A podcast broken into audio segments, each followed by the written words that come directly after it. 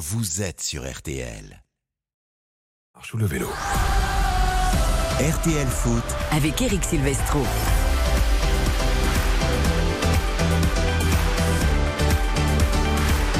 Bonsoir à tous, ravi de vous retrouver, de vous accompagner, de prendre la suite de Philippe Sansfourche et tous ses chroniqueurs dont refait le match. La grande soirée foot se poursuit sur RTL jusqu'à minuit avec l'épilogue tant attendu de la saison 2022-2023, la 38e et dernière journée avec un format multiplex comme la semaine dernière. 10 matchs et des enjeux dans beaucoup d'endroits, notamment pour le maintien Auxerre et Nantes à la lutte pour la dernière place pour ne pas descendre en Ligue 2. Et puis le match à 3 ou peut-être à 4, on va dire statistiquement, mais plutôt à 3 entre Lille, Rennes, Monaco et peut-être Lyon pour les places européennes. Bonsoir Xavier Domergue. Bonsoir Eric, bonsoir à toutes et à tous. C'est là où on va devoir être top physiquement, mentalement, dans l'endurance, dans l'accélération, la dernière journée de Ligue 1. On va essayer, on a fait une grosse préparation, Karine euh, surtout, en particulier aujourd'hui, donc on va, on va essayer d'être, euh, d'être au top. Euh, c'est la fin de saison, c'est l'épilogue, il faut être à la hauteur. Karine Galli a mangé du croco aujourd'hui et un peu de terre battue avant de se plonger pleinement dans le football. Salut ma Karine Salut Eric, salut à tous. Et puis j'ai bu également des très bons breuvages, mais toujours avec modération. Toujours avec modération. Mais c'est évidemment. normal, pour une fois, il fait beau. Bah, il faut- Pendant une durée un petit peu longue. Oui, faut un profiter. petit moment quand même. Voilà. Faut Mettre un peu d'essence dans le moteur. Voilà, donc un petit peu de rosé avec modération, c'est très bien. Et puis Volvic Citron. Ah mince, c'est une marque. Ah ouais, ah, vous pouvez citer aussi la Badois et puis euh, peut-être la Vitelle ou l'Evian, voilà. comme Voilà, il a- exactement. Il on faut un peu de tout. Nous n'aurons de problème avec personne. Nous sommes en- ensemble jusqu'à minuit. On va découvrir tous les enjeux sur tous les stades avec tous nos correspondants car ce sont eux qui vont faire cette soirée et il y aura toutes les réactions également, les enseignements de ce championnat de Ligue 1 entre 23h et minuit. C'est RTL Foot et c'est parti. RTL Foot.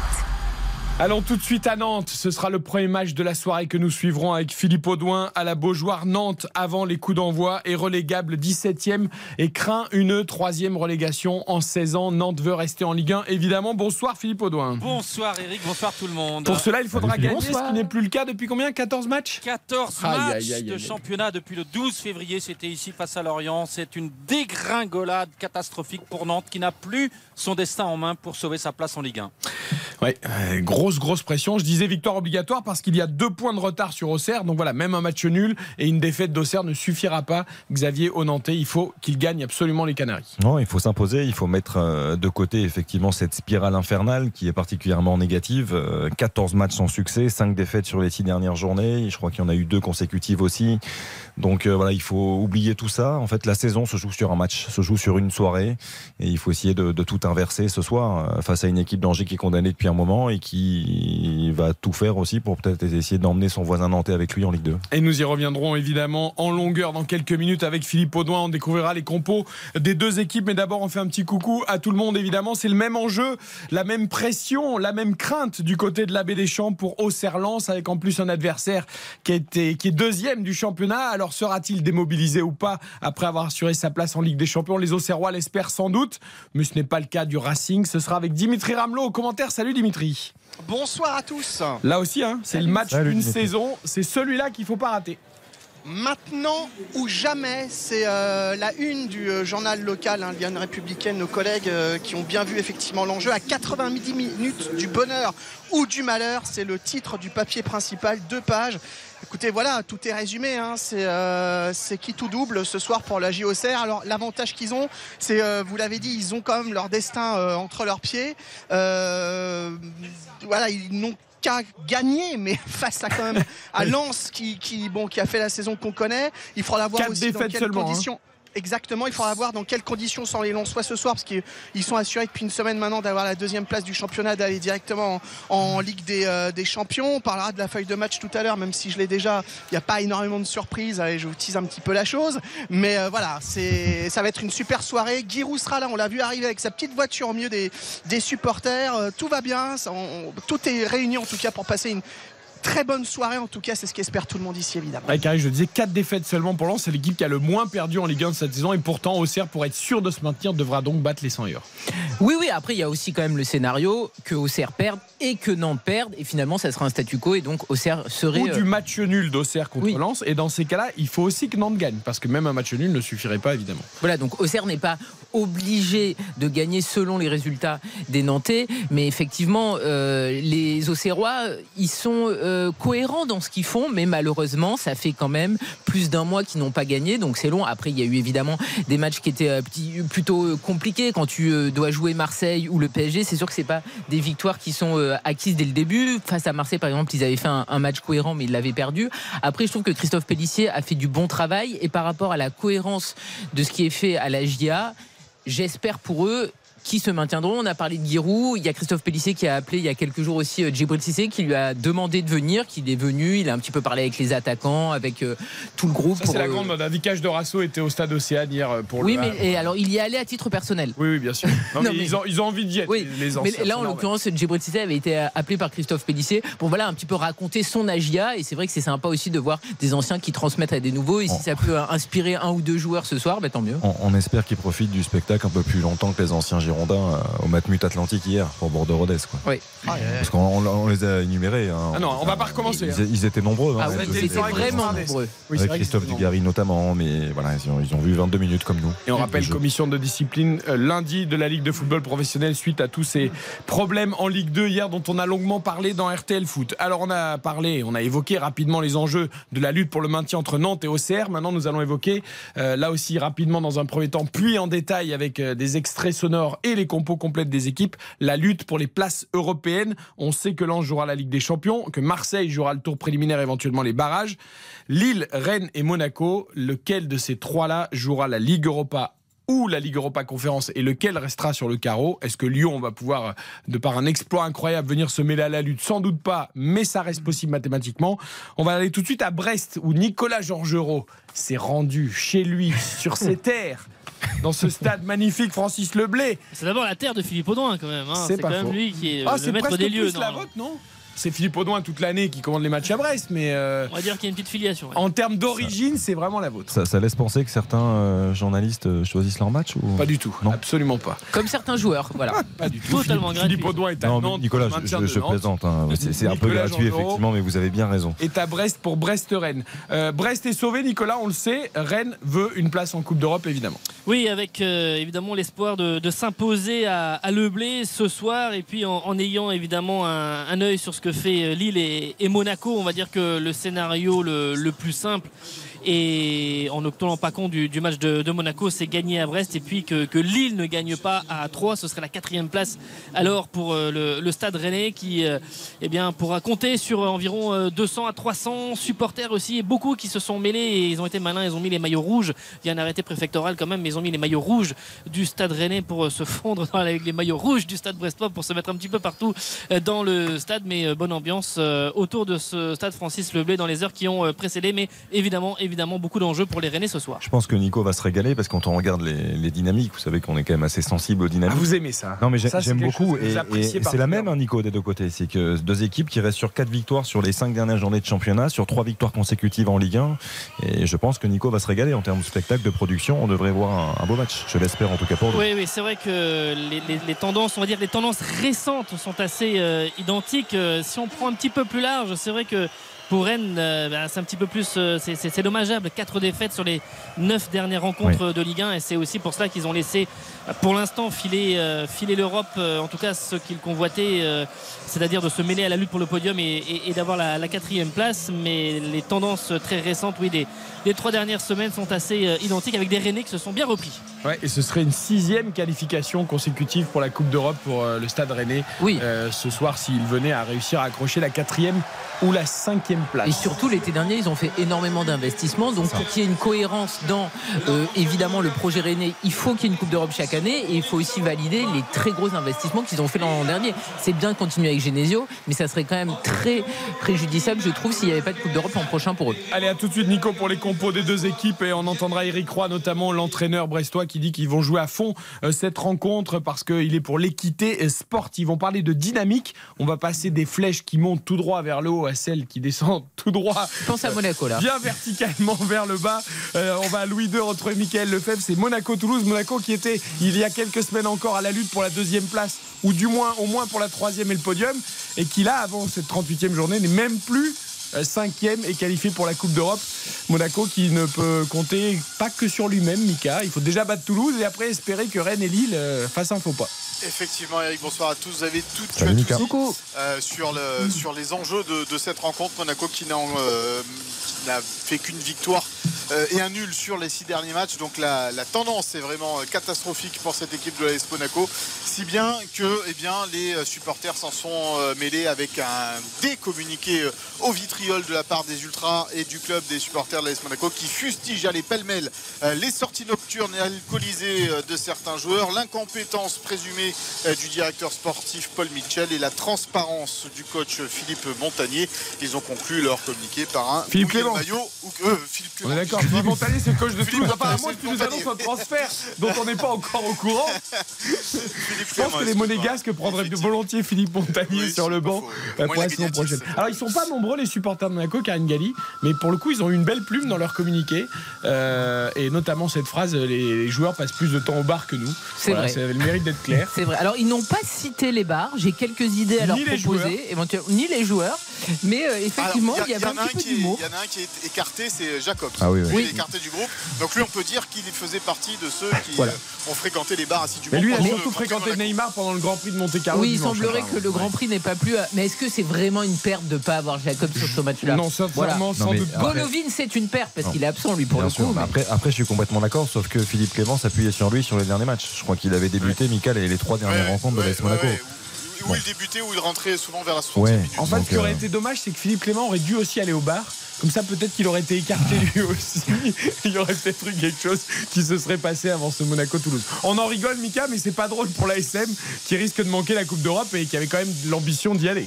Oui, parce que ça fait trois ans consécutivement que cette équipe de l'AS Monaco euh, est en Coupe d'Europe. euh, a failli euh, d'abord ben, se qualifier pour la Ligue des Champions et ça s'est joué à rien ces, dernières, ces dernières saisons. Et là, bah oui, ça serait une catastrophe un petit peu pour cette équipe monégasque de, ne pas jouer de Coupe d'Europe la, la saison prochaine. Voilà, l'équipe n'a plus son destin euh, entre les mains. Il va falloir déjà battre Toulouse et après on verra. Alors on va retrouver également Baptiste. Euh, Merci Mika, on va découvrir les compos des deux équipes avec toi dans quelques minutes. À 3 ce soir, nous aurons Baptiste Durieux euh, pour 3 Lille. Lille qui est pour l'instant quatrième. Le temps de rétablir la connexion avec Baptiste qui a peut-être trop goûté aux, aux mets locaux et aux, boissons, Aïe, aïe, aux, aïe, aïe, aïe. aux- voilà, aux boissons locales parce que vous savez qu'on fait du très bon champagne dans la région de Troyes. Bah, surtout, on ne sait pas à quelle heure il s'est couché hier, surtout. Ah ben on lui demandera tout à l'heure. En tout Tu cas, penses qu'il a fait toute la nuit avec les Havrais Ah bah, il était, il était là-bas. C'est vrai qu'il euh, était au Havre, il a fait la route Ouais, jusqu'à il fait- 3. Avoir une courte nuit, sans doute, de sommeil. Ouais, il, va, il va jouer toujours avec des équipes en bleu. Voilà, ça- au moins, ça sera facile pour le Très repérage jolie couleur. C'est une très jolie couleur, comme le ciel. On le retrouve dans quelques minutes. Euh, Philippe Sansfourche, qui vient de quitter le studio, vous l'avez entendu dans Refait le match. On lui laisse le temps d'arriver avec prudence, tranquillement, jusqu'au Parc des sûr. Princes, pour nous faire vivre le Paris Saint-Germain, Clermont, la dernière de Messi, la dernière de Galtier. Euh, Ramos s'en Ah va oui. aussi. On va fêter quand même le titre du côté du Paris Saint-Germain ce soir. Et puis surtout, on doit emmener Kylian Mbappé au titre de meilleur buteur pour la cinquième fois. Il y a match avec Alexandre Lacazette et il y a un seul but d'écart. Du coup, nous allons à Ajaccio retrouver Anthony Tognetti. Ajaccio-Marseille. Alors là, c'est le match malheureusement des échauffourées. Il y a eu beaucoup de tensions et de bagarres hier, à tel point que le maire d'Ajaccio a demandé l'annulation de la rencontre. La rencontre est maintenue, Anthony, mais à nouveau euh, des échauffourées euh, autour du stade et devant le stade François Coty. hein. Effectivement, bonsoir Eric, bonsoir à tous. Des échauffourées là quand les supporters Salut. marseillais sont, sont arrivés euh, dans le parcage. Ils sont au nombre de 650 euh, aujourd'hui euh, à Ajaccio. Petit rappel des faits, hier soir ça a débuté dans la rue Fèche entre un groupe d'Ajacciens et un groupe de Marseillais qui étaient logés dans un hôtel dans, dans- dans cette rue. Ces échauffourées ont continué après dans la vieille ville. Quelques restaurants, il y a trois restaurants qui ont été saccagés. La journée dans l'ensemble a été assez calme. parce qu'une partie des Marseillais était donc sur la plage à Ajaccio dans, dans une période, ils s'étaient parqués ici. Et là, quand euh, les supporters sont arrivés au stade, ils sont arrivés à pied parce que le plage est juste en face. Ça a été, euh, ça a été des échauffourées d'abord avec les CRS, puis après avec des supporters en dehors avec des échanges de fumigènes et puis après euh, des, des, des- des lacrymogènes qui ont été lancés à proximité du stade. C'est désolant. Ouais. Et les supporters marseillais ont essayé d'envahir le terrain, de forcer la, la grille pour euh, envahir le terrain et venir en découdre donc euh, avec les, les supporters ajaxiens. Et euh, des fumigènes même ont été tirés dans le salon VIP, donc à côté de la tribune de presse. Non, mais c'est vraiment affligeant, désolant. Euh, franchement, je me demande si l'arbitre de la rencontre, alors c'est stupide d'en arriver là parce que c'est sportivement inacceptable, mais peut-être qu'en effet, il faut pas donner le coup d'envoi de cette rencontre parce que sinon, on, risque d'avoir des problèmes énormes. Mais c'est Euh, pathétique parce que là, on le voit aussi, c'est toujours pareil, c'est qu'il y a des familles, il y a des gens qui évidemment viennent pour passer un bon moment et tu te retrouves en fait dans un bourbier terrible parce qu'il y a des demeurés qui sont là juste pour en découdre, qui n'aiment pas le foot, qu'on arrête de dire que c'est des supporters. Tu viens pas en fait pour passer un bon moment. À partir du moment où dès la veille, tu as quand même des échauffourées entre Marseillais et Ajacciens, tu n'es pas là en fait pour assister à un match de foot, tu es là juste pour en découdre. Et attention, attention aux sanctions. Parce que si c'est avéré de mauvais comportement, euh, attention aux sanctions. Peut-être euh, de points, peut-être pour la fin de saison, peut-être pour la- l'année prochaine. Bien sûr. Voilà, ça serait Et quand même fort sont- regrettable. Ils sont bien encadrés, les, les Marseillais, le déplacement des, des supporters Euh, ou pas vraiment? Pas vraiment, hein, pas vraiment, parce qu'ils sont beaucoup ouais. arrivés. Il y en a qui sont arrivés depuis jeudi et, et vendredi. Euh, là, ils ont été encadrés par les CRS. Donc euh, aujourd'hui, il y a un arrêté municipal, deux arrêtés municipaux, pardon, euh, qui interdisent l'accès au centre-ville à des supporters de l'OM. Mais bon, ça n'a pas empêché hier En fait- qu'il y ait ça. Et des, hôtels- des, des supporters aussi ont leur hôtel en centre-ville, quoi. En Vraiment fait, au cœur de la ville. En fait, ce qui est fatigant, c'est que alors que les CRS de, de Corse enfin, se retrouvent à encadrer le déplacement des supporters marseillais, c'est une chose. Après, quand les supporters de l'OM, le déplacement doit être organisé par le club. Tu sais que quand tu vas à Ajaccio, potentiellement, ça peut être compliqué. Donc, tu fais en sorte de l'encadrer mieux que ça et qu'il n'y ait, pas de débordement. C'est-à-dire que là, c'est une Ouais. faute de la part du club. On se tu- félicitait d'ailleurs qu'il y ait un déplacement de supporters possible parce que c'est quand même Bien toujours plus sûr. agréable le foot avec des supporters Oui. des deux équipes. Euh, Anthony, d'ailleurs, on va, on va comme ça, on va saluer Hugo Hamelin en même temps qui ce soir est à Nice euh, pour Nice-Lyon où le, le seul enjeu, on va dire, c'est peut-être le titre de meilleur buteur d'Alexandre Lacazette, euh, match avec Mbappé. Encore que Lyon peut rêver d'un miracle, mais ce serait vraiment un miracle pour se qualifier pour la Coupe d'Europe. Salut Hugo. Salut, bonsoir Salut. à Bon, tous. loin de tes Marseillais habituels, loin Tant mieux. d'Ajaccio. Euh, ouais, c'est vrai qu'on se désole de voir tout ce qui se passe. On se dit, mais c'est pas possible. Marseille finit troisième. Marseille pourra jouer avec des champions peut-être l'année prochaine.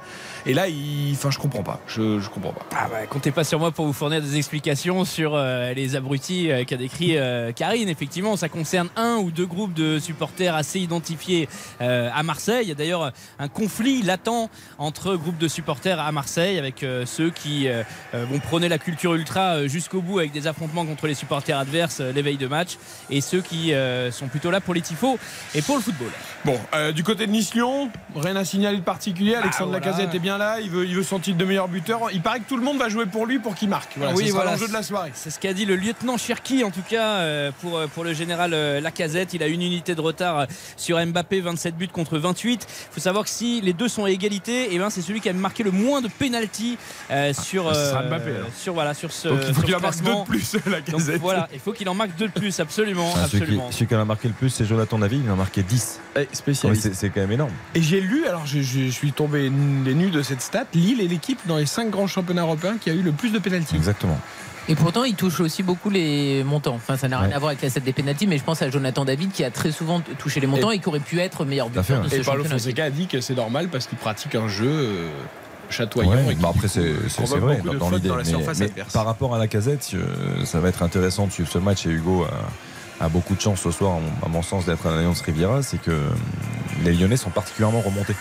De, de la liste des nommés, not- notamment les trophées INFP, de l'injustice, entre guillemets. De la liste de l'équipe de France aussi, Comme- peut-être, pour oui. euh, le mois de Oui, juin enfin, Mais- la casette, je pense qu'il a Ouais, compris ouais. que Mais, il pourrait y avoir une hécatombe. Bah, je sais bien, quand tu mets jamais 27 buts, tu peux avoir un petit espoir. mais en tout cas, les, les- les Non amoureux de l'OL, le groupe et les supporters euh, trouvent que c'est une, une réelle injustice de ne pas avoir euh, retrouvé Alexandre Lacazette dans les 5 meilleurs euh, joueurs de Ligue 1 cette saison. Mais après, il y a aussi un côté un peu code d'amour. Parce que tu, tu- on, on passe son temps à taper sur les journalistes, euh, les listes sont jamais bonnes, etc. Là, pour une fois, on est responsable de rien. C'est les joueurs qui décident de nommer cinq personnes. Et effectivement, Alexandre Lacazette, c'est euh, quelqu'un Mmh. qui est un peu dans l'ombre. En équipe de France, il peut faire ce qu'il veut. On a bien compris que malgré son doublé contre l'Allemagne, il remettra jamais les pieds en bleu. Deschamps, il t'en parle comme si c'était un vulgaire joueur de, de PH, limite. Et puis euh, là, vu son retour, il méritait d'être dans les 5. Les matchs du soir, donc Nantes-Angers, Auxerre-Lens, 3 Lille, Brest-Rennes, Monaco-Toulouse, Paris-Saint-Germain, Clermont, Ajaccio, Marseille, Nice-Lyon, Reims, Montpellier et Lorient, Strasbourg. Nous allons parier sur ces rencontres avant de s'arrêter plus longuement sur les rencontres en jeu. 20h25 sur RTL. Les paris de Karine et de Xavier façon l'auto sportif à l'ancienne. euh, victoire, nul ou 1. tu vas nous dire 1, nul ou 2 d'ailleurs. Tiens, Un N Non, ou mais j'ai fait C aussi les deux équipes marques. Ah, t'as fait aussi les deux équipes Ah, marques Ah, bah bien sûr, Ah, c'est mais ma. tu fais des paris compliqués, Ah toi. ouais. Bon, c'est pas grave. Vas-y. Alors, on déroule C'est les quand même un peu ma touche. euh, personnels. bah oui. Donc. Bah, t'as quand même- Non, mais de toute façon, t'as mis les deux équipes marques sur tous les matchs. non, Ah, monsieur. dommage. Non, c'est la Sinon, Karine au moins, Stotch. c'était réglé. Voilà. Je, je vous propose donc une cote à, à 28 927. Je pense que c'est une cote hein, assez intéressante. Elles sont incroyables quand même les, les cotes avec les, les boosters. Il y a Ah, des c'est- boosters un peu partout. C'est même- absolument incroyable. PSG Clermont, match nul. Oui, je t'entends. Ah, alors ça, c'est Christian Pavert, que l'on salue parce que je, je l'ai oublié sur le. Lorient-Strasbourg, qui est un match qui a, qui a pas d'enjeu. Mais c'est pas grave. Salut, Christian. Mais moi je suis ravi. Ben, mais salut, bien- bienvenue à toi. Bonsoir à tous. Et vous avez raison, hein, c'est un match pour l'honneur. Ouais, mais ça va être un beau match quand même. Mais oui, et deux équipes assurées du maintien. Lorient qui est bon dixième avec euh, 52 points. Strasbourg 15e avec 40 points. Et un chiffre à retenir parce qu'il est important. 16 400, c'est le nombre de spectateurs ce soir. Euh, le moustoir sera vraiment plein comme un œuf pour euh, la dixième fois de la saison. Et un public euh, qui est venu voilà, saluer euh, cette belle saison. Il y aura un feu d'artifice qui est prévu à 23h15. Et tout ça pour dire que eh bien, le foot à ce niveau, euh, ça fait vivre la cité. Et dans une très bonne ambiance, et c'est ça l'essentiel. Merci Christian, tu seras évidemment des nôtres durant ce multiplex de la 38e journée de Ligue 1. Je Avec reviens au pari de Karine. À tout à l'heure, Christian. Vous m'avez perturbé. Donc je reviens. Je vous rappelle que j'ai fait donc un pari sur les 10 matchs de cette fait un ultime combiné. journée. Un combiné tout à fait. Un loto foot comme à l'époque. Et donc la cote est de 28 927. 28 900. Moi, je pensais, on en a parlé tout à l'heure, Rick, je pensais être de- avoir oui. déjà une cote énorme, mais Ah je oui, pense mais que Karine, c'est- ah oui, là, c'est- On y va. PSG Clermont, match nul. Victoire de Lens à Auxerre. Victoire de Angers à Nantes. Lille qui bat 3. Nice qui bat Lyon. Match nul entre Monaco et Toulouse. Match nul entre Ajaccio et Marseille. Brest-Rennes, les deux équipes qui marquent. Lorient-Strasbourg, les deux équipes qui marquent. Et enfin, Reims-Montpellier, pareil, les deux équipes qui marquent. Donc je vous rappelle que ça fait une cote à 28 927. Vous rajoutez un zéro si vous misez 10 euros et ça vous fait une belle somme à 6 chiffres. Voilà. Ça serait On bon. va résumer comme ça. Euh, Xavier Domergue. Alors moi j'ai fait un combiné également de, de mon côté. Ma, ma cote n'est pas ridicule, mais par rapport à celle de Karine, elle est quand même euh, très moyenne. Euh, PSG Clermont. PSG, Auxerre-Lens, victoire d'Auxerre. Nantes-Angers, match nul. Monaco-Toulouse, victoire de Monaco. Nice-Lyon, victoire de Lyon à l'Alliance Riviera. 3 Lille, Lille. Brest-Rennes, match nul. Ajaccio-Marseille, Marseille. Lorient-Strasbourg, match nul. Et Reims-Montpellier, Montpellier fait une cote totale de 5521 pour être précis. Euh, vous misez 10 euros, vous remportez 66 260 euros. C'est pas mal. Ah bah oui. Parce oui. qu'il y a un petit boost en plus euh, Il y a un pour cette petit, dernière oui, il y a journée un de Ligue 1. petit combo euh, C'est pas mal. booster de 20%. Oui, que ça soit la cote de Xavier ou la mienne, si on Vous la on devriez est passer ravis. un bel été. Voilà, exactement. Allez, bah, bon courage à tous et vous misez évidemment avec modération. Dernière journée ou pas, vous ne misez que ce que vous avez, c'est du bonus. Juste après la pub, nous retournons sur l'ensemble des pelouses de Ligue 1 et notamment celle où il y a des enjeux ce soir. On va découvrir les compos complètes, entendre les acteurs de cette 38e journée de Ligue 1. Nous sommes ensemble jusqu'à minuit sur RTL. Grande soirée foot, l'épilogue du championnat. RTL, RTL Foot, présenté par Eric Silvestro. Dans une demi-heure, le coup d'envoi des 10 matchs de la 38e et dernière journée de la Ligue 1 2022-2023. Nantes, Angers, Auxerre, Lens, 3 Lille, Brest, Rennes, Monaco, Toulouse, PSG, Clermont, Ajaccio, Marseille, Nice, Lyon, Reims, Montpellier et Lorient, Strasbourg. Avec Karine Galli, avec Xavier Domergue et surtout l'ensemble de nos correspondants et nos commentateurs du soir. On va retourner sur les matchs en jeu, détailler les compos des équipes et on va commencer par la Beaujoire. Philippe Audouin, Nantes, relégable, 17e avant le coup d'envoi de ces rencontres. Nantes qui n'a pas gagné depuis 14 matchs et qui se présente avec quelle équipe Est-ce que Nicolas Palois est encore sur le banc, l'âme de cette équipe Oui, Nicolas Ah. Palois est toujours euh, sur le banc. On pouvait s'y attendre euh, parce que Pierre Aristouille euh, avait aimé le comportement de son équipe et les changements qu'il avait opérés il y a une semaine à Lille, malgré la défaite et il repart donc sur les 11 mêmes joueurs qui ont évolué il y a une semaine. Lafont dans le but, Joao Victor et Charles Traoré sur les côtés de la défense, en charnière Giroto et Castelletto, en milieu de terrain Moutoussami et le revenant Chirivella. Pour animer les couloirs sur le plan offensif, Coco et Merlin et l'axe de l'attaque sera occupé par Ludovic Blas en soutien de Ganago. Ouais, bon, c'est vrai qu'il y avait du mieux lors du dernier match, on va dire. Oui, il y a eu du mieux pendant Dans le jeu et dans l'attitude. Pendant une mi-temps, un petit peu plus Chirivella, Chirivella mi-temps, il y a eu Chirivella apporte son expérience, il stabilise beaucoup de choses au milieu de terrain. Après, euh, je, je trouve ça très très osé hein, quand même. Euh, alors oui, c'est pas une surprise, Philippe le dit, qu'on les retrouve aujourd'hui une nouvelle fois alignés parce qu'il y a eu de bonnes choses et Monsieur Aristouille était plutôt content. Mais à côté de ça, moi, je, trouve ça quand même encore une fois très particulier de se, se passer de, joueurs comme euh, comme Nicolas Palois, comme euh, Moses Simon, notamment comme Florent Mollet. Même s'il y a moins d'ADN Nantes hein, pour euh, Florent Mollet, mais Palois surtout, ça me ça ne cesse de me surprendre. Ouais, j'enlève pas loi Philippe, mais les autres, peut-être on met des profils plus travailleurs, euh, plus. euh, Et puis Moses Simon, ça fait combien Il de a mois qu'il est, ça, un complètement peu à l'envers? on a perdu le Moses Simon euh, qui peut être très brillant depuis de longues semaines malheureusement. Donc c'est pas c'est pas totalement injustifié par rapport à, à Simon, par rapport à Palois, on en avait parlé la semaine dernière, c'est une surprise, mais bon. Euh, Finalement, comme la charnière euh, Giroto Castelletto a tenu euh, la semaine dernière à Lille, bon, ben, il n'y a pas de surprise à repartir sur la même configuration. Maintenant, euh, pour Nantes, j'ai envie de dire, c'est le mal, il, il remonte à il y a trois mois. Oh, je vous hein, sens inquiet, Philippe. Ah ben il y a de quoi être inquiet, oui. Ah oui, non, mais Philippe, il est- tu vois, je- c'est la première fois que je le sens comme ça. euh, Bah oui. Bah, tout c'est penaud, normal, là, en fait. tout hésitant. Bah oui, Ah non, mais c'est pas lui qui est quand sur la même- pelouse quand même. C'est quand même euh, Nantes est dans ses petits souliers. hein. Euh, moi, ça me rappelle euh, 2005. Euh, vous vous souvenez pas forcément, mais Nantes accueillait Metz, était 19e du classement. Nantes devait absolument s'imposer. Et en même Ah temps, oui, c'est l'année où les deux autres devaient perdre aussi. et en même temps, il en fallait deux qui ne gagnent Ouais, pas. qui ne gagnent pas, oui. Et ça. en l'occurrence, Bastia et Caen n'avaient pas gagné. Euh, Nantes avait battu Metz avec un but de Mamadou Diallo. euh, 1 à 0 et ça avait euh, permis Suffit. à Nantes de se sauver in extremis avant la descente qui finalement a eu lieu euh, deux ans plus tard pour la toute Non, première l'impression fois. j'ai l'impression que tu vas pleurer, Philippe. Tu vas pas pleurer quand même. Non, Je te sens tout triste. Ah, mais c'est particulier quand même. Non, mais c'est euh, crispant. parce que j'ai jamais je, eu je vous cache pas comme que c'est crispant comme, euh, comme contexte. hein. Parce qu'en plus, enfin, Nantes a été longtemps en Ligue 2, ils ont eu du mal non, à mais- remonter en Ligue 1. Et tu sais que malheureusement, quand tu bascules, il y a des clubs qui ont un peu cet ADN de très souvent faire l'ascenseur. Metz, euh, on est un bon exemple. Quand à une époque, mais c'est plus le cas. Euh, Nantes, ils ont galéré pendant longtemps pour retrouver la Ligue Non, mais 1. vous savez que la radio est un média où tout passe par la voix et donc c'est un, métier- un, un média d'émotion. Mm. Et là, rien que de discuter un peu avec Philippe, Bien sûr. je- et je suis sûr que les auditeurs, les fidèles de RTL Foot et, et de RTL, ont senti comme moi. Euh, dans cette voix d'habitude euh, si puissante et un peu, tu vois, euh, Bien et ben sûr. là, il y a- je sens l'inquiétude, La Philippe. C'est fou, tension, hein. la, la tension. Il y a comme une chape de plomb. Bah non, mais hein. c'est voilà, la, c'est- la- la tribune noire est fermée, on le rappelle. Alors hein, voilà, il faut aussi, également donc, euh, préciser le contexte. La tribune noire est fermée. Euh, il y avait un sursis et euh, une ah, sanction. ils avaient adressé un recours, hein, c'est ça Et oui, il y a eu un recours, mais qui n'a pas abouti. Et euh, du coup, ça donne une tribune la plus chaude habituellement, qui est complètement vide. Et tous les ultras de la Brigade Loire euh, ne voulaient pas rater ce match pour autant. Donc, ils se sont débrouillés pour acheter des places euh, dans une autre partie du stade. En revanche, ils sont venus en masse. À partir de 20h, ils étaient 300 à se présenter à, à l'entrée et on les a laissés entrer de l'autre côté du terrain, derrière l'autre but. À mon avis, ce ne sont pas les places qui avaient été achetées.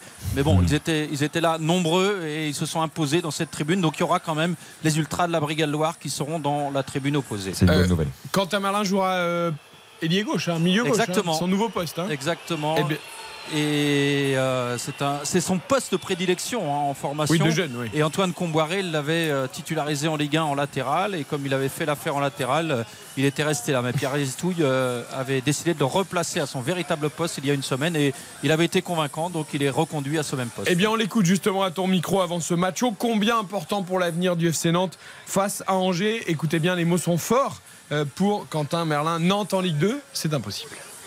Pour moi, ce club, il peut pas, peut pas descendre. J'ai passé la moitié de ma, de ma vie ici. Passé, ça fait 10 ans, 11 ans que je suis ici. Il est inconcevable que le club il descende en, en Ligue 2 et là on joue, on joue avec les tripes, avec la rage. On joue avec, euh, avec la pensée que on peut pas laisser ce club en Ligue 2 Et même pour nous, euh, avoir une descente en Ligue 2 dans le CV, c'est pas c'est pas la pas la meilleure des façons. Donc euh, on joue avec comme si on jouait le dernier match de notre carrière. Voilà, les mots sont forts. Nantes va devoir s'arracher face à Angers en espérant aussi que le scénario ne soit pas contraire du côté d'Auxerre. Euh, Philippe, à tout de suite. 23 minutes pour les coups d'envoi. À tout à l'heure. Bon, et si tu as besoin d'un petit coup de soutien pendant la soirée, tu nous fais signe. hein. Parce que moi, je n'abandonne pas mes correspondants comme ça euh, dans le dur. hein. C'est pas, pas possible. Non, non, mais tout va bien. hein. Bon, tout va bien alors. Euh, direction la baie des Champs, Auxerre Lens, Dimitri Ramelot. Ah bah nous on est chaud hein. Ah, ah bah oui, Ah, ils sont Nous, montés. on est le chaud, Messin, gars, là, le Messin, hein. il est monté en Ligue 1, là, il est tranquille.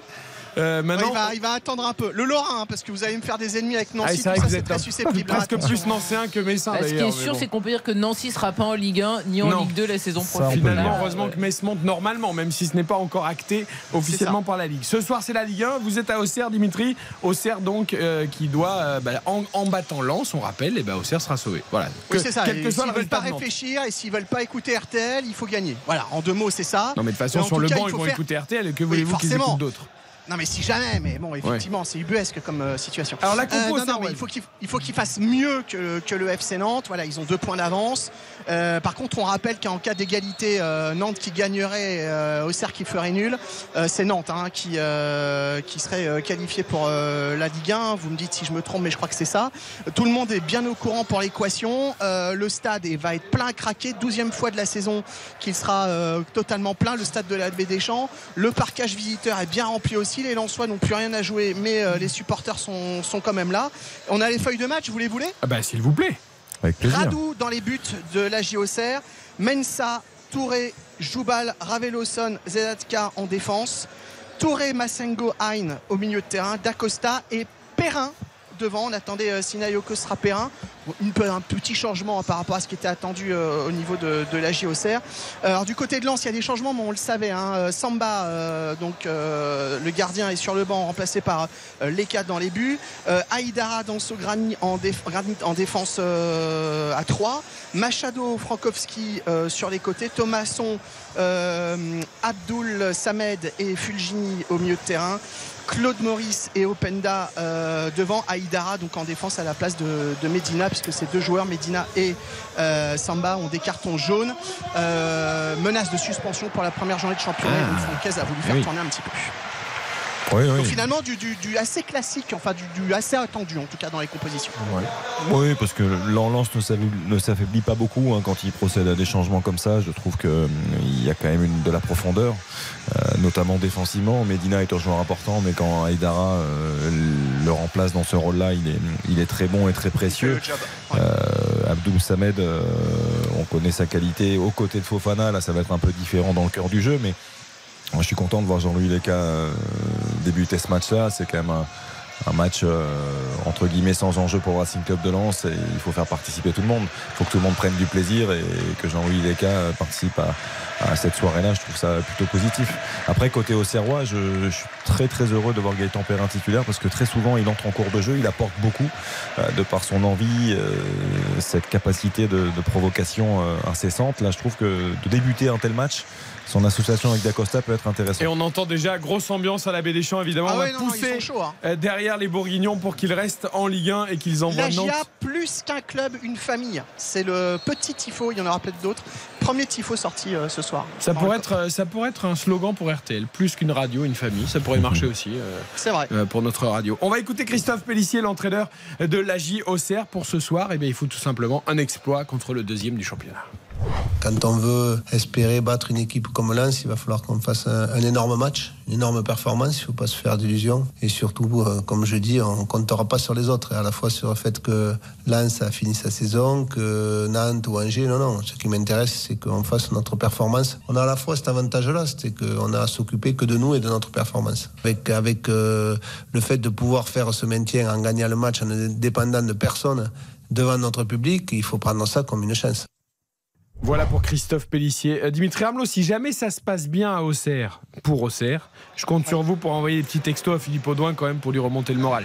Du Ah, côté mais ça de sera fait hein. euh, Parce dans que, tous les euh, cas, j'ai envie de vous dire. Parce Hein. qu'on est des amoureux du football, on Voilà, n'est pas des RTL amoureux est que une de la grande famille, on l'a dit, et Eh les oui. correspondants se soutiennent les uns les autres. Mais la Ligue 2, c'est sympa aussi, même si on souhaite évidemment à personne de tomber en Ligue 2. Mais on a bien vu, par exemple, Bordeaux était euh, dans l'anonymat le plus complet ces dernières saisons en Ligue 1.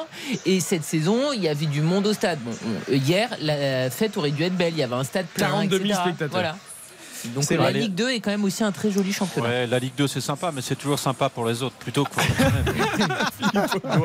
Bon, allez messieurs, ça sera entre vous le match le plus important de la soirée, évidemment, ce maintien en Ligue 1 pour Nantes ou pour Auxerre. Mais il y a des enjeux aussi en haut du tableau pour la 4e, 5e et 6e place, les places qualificatives pour la Ligue Europe. Au coup d'envoi des rencontres, le club qui est en meilleure position, c'est Lille, 4e avec 66 points, une longueur devant Rennes et Monaco. Lille qui joue à 3 ce soir au stade de l'Aube. Baptiste Durieux est là depuis Le Havre hier. Le stade de l'Aube ce soir. Salut Baptiste. Il est arrivé Salut Eric, salut tout le monde. apparemment, il est arrivé. Salut mon Baptiste. Ça va les, fiches, vas-tu les fiches de connexion sont pas les mêmes au stade Océane et au stade de l'Aube euh, pour le matériel technique ou comment ça se passe Ah bah non, non, non, ils sont déjà en Ligue 2 là, 3. euh, franchement, non, euh, j'ai à peu près mis 45 minutes pour essayer de trouver une solution. Bon, en espérant bien, que ça tienne là. tout Vous au long là. de la soirée. Et effectivement, je suis là et tout va bien pour l'instant. Il s'occupe de la playlist, je crois, Baptiste. Il y avait Corona derrière, je crois qu'il s'occupe de la Ah, playlist. Corona, tout à fait, remixé actuellement. Euh, Trois Lille, on découvre les compos et notamment côté Lillois, parce que les Troyens, vous l'avez dit, sont déjà relégués en Ligue 2. Exactement, euh, compo euh, classique avec ce 4-2-3-1 fantastique de Paulo Fonseca. On retrouve Lucas Chevalier euh, dans les buts, charnière centrale avec Alexandro et José Fonte, le capitaine, Diakité et Goodmunson sur les côtés au milieu de terrain, André Gomez, Angel Gomez, pardon, et Benjamin André, Rémi Cabella, bien évidemment en numéro 10. On aura Jonathan Bamba euh, en ailier gauche, en pointe Jonathan David, et puis le meilleur pour la fin, évidemment, c'est Adam Ounas qui est titulaire ce soir euh, sur, euh, sur l'aile Ah, droite. quatre joueurs offensifs donc, avec un 4-2-3-1 et plus Angel Gomez à côté d'André. Donc ça fait une équipe qui a envie de jouer là, Xavier Domergue. Et à 3 aussi, que 3 aime bien jouer aussi. Donc on devrait avoir des buts. Oui, avec un Paulo Fonseca fidèle à ses principes. Moi, ce 4-2-3-1, je trouve qu'il est, je trouve qu'il est vraiment intéressant parce qu'il permet de mettre les joueurs dans les meilleures conditions, notamment Rémi Cabella, qui, qui n'est jamais aussi bon que quand il est euh, dans une position axiale en soutien de l'attaquant, avec toute cette liberté-là.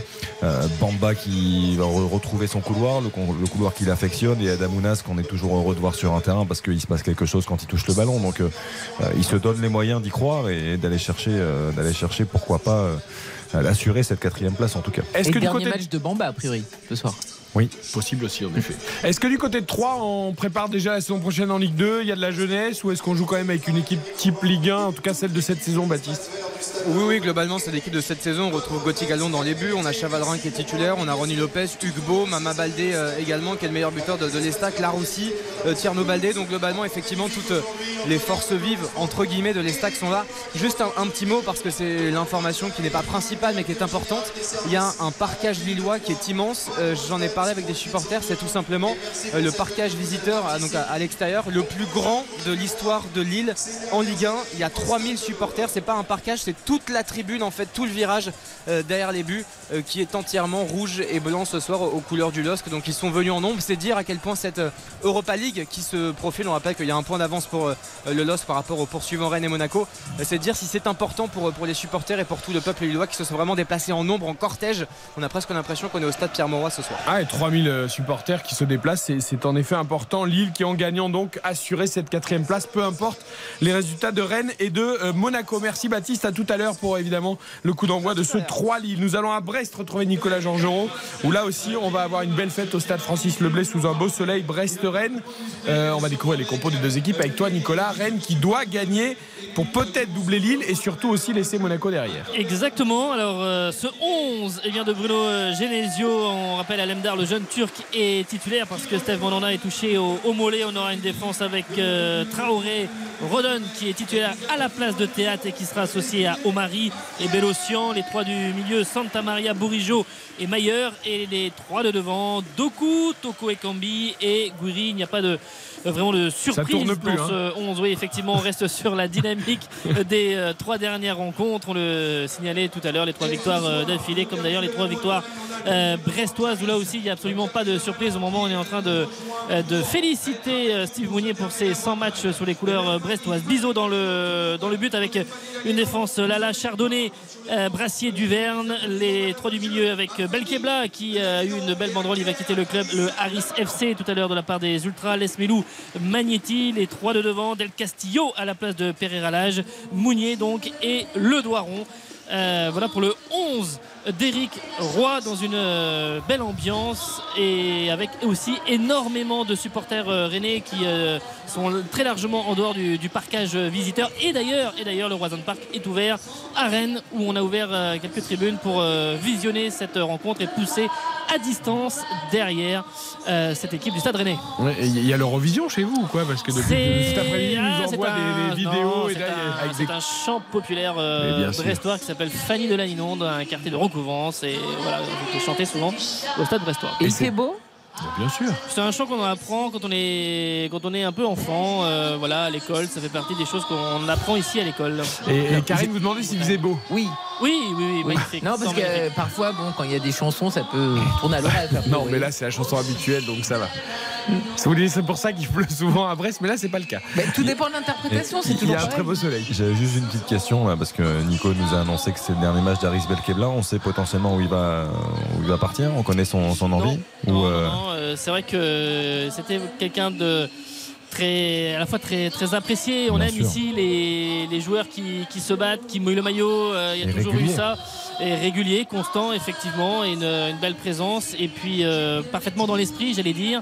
Et donc, euh, c'est un, un joueur qui fera sans doute défaut au stade brestois. Vraiment, sur les, il faut trouver un, un même profil pour euh, les joueurs de- d'Éric Roy, enfin pour l'équipe d'Éric Roy, quand bien même aussi Éric Roy va pouvoir rester, il va euh, eh bien, euh, rencontrer ses dirigeants là dans les quatre prochains jours. Allez, laissez Nicolas Georgerot chanter. Euh, pendant ce temps, nous, on va écouter Bruno Genesio, euh, l'entraîneur rennais. Évidemment, une victoire. Et surtout, ce qui lui plaît à Bruno Genesio, c'est que ça dépend que du stade rennais. Mais on sait aussi euh, ce qui nous attend si on prend le match euh, comme on l'a pris contre Monaco et ce sera à nous de, de nous montrer aussi conquérants et d'avoir la même envie, le même état d'esprit euh, pour l'emporter. On a notre destin entre nos, pieds, entre nos mains. À nous de à nous de faire le job comme on l'a fait samedi contre Monaco pour pour après avoir peut-être une bonne surprise. Mais il faut pas avoir de peur. On a quelque chose d'extraordinaire à, à aller chercher qu'on a tutoyé quasiment toute la saison et là on a la possibilité de nouveau de qualifier le club pour la, Coupe d'Europe pour une sixième saison consécutive, ce qui est quand même quelque chose d'important. Oui, ce serait une belle continuité, Nicolas Georgerot, pour Rennes, hein, cette sixième qualification consécutive en Coupe d'Europe, avec ce projet où il y a quand même de l'investissement depuis plusieurs saisons, particulièrement cette année, Karine Galli l'a souligné tout à l'heure, et sans doute qu'on va, euh, d'ailleurs Florent Maurice, je crois, avait dit, euh, bah, évidemment, avec une Coupe d'Europe, on attire plus facilement du monde et des joueurs pour la saison prochaine. Non, mais c'est euh, surtout que c'est soit une saison où ils sont dans les clous mais ils ne performent pas, soit c'est une saison ratée. En fait, t'as que deux options ce soir. Parce que par rapport à l'élimination et au scénario de l'élimination en Ligue Europa, ils ont été ridicules. Par rapport à tous les investissements, bon, bah là, c'est juste normal en fait d'être cinquième. C'est pas une réussite réussie, mais si t'y es pas, c'est raté, vraiment. Ok. Ah bah moi, c'est ce que je pense. hein. Non, mais tu as complètement raison. Par, rapport à l'investissement qui est fait depuis plusieurs saisons, euh, et notamment celui, euh, tu le confirmais et tu l'évoquais, celui de l'été dernier, ce serait euh, un énorme échec si Rennes n'était pas dans une situation européenne à la fin de cette saison-là. Euh, sixième saison consécutive en Coupe d'Europe, effectivement, ce serait, euh, ça, ça témoignerait d'une grande régularité, donc super. Mais là, ils n'ont pas le choix. Ils n'ont pas le choix de, de jouer l'Europe la saison prochaine. Oui. Puis quand tu te fais, pardon, quand tu te fais sortir par Arsenal, comme ça a été le cas il y a quelques années en Coupe d'Europe, tu peux très bien le comprendre. Là, honnêtement, ce qu'on avait vécu, on était ensemble avec Xavier au Horizon Park, c'est pas possible. T'es t'es grotesque. Tu te fais sortir à la séance de tir au but par une équipe qui n'a pas joué un match officiel depuis des mois, vu la situation du pays. Donc euh, le minimum, c'est de retourner en Coupe d'Europe. Je voulais juste demander à Nicolas Georgerot si euh, l'état d'esprit des Brestois, évidemment, déjà, bon, toujours petite rivalité quand même, euh, Brest-Rennes, on va pas, on va pas faire de cadeaux aux voisins Non, rennais. non, hein non, je- ça je peux vous l'assurer, non. Attends, ça c'est sûr et certain. Non, non, parce qu'en plus, euh, bah, c'est un derby que les Brestois n'ont pas gagné depuis euh, très longtemps. Euh, et donc, euh, il y a vraiment cette euh, volonté de, de s'imposer. Grégoire disait effectivement, euh, euh, parler de cette équité sportive, mais il y a l'envie de, de faire un match plein, d'être, de bien finir, parce que c'est la meilleure série du Stade Brestois cette saison. Trois victoires d'affilée, ça a été compliqué cette saison, surtout en, début de, en début de saison. Et donc, voilà, et de, de- très très bien finir et de terminer avec quatre victoires consécutives. Et j'ai lu aussi que si Rennes prenait un point ou gagnait, ils battaient le- leur record de points dans une saison de Ligue 1. Euh, Oui. 66 je crois euh, de mémoire et donc ouais j'étais un peu étonné Euh, mais bon c'est vrai que ils n'ont jamais fait des saisons non plus Le euh, record est à 66, ils sont à 65 là. voilà, donc euh, en cas de victoire ce soir, Rennes battrait son record de points en Ligue 1. Brest-Rennes, ce sera avec Nicolas Georgerot à Francis Leblé. L'ambiance sera peut-être beaucoup moins sympathique et festive à Louis II euh, pour Michael Lefebvre avec Monaco-Toulouse où Monaco doit espérer un miracle et Monaco déjà, déjà doit se retrouver un minimum. Michael, et offrir à ses quelques supporters une sortie digne de ce nom, même si après euh, euh, Lille et Rennes gagnent, mais qu'au moins Monaco fasse le job. Oui, parce que le constat que vous avez fait pour Rennes, il vaut absolument pour l'AS Monaco euh, également. Ah, on vous perd un peu, Mika. On va rétablir la connexion euh, du côté du stade. J'ai l'impression que plus rien ne va à Monaco. C'est-à-dire que euh, l'équipe ne joue plus, euh, il n'y a plus de résultats, tout le monde est déprimé, euh, le courant électrique passe plus à Louis II. Euh, je crois qu'en fait, vous savez quoi? Ils ont mis tout le débit électrique et tout l'argent et tout le public.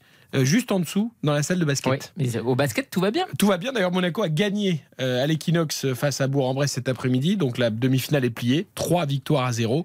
La Roca Team jouera euh, la finale du championnat, soit contre l'Asvel, soit contre Boulogne-le-Valois. Il y a 2-1 pour Boulogne-le-Valois. Mais le troisième de l'Euroleague a fait le boulot au championnat. Donc je- non, mais je vous dis sincèrement, hein, s'ils ne sont pas en Coupe d'Europe au foot, déjà qu'il y avait une grosse. euh, on va dire euh, une transformation et euh, euh, tout le monde allait vers le basket mais là ça va être encore plus le cas est-ce qu'on a retrouvé Mickaël Lefebvre Présent. on disait que tout le budget, tout le courant électrique, tout l'intérêt des gens de Monaco Ouais, bah, va vers le basket. Je, je t'ai entendu, oui, et bien sûr, Eric, parce que bon, euh, Monaco est en finale du championnat de France, troisième euh, club européen, donc c'est vrai que ça, ça a Eh fait oui. vibrer les supporters de, de la Roca Team et donc de l'AS Monaco cette saison. Et bien au contraire, cette équipe de, de, de l'ASM est désespérante depuis plusieurs semaines euh, maintenant, avec des joueurs qui ont clairement, pour certains, la tête ailleurs. On peut penser à, à Youssouf Fofana ou à Axel Dizazi qui sont euh, revenus euh, très péniblement euh, de, de- de leur Coupe du Monde. Un gardien qui n'a jamais été au niveau lors Pourtant de ces deux sélection. années. hein. Et Bon, bah alors Et ça, oui. la logique Oui, de groupe. Dizazi en sélection Ah ouais, et Fofana ça- aussi, ouais, ah ouais, ouais. incroyable. Ouais, incroyable. Logique de groupe, logique de groupe. C'est exactement Dans ça. Un. Nubel euh, qui va retourner au Ça Bayern Munich ou pas d'ailleurs parce que Ouais. son prêt de deux ans euh, se termine ici et euh, il n'a jamais rien prouvé euh, dans, dans ce club, voire, voire il a même fait pire que, que ce que l'on pouvait imaginer. Donc euh, c'est vrai que rien ne va dans cette équipe de l'ASM. Philippe Clément qui est, un su- qui est sur un siège éjectable s'il ne qualifie pas son équipe et même s'il la qualifie pour une Coupe d'Europe euh, ce soir, pas sûr qu'il reste l'année prochaine. Et puis surtout un directeur sportif, Paul Mitchell, qui a annoncé euh, dès le début de l'année qu'il allait partir. Donc c'est vrai que ça aide pas à concerner tout le monde dans, dans le club. Quelle équipe pour essayer de battre Toulouse ce soir? Alors, Nubel dans les buts, Caio Henrique, Dizazi, Maripane et Aguilar en défense, Fofana, Camara au milieu de terrain, Minamino côté gauche puisque Golovin est effectivement blessé, Vanderson côté droit, une attaque composée de Ben Seguir et de Ben Yedder, Mbolo étant sur le banc. Euh, côté toulousain, c'est l'équipe B. euh, avec euh, Dupé dans les buts, Kamanzi, Rouault, Costa, euh, Suazo, Sierro, Genro, Diarra, Onayou, Shaibi et Birmancevic. Ah oui. Et, et Oui, est-ce oui. qu'il est sur le banc? Il était annoncé sur le banc. Oui, il est savez, sur le après banc. sa rupture des ligaments croisés. Effectivement. Il finira le dernier. Enfin, il finira. Je sais pas s'il rentrera, mais en tout cas, il est sur le banc dans le groupe pour le Bah, dernier match ça va être saison. une des attractions de la soirée parce que Riccielli c'est la, première fois qu'il apparaît dans dans le groupe depuis Oui. la deuxième ou la troisième journée hein, je crois de, de championnat Euh, il s'était blessé très tôt en début de saison donc euh, 21 voilà. août. Ouais, le 21 août ouais. donc on a hâte de le, de le voir de retour sur les pelouses La seule chose c'est peut-être le dernier match aussi de Ben Yedder. Ah, peut-être. Bah avec oui. son salaire colossal euh, qui, qui pèse sur les finances Ouais, du ça club. fait quelque chose. En tout cas, la seule chose qui est bien à Monaco qui reste, c'est la playlist. Peut-être qu'elle passe dans les bars d'ailleurs fréquentés par les joueurs euh, Tout à fait. de Avicii. l'ASM. Avicii, Avicii, ça, marche évidemment. toujours dans les stades de foot. Euh, C'est toujours Vous, agréable à vous écouter. parliez de Wissam Ben Yedder, figurez-vous que c'est le, toujours le meilleur buteur en Ligue 1 au 21e siècle de Monaco et de Toulouse. 81 buts avec Monaco, 63 avec le TFC. Et j'avais un chiffre quand même assez curieux. Euh, il n'a marqué qu'une seule fois lors des 8 matchs entre les deux équipes auxquels il a Et- participé. Et je vous rassure, on a retrouvé Paul Mitchell, il vient de passer devant moi. Ah, bah, très bien. On était inquiets. Ouais. Mettez-lui une petite tape sur l'épaule. Allez, la sortie, c'est par là, mon cher Paul. Euh, que tout ça change très vite. À Monaco, on a envie de changement, mais bon, le changement, ça garantit pas grand-chose non plus. C'est pas maintenant. Il faudra peut-être des investissements à nouveau, mais est-ce qu'il y en aura son Coupe d'Europe? Sans doute pas. Je voudrais qu'on retourne vite rapidement avant, euh, avant qu'on marque une courte pause et qu'on fasse les coups d'envoi des rencontres à Ajaccio, Ajaccio-Marseille avec Anthony Tognetti. Est-ce que ça s'est calmé en tribune? Est-ce qu'on va pouvoir Et- euh, débuter cette rencontre dans- euh, correctement? Ça s'est calmé en tribune et euh, les Marseillais, il faut leur euh, donner honneur, un magnifique tifo avec euh, des fumigènes scintillants. Voilà, tout simplement, ça fait son effet. C'est très très beau en parcage. On passe à la compo, s'il vous plaît, Allez, même si tout est calme De ici. Marseille notamment, s'il vous plaît. De Marseille avec Blanco dans les cages. Euh, en dé- défense à 3 avec Kolasinac, Balerdi et Mbemba. Un milieu à 4 avec Klaus, Verretou, Gandouzi et Caboret. Gandouzi qui sera capitaine. Ensuite, il y a Under et Malinowski et Sanchez en pointe. Du côté de l'ACA, le roi dans les cages. Ça sera son dernier match ce soir. Youssouf, Gonzalez, Vidal et Diallo en défense. Un milieu à 3 avec Mathieu Coutader, Michael Barreto et Vincent Marchetti. Et sur les côtés, il y aura Nouri et Bayala avec un jeune du centre de formation en pointe, Touré. Je vous rappelle le programme avant de retrouver aussi Philippe Sansfourche au Parc des Princes qui est sur la route après avoir euh, présenté On refait le match. Il rejoint le Parc des Princes où Lionel Messi, je peux d'ores et déjà vous donner cette info, a été sifflé euh, au moment des compositions des deux équipes pour son dernier match à Paris et en France. Euh, son En tout passage. cas, il va entrer sur la pelouse avec ses enfants. Ouais, son voit. passage n'aura pas marqué les esprits malheureusement, mais en tout cas ça se termine pas très bien. Et puis il y aura un grand hommage à Sergio Rico également à la 16e minute, mais j'ai aperçu déjà un maillot floqué à son nom, géant dans les tribunes du Parc des Princes. Nantes, Angers, Auxerre, Lens, 3 Lille, Brest, Rennes, Monaco, Toulouse, PSG, Clermont, Ajaccio, Marseille, Nice, Lyon, Reims, Montpellier, Lorient, Strasbourg. C'est la 38e et dernière journée de Ligue 1. C'est le multiplex RTL Foot jusqu'à minuit en musique. Xavier Domergue. Armand Ronelden. C'est notre DJ. reconnu Armand. Il est incroyable. C'est un tu DJ. devrais participer, euh, tu sais, à l'époque, l'émission de Thierry Ardisson, là, où il mettait Magnéto Serge, tu les aurais tous eu. 20h58, courte pause et les coups d'envoi des rencontres sur les pelouses de Ligue 1. RTL Foot. RTL Foot. Présenté par Eric Silvestro. Dans quelques secondes, le coup d'envoi de toutes les rencontres de la 38e journée de Ligue 1. Je voudrais juste faire un clin d'œil à, à Hugo Hamelin qui est à Nice. J'ai l'impression que c'est Hugo Lloris qui va donner le coup d'envoi, non? Et nommé aiglon du siècle, Ah Hugo ouais. Lloris qui avait démarré sa carrière euh, ici avant de rejoindre Lyon. Justement, on a vu une grande accolade avec euh, euh, la casette et euh, ce sont ses enfants qui vont lui remettre ce prix dans le rond central. Les enfants, il y en a beaucoup au Parc des Princes aussi pour fêter le 11e titre de champion du PSG. On accueille Philippe Sanfourche qui est arrivé en tribune de presse. Salut mon Philippe. Oui, bonsoir à tous. C'est bon, bien effectivement. installé On est bien installé, tout fonctionne et euh, je confirme toutes les informations que j'ai brièvement entendues en arrivant, à savoir euh, qu'il y a un grand euh, maillot euh, déployé dans, dans la tribune Auteuil aux couleurs de Sergio Rico avec ce numéro 16. Sachez qu'à la 16e minute du match également, euh, il y aura une minute euh, d'applaudissement en soutien à Sergio Rico. Et tous les joueurs qui sont rentrés pour le coup d'envoi sur la pelouse, alors ils vont évidemment changer de maillot ensuite pour le coup d'envoi, mais ont tous leur numéro et floqué Sergio Rico, quel que soit le joueur. Sergio Rico dans le dos, euh, évidemment en soutien à ce gardien de but qui, bat, qui se bat toujours entre la vie et la mort depuis ce terrible accident de, de cheval à Séville. Allez, la 38e journée de Ligue 1 débute. Coup d'envoi quelque part, messieurs. C'est parti à Et Nantes. première c'est occasion pour Ben Yedder. Oh, ça passe au-dessus. Ça passe au-dessus. Cette première occasion pour Wissam Ben Yedder qui était signalé hors jeu, mais le petit piqué n'a pas marché. C'était Mika Lefebvre à Louis II. C'est parti à Nantes, Philippe Audouin. Avec déjà un corner pour euh, les Nantais après seulement 20 secondes. Le ballon qui est renvoyé par la défense angevine. Ça revient tout près de la surface de réparation, mais le danger est écarté. Autre coup d'envoi. Parti à Brest. C'est parti à Brest. Nicolas Georgerot. Depuis 55 secondes, le ballon dans les pieds des Rennais. Autre coup d'envoi. Ajaccio. À la baie des Champs. Alors, la baie des Champs, tiens, Dimitri Ramelot pour OCR. La minute de jeu ici, le coup d'envoi donné par euh, les Bourguignons. Baptiste Durieux au stade de l'Aube. Exactement 0 à 0 entre les Stacks et le Lille Olympique Sporting Club. Une minute de jeu, le ballon dans les pieds des Lillois. J'ai entendu Ajaccio également, Anthony Tonetti. Ouais, Ajaccio, c'est parti depuis une minute et un coup franc intéressant là qui va être euh, tiré par euh, les Marseillais à la suite d'une grosse faute sur Caboret à l'entrée de la surface, très excentré et un coup franc qui va être tiré par Malinowski dans quelques instants. À Louis II, c'était c'est donc parti. aussi à Lorient avec un premier coup franc pour Lorient. On joue depuis 1 minute 30. C'est Christian Panvert. On a entendu Mika Lefebvre à Louis II. Philippe, c'est parti au parc aussi? Non, ça n'est pas parti, puisqu'en fait, euh, Ouais, ouais, il y a- une annonce au micro, Ouais. euh, justement pour parler euh, de- de- de- du soutien à Sergio Rico et du fait qu'il va y avoir un, un moment, non pas dommage, on ne veut pas, on veut pas utiliser ce mot, mais en tout cas de, de soutien aux joueurs blessés. Alors, c'est pour une bonne raison. C'est parti à Nice, Hugo C'est parti à Nice, coup d'envoi à donner avec Alexandre Lacazette qui s'est projeté tout de suite vers la surface de réparation adverse. On rappelle que juste avant de partir à Arsenal, il avait inscrit un doublé contre Nice, son 99e et 100e but euh, en Ligue 1. Et s'il réédite euh, l'exploit ce soir.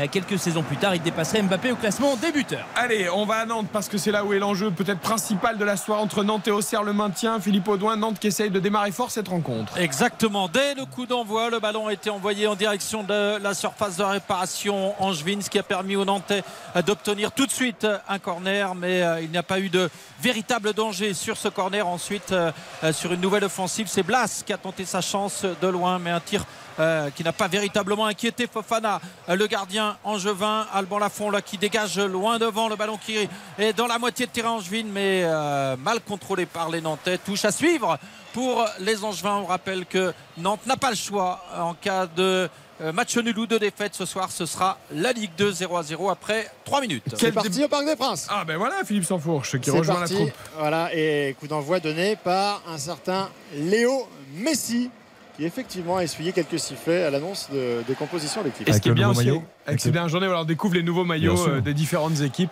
Nouveau maillot du Paris Saint-Germain. Et notamment le maillot domicile du Paris Saint-Germain qui est plutôt pas mal d'ailleurs je trouve pour la saison prochaine. La Quel début le- de match sur le côté, sur le cœur. Un peu ouais la bande rouge. Quel début de match à Auxerre pour Auxerre Lens Dimitri Est-ce que les Auxerrois euh, montrent euh, de l'envie Bon, la première tentative, ça a été un grand ballon côté euh, gauche et un- une frappe euh, centre-tir qui a fini euh, derrière la, transversale des Bourguignons. Mais ce sont effectivement les joueurs de Pellissier qui essayent de garder le ballon, qui courent un petit peu dans le vide. Attention, ils vont peut-être me faire mentir.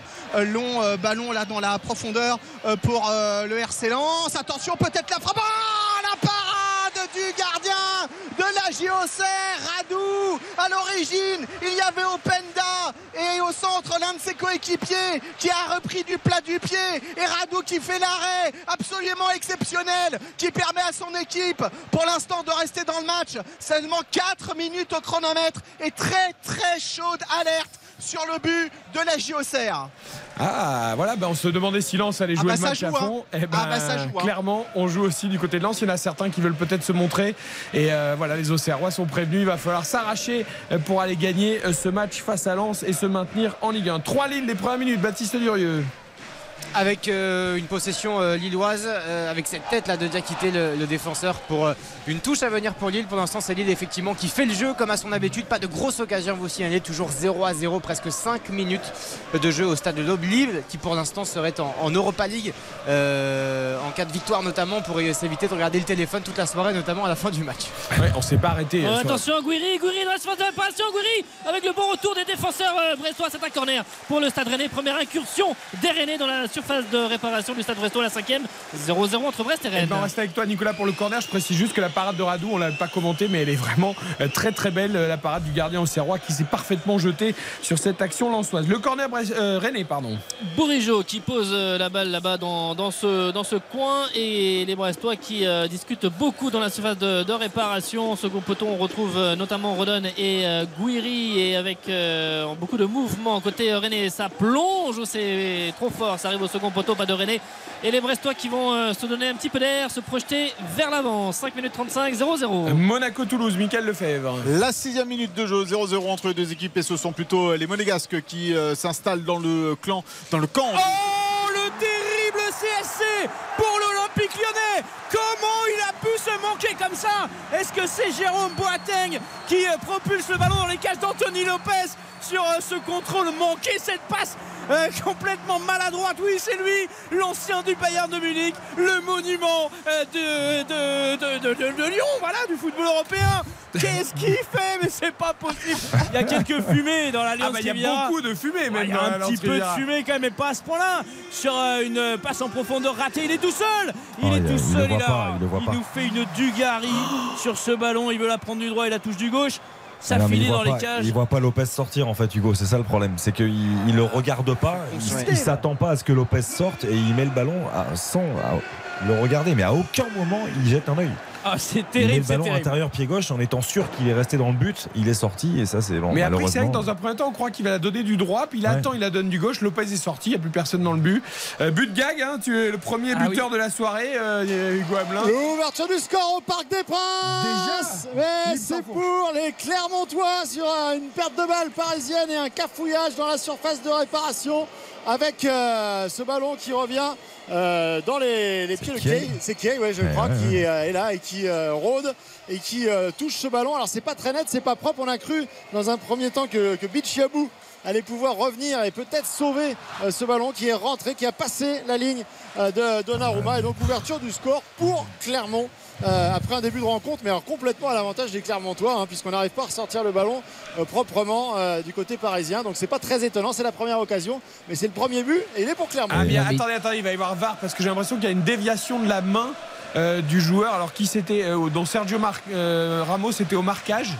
Et il me semble que ce ballon est dévié de la main. C'est ce que réclame Sergio Oui. Ramos en tout cas. Bon, Ramos qui rate complètement son intervention Oui, aussi. ouais. mais je pense qu'il y a effectivement, main. tout de suite, il dit euh, il y a main. Par contre, votre ami, cas, Bi- ça va être checké. votre ami effectivement. Bichiabou, il dort hein, encore. hein. Ah bah, complètement. Il, complètement. il se fait passer devant par Kiei, il dort complètement. Et. Kiei, Kiei, si le but est validé, c'est une drôle de saison quand même. hein. Il inscrit son dixième but hein, pour un joueur qui, que beaucoup avaient condamné, euh, notamment en Ligue 1, en disant qu'il n'aurait peut-être pas le niveau du championnat de France de Ligue 1. À l'arrivée, il fait quand même une, une très très belle saison avec Clermont. Monsieur Léonard, hein, je crois, Philippe, l'arbitre Ouais, de Thomas cette Léonard, rencontre. effectivement, qui est en train de, bah, de converser avec ses assistants. Pour l'instant, il ne s'est pas déplacé pour aller éventuellement voir les images, mais euh, Alors, il n'y a pas écoute, de hors-jeu, ça c'est sûr.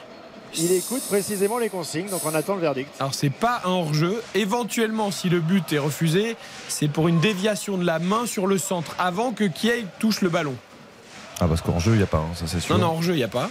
C'est long quand même là. C'est hein. très long. Ouais, parce que autant un hors-jeu, ça peut être compliqué à, à mettre les points de. Ah, Autant- Maxime Gonalon essaye d'accélérer un peu le mouvement. Autant une main. Que euh, va a dire main ou il n'y a pas monsieur main quoi. euh, Kay Ah, la main, la main. Il signale la, il signale la main. Et donc le but est annulé. Le Zéro. but est annulé. À 0, on reste avec un seul but pour l'instant entre Nice et Lyon. De Boateng contre son camp 1-0 pour Nice. Ballon touché de la main donc du côté de Clermont. On était à Monaco avec Michael Lefebvre qui nous parlait du début de match plutôt encourageant de Monaco. Oui, même s'il n'y a pas encore d'occasion franche hein, pour cette équipe euh, de l'ASM. Mais attention, parce qu'en contre, ça va très vite euh, du côté euh, de Toulouse, malgré l'équipe euh, B. Attention, ce ballon récupéré par Minamino à l'entrée de la surface de réparation. La frappe de Minamino, ça passe euh, bien loin de la cage euh, de Dupé. Donc les Monégasques ont l'air d'avoir envie euh, dans cette euh, rencontre. Ils doivent se créer des occasions. Maintenant, 10 minutes de jeu 0-0. Ajaccio-Marseille, Anthony Tonietti. On est dans la dixième minute de jeu, toujours 0-0. euh, très peu d'occasions pour l'instant. On a eu ce coup franc tout à l'heure marseillais euh, qui a été bien boxé par Benjamin Leroy. L'action qui a suivi, eh bien, il y avait euh, Touré qui avait peut-être quelque chose de mieux à faire. Euh, mais euh, malheureusement, ça a été tiré euh, à côté pour l'instant. euh, 0-0 avec la frappe là d'Alexis Sanchez qui est contré par un défenseur ajaxien. 0-0 ici à Lorient, François Coty. Strasbourg, Christian Panvert. Toujours 0-0 dans un match plaisant avec une superbe reprise de volée à l'instant du défenseur strasbourgeois Dagba sur une mauvaise relance de Riolantais et qui a touché le poteau. Et là, c'est Lorient. Lorient qui vient d'ouvrir le score par euh, l'intermédiaire. Alors je, je vais essayer d'identifier le buteur. Moi je crois euh, qu'il s'agit de Fèvre. Euh, superbe but de Romain Fèvre euh, sur un contre Lorientais. Lorientais Lorient qui avait bien entamé ce début de match, qui s'est fait peur sur ce poteau strasbourgeois et qui ouvre le score à la sixième minute. Il termine bien la saison, Romain Fèvre. hein. Son, Ah oui. son Oui. départ à Lorient lui a fait du bien après son échec à Lyon. Et il retrouve le plaisir de jouer Karine et Oui. on- il finit Ap- bien. Après, il est revenu à des standards qui lui correspondent plus parce que voilà, il avait essayé de passer le cap Brest-Lyon et ça a été clairement un énorme échec. Là, il retrouve du temps de jeu dans une équipe qui est plus adaptée pour lui et effectivement, il Oh fait la grosse bien. parade encore du gardien de la JOCR sur cette frappe euh, de Fulgini là dans la surface de réparation. Ballon brossé de l'intérieur du pré droit et le gardien de la GIA qui est obligé de faire la deuxième parade importante de cette rencontre. Corner à suite pour le Racing Club de Lens. 11 minutes au chronomètre 0-0 entre les deux équipes. Coup franc dangereux euh, pour euh, le Stade Rennais, plein axe euh, avec euh, Bizot qui euh, va mettre en place son but, mais très intéressant pour les Rennais. Quasiment plein axe consécutif à une faute de Belkiebla sur Doku qui allait entrer dans la surface de réparation. Allez, on suit avec toi évidemment ce coup franc. La douzième 0-0 pour l'instant entre les deux équipes. Ça discute notamment avec euh, Bourigeau et Lovro Mayer. Les Brestois, Monsieur Brizard qui met euh, le petit coup de, bombe pour mettre le mur euh, à distance. Ils vont bien reculer d'un mètre cinquante. Là, les, les Brestois avec Bizot qui parle à ses coéquipiers. Les... On parle aussi entre Traoré et euh, on s'ajuste un petit peu parce que le, le jeu offensif euh, rennais euh, sur ces premières euh, minutes euh, est un petit peu décousu. Pour l'instant, ils ont ce coup franc intéressant qui va être frappé, Monsieur Brizard, qui va sortir de la surface de réparation. Pour Bourigeaud, ça. Avec euh, Bourigeau Mayer. Euh, D'ailleurs, Bourigeau qui dit euh, à à l'un de ses coéquipiers de, de- de- de s'écarter finalement de ce mur. Aussi, Mayer, Bourigeau, on est euh, dans l'axe avec euh, Mayer, la fin de Bourigeau. Ras du poteau, l'ouverture du score. L'ouverture du score signé Bourigeau, Bizot trop court. Ce ballon ras du poteau. Coup franc direct, trouvé par Bourigeau, le score 1-0 Il a une main à la place du pied, ce garçon. Lui aussi termine très fort la saison depuis son replacement dans l'axe. Il est magnifique ce coup franc, Nicolas. Ah, il est magnifique parce que, effectivement, euh, juste avant, ils demandent euh, tous les deux l'un de, euh, l'un de, de leurs euh, coéquipiers de, s'écarter euh, du mur euh, brestois. Et ce ballon par Bourigeau est parfaitement brossé. Il arrive au, au ras du poteau. Et Bizot est trop court au moment de se détendre, d'aller chercher sur sa gauche. Et c'est parfaitement logé au ras du poteau, en- au sol. Et ça vient tromper le gardien brestois. 1-0 pour les Rennais. Et but extrêmement important, évidemment, pour le club de l'île-et-Vilaine. Ah, il n'y avait pas beaucoup de place, Xavier. Il le met exactement où il Ah, faut. c'est- Benjamin Bourigeau. C'est tout en maîtrise technique, c'est-à-dire que tout le monde s'attend à ce qu'il cherche à passer au-dessus du mur, lui il va chercher côté ouvert et il y a le petit rebond qui fait que pour, euh, pour Bizot c'est quasiment impossible d'intervenir, le, le geste est parfait. Alors très important, Rennes est quatrième virtuellement avec 68 points et donc prend la place qualificative pour la Ligue Europe.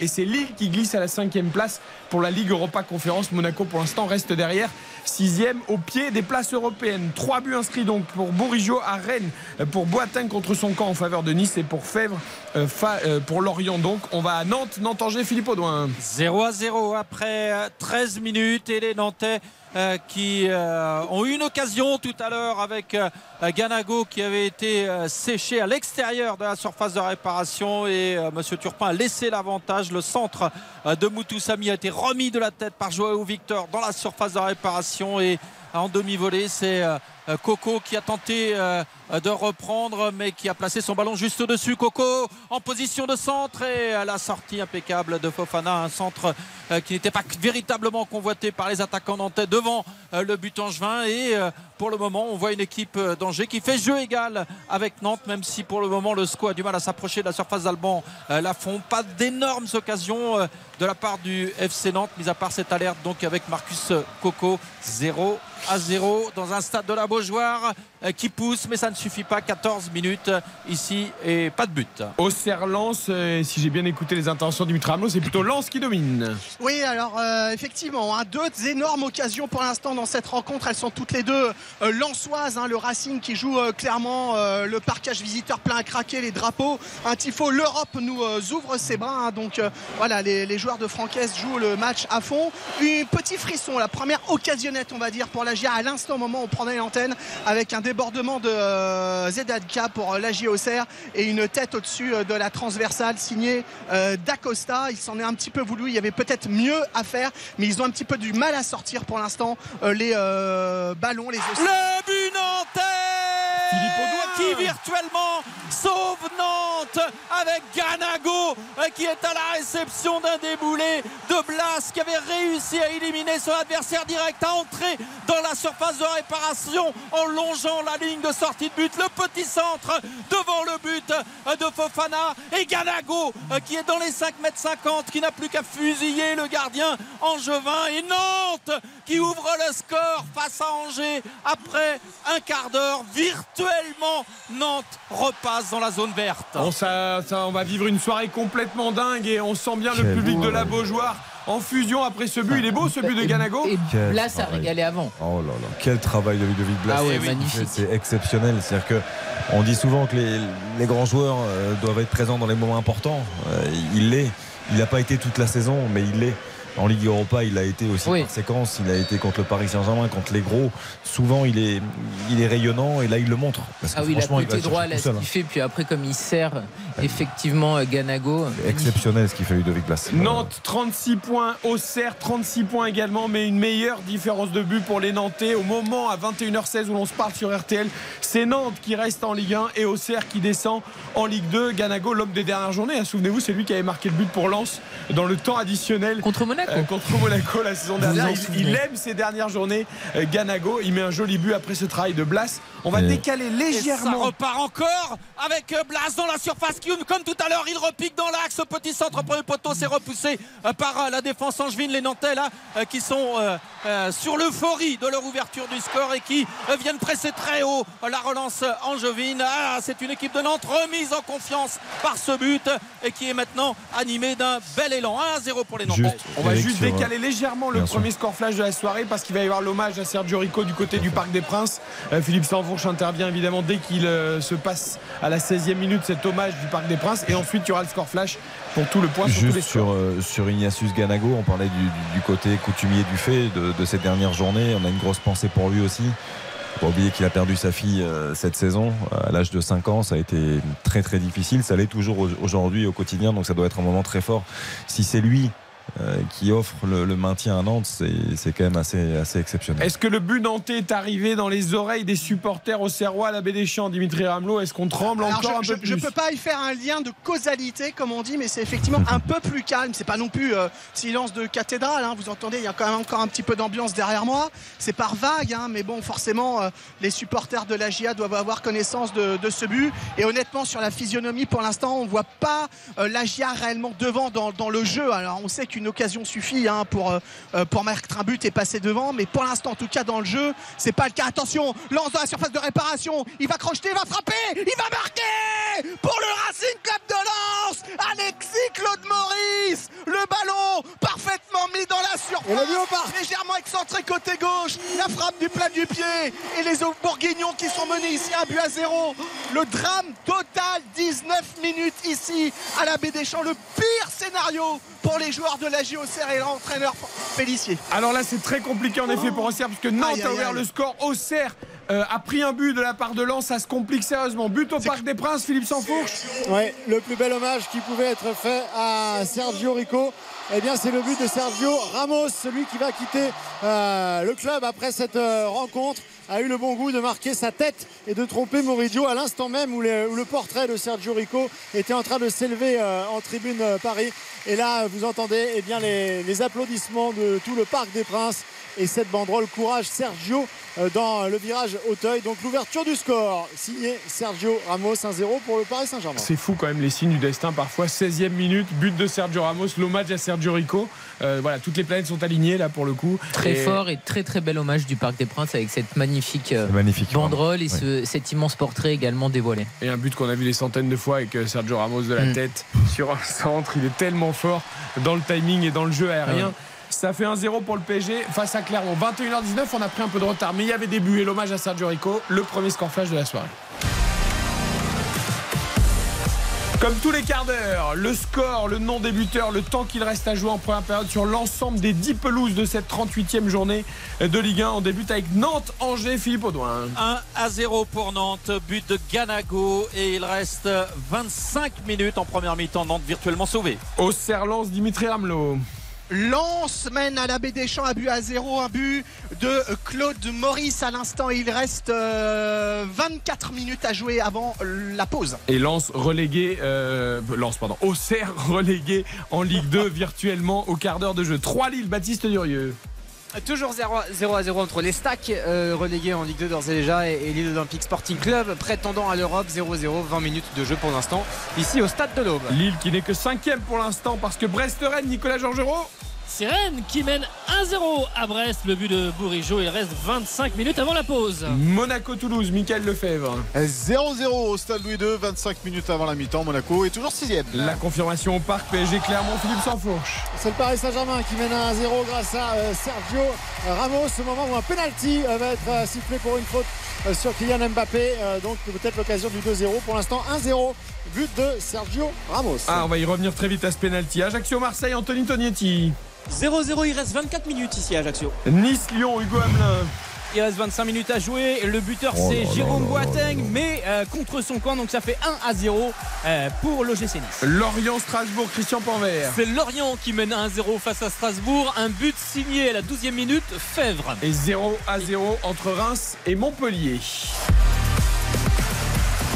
Le pénalty au Parc des Princes, Philippe Sanfourche, qui nous semble assez généreux. Ah C'est gentil, C'est non Achraf Hakimi hein, qui partait au but à la lutte avec Sédou, euh, qui est derrière, mais qui euh, prend soin justement de ne pas crocheter Ah ouais. Achraf Hakimi, qui lui prend soin d'essayer d'être crocheté, et de ralentir et de provoquer la faute de son euh, défenseur vis-à-vis.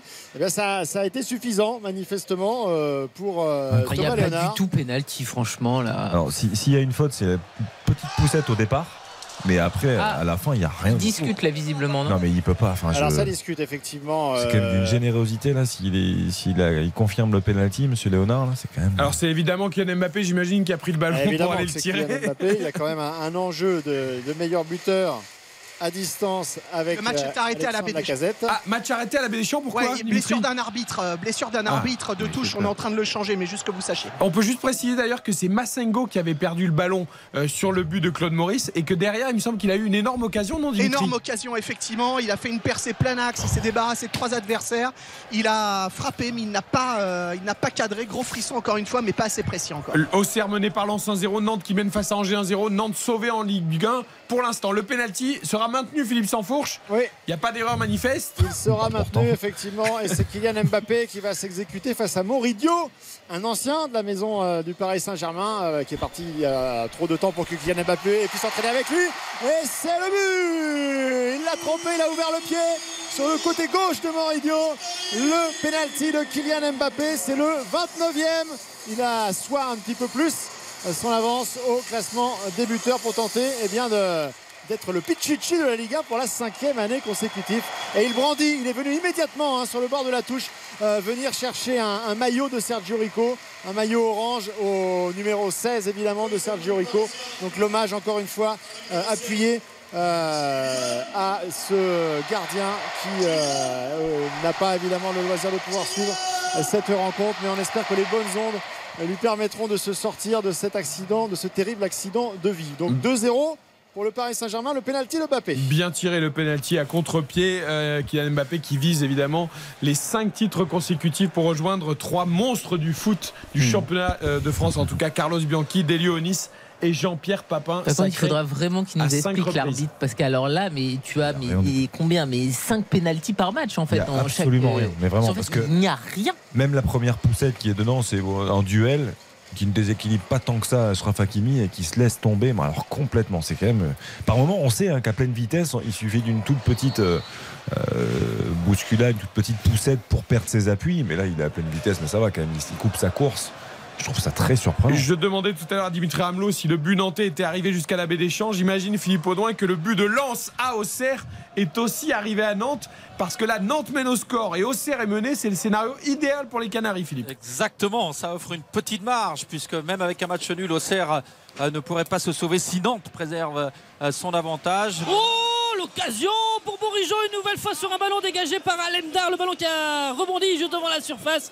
Et Bourigeau qui était tout proche sur une reprise de tromper euh, Bizot. C'est passé au-dessus de la barre transversale. Mais euh, les défenseurs brestois un petit peu apathiques et, euh, sur euh, cette action. Toujours 1-0 pour Rennes. C'était Nicolas Jean-Giraud à Brest. On termine à Nantes avec Philippe Audouin. Mais euh, les Nantais sont en défense hein, depuis euh, l'ouverture du score. Il y a eu euh, deux minutes d'euphorie après euh, le but. Mais là, c'est Angers qui euh, a mis la main sur le ballon, si l'on peut dire, et euh, qui s'approche de la surface de réparation d'Alban Lafont avec un centre qui est renvoyé devant le but euh, nantais. Le danger est écarté. Nantes qui mène 1 à 0. Nantes poussé par ses supporters après 25 minutes. Est-ce qu'on a une réaction lilloise après l'ouverture du score rennais puisque Lille n'est plus quatrième en Ligue Europe mais en Ligue Europa Conférence cinquième, Baptiste Durieux? Non, non, pas vraiment. On a eu la plus grosse occasion du match pour l'instant. euh, c'est Mama Baldé, l'attaquant euh, de l'Estac, qui a décidément des appuis et une vitesse absolument exceptionnelle, qui s'est retrouvé en, face à face face à Lucas Chevalier, mais qui n'a pas marqué. Toujours 0 à 0. Tout ce qu'on a vu, c'est une tête de José Fonte sur euh, corner. Il y a un retourné de Benjamin André aussi, d'ailleurs, qui a pris un, carton jaune au passage, une frappe de, David ou une frappe encore de Jonathan Bamba dans, la surface de réparation, mais trop, trop décroisé.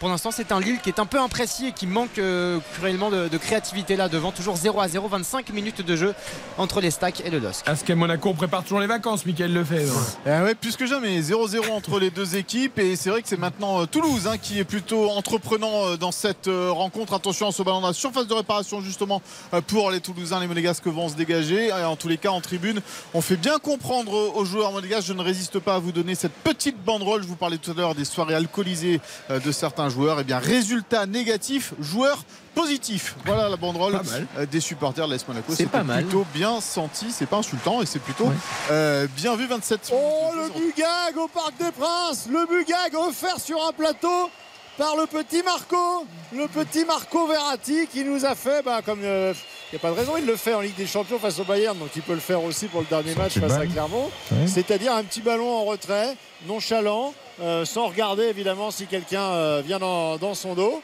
Et euh, bah, c'est un ballon offert, c'est un ballon donné euh, pour euh, le, le but de Gastien. Ah, mais ça, c'est parce que vous savez pourquoi? Il a passé toute la semaine à Roland Garros, euh, Marco Verratti. Donc euh, forcément, il n'était pas très concentré sur Mais le non, c'est football. pas sur le Caverati parce que c'est pas Sergio Ramos et Messi qu'il faut faire partir. Bah oui. C'est les garçons Tiens. qui, qui dorment sur leur statut depuis maintenant 10 ans. Ça me permet de faire un coucou à Isabelle Langer qui suit euh, le match de Zverev face à Tiafoe en, en session de soirée à Roland Garros. Salut Isabelle. Salut les garçons. C'est vrai que Verratti, on le voit tous les jours à Roland Garros. hein. Et il était même aussi au Grand Prix de Monaco. Il avait commencé une belle semaine sportive. Il y en a qui sont déjà en vacances en fait. Oui, c'est ça. Bah, à l'arrivée, ce soir, il offre un but à l'équipe adverse. Ça Vous donne quoi d'ailleurs, Zverev Tiafoe Eh ben c'est Tiafoe qui a remporté le premier set 6-3 et Zverev a fait le break dans le deuxième, il mène 2-1. Le vainqueur jouera le gagnant du match entre Dimitrov et Altmaier. Et pour le moment, c'est Dimitrov qui mène 2-7-0 et break dans la troisième manche face à l'Allemand. Allez, un petit, euh, des petites nouvelles aussi des filles. C'est le dernier euh, euh, match de filles aujourd'hui. Et Hans Jaber a égalisé un set partout contre la Serbe Danilovic. Merci beaucoup Isabelle, tu restes avec nous tout au long de la soirée. Il y a un but à Reims, euh, Xavier Domergue. Marqué par Folarin Balogun, qui avait pu marquer depuis un petit moment. C'est Sélectionné en équipe nationale cette Exactement. semaine. C'est une anomalie lorsqu'il ne marque pas. Et la frappe de. Blas qui frôle le poteau gauche de Fofana. Il est encore parti sur le côté droit. Blas, et comme d'habitude, il a repiqué à l'intérieur pour se mettre en position de frappe sur son pied fort, le gauche. Et euh, son tir qui a été dévié par euh, Fofana au premier poteau. C'est passé de très près à bah, gauche du poteau. Et corner à suivre pour euh, les Nantais qui mènent 1 à 0 euh, face à Angers grâce à Ganago qui a ouvert le score à la Oh la parade, la parade, la double parade d'Alexander Nobel sur cette occasion toulousaine, ce corner. Oh les Monégasques ont eu chaud, mais toujours 0-0 entre Monaco et Toulouse. Goal, goal, goal, goal, goal à l'Alliance Hamelin. Deuxième but pour Nice, 2 à 0 pour le GC Nice face à, à l'Olympique lyonnais. Et c'est Gaëtan Laborde euh, qui, de la tête, euh, va propulser le ballon dans un but vide. C'est un centre de Sofiane Diop, euh, je crois, à l'origine de, de cette action. 2 à 0 euh, pour Nice à la demi-heure de jeu. Bon, les derniers espoirs de Lyon de jouer la Coupe d'Europe qui étaient déjà euh, infimes. Il fallait que Rennes perde, que Lyon, euh, que Monaco perde, que Lyon remonte 9 buts de différence. Bon, c'est mort. 2-0 pour Nice euh, sur ce coup-là, malgré la parade de Lopez.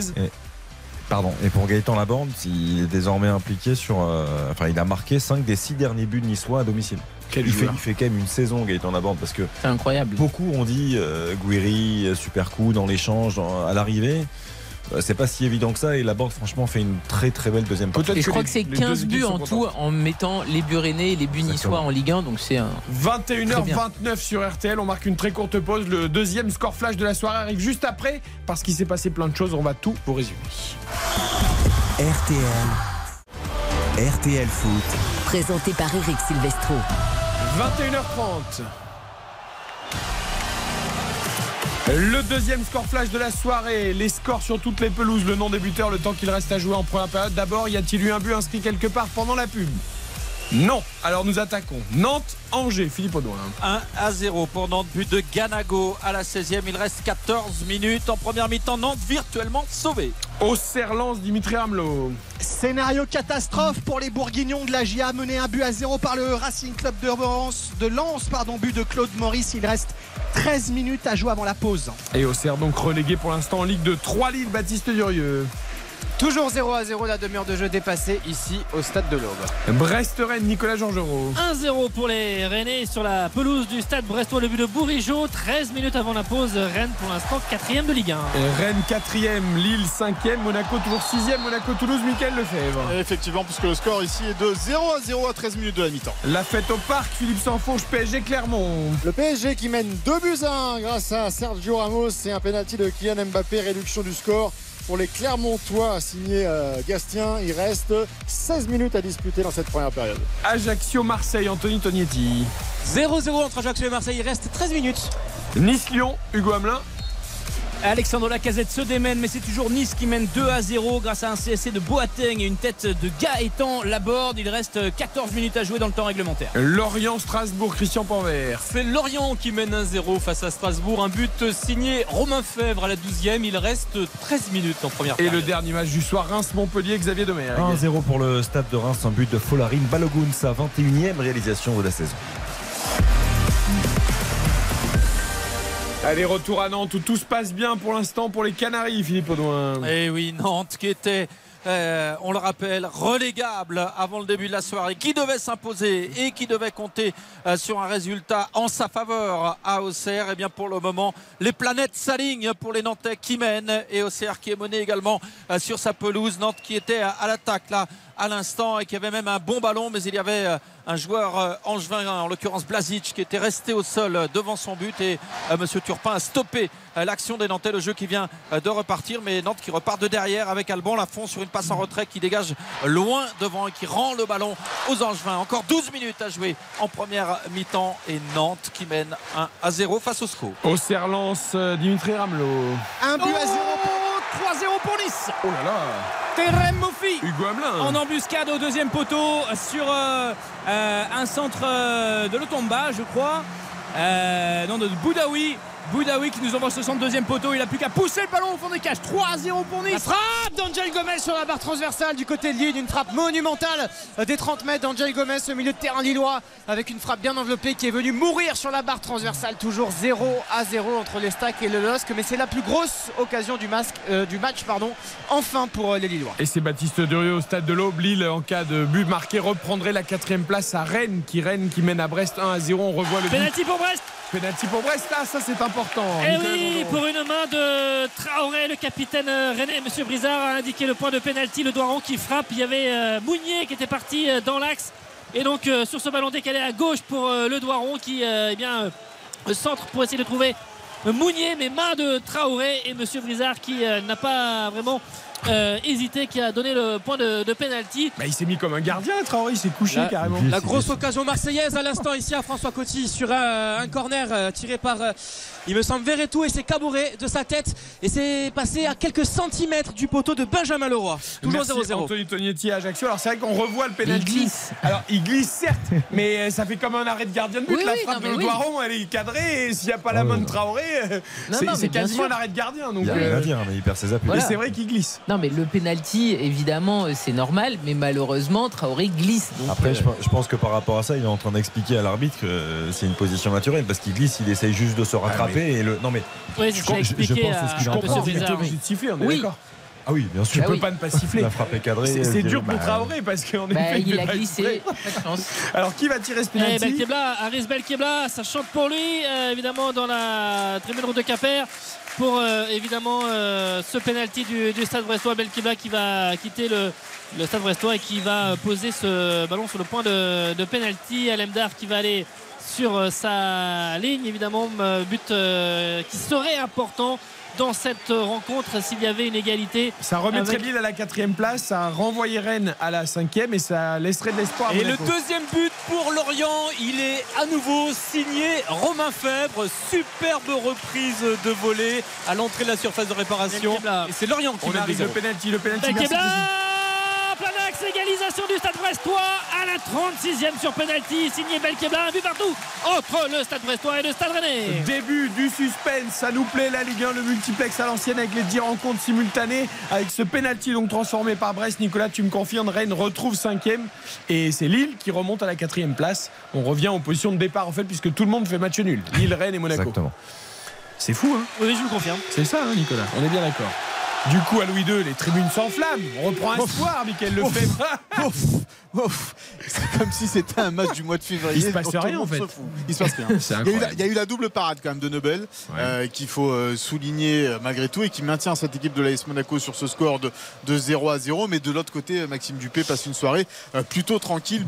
Peu d'envie, peu d'engagement, peu de volonté dans cette équipe de l'AS Monaco euh, pour l'instant qui est assez limitée euh, techniquement et qui ne se crée pas d'occasion après 37 minutes dans cette Lille 4e, Rennes 5e, Monaco 6e. On entérine le doublé de Fèvre du côté de Lorient, Christian Porvert. Alors euh, c'est vrai qu'elle est belle cette reprise, elle a un peu dévié quand même. Oui, hein, oui, Oui, un peu dévié. Oh, l'occasion pour Nantes avec Yanago qui s'est fermé l'angle du tir après avoir dribblé Fofana, le gardien angevin, et qui voit son tir s'écraser sur le petit filet. Il y avait peut-être une position de hors-jeu au tout départ, mais en tout cas, c'était une belle occasion euh, pour Nantes. Et euh, effectivement, confirmation, le drapeau s'est levé après coup. Il y avait une position de hors-jeu de Ganago. Fausse alerte sur le but angevin, toujours 1-0 pour Nantes. C'était Philippe Audouin à la Beaujean. On rappelle qu'Auxerre Thomasson dans la surface, Thomasson qui centre, la frappe, la parade encore de Radou.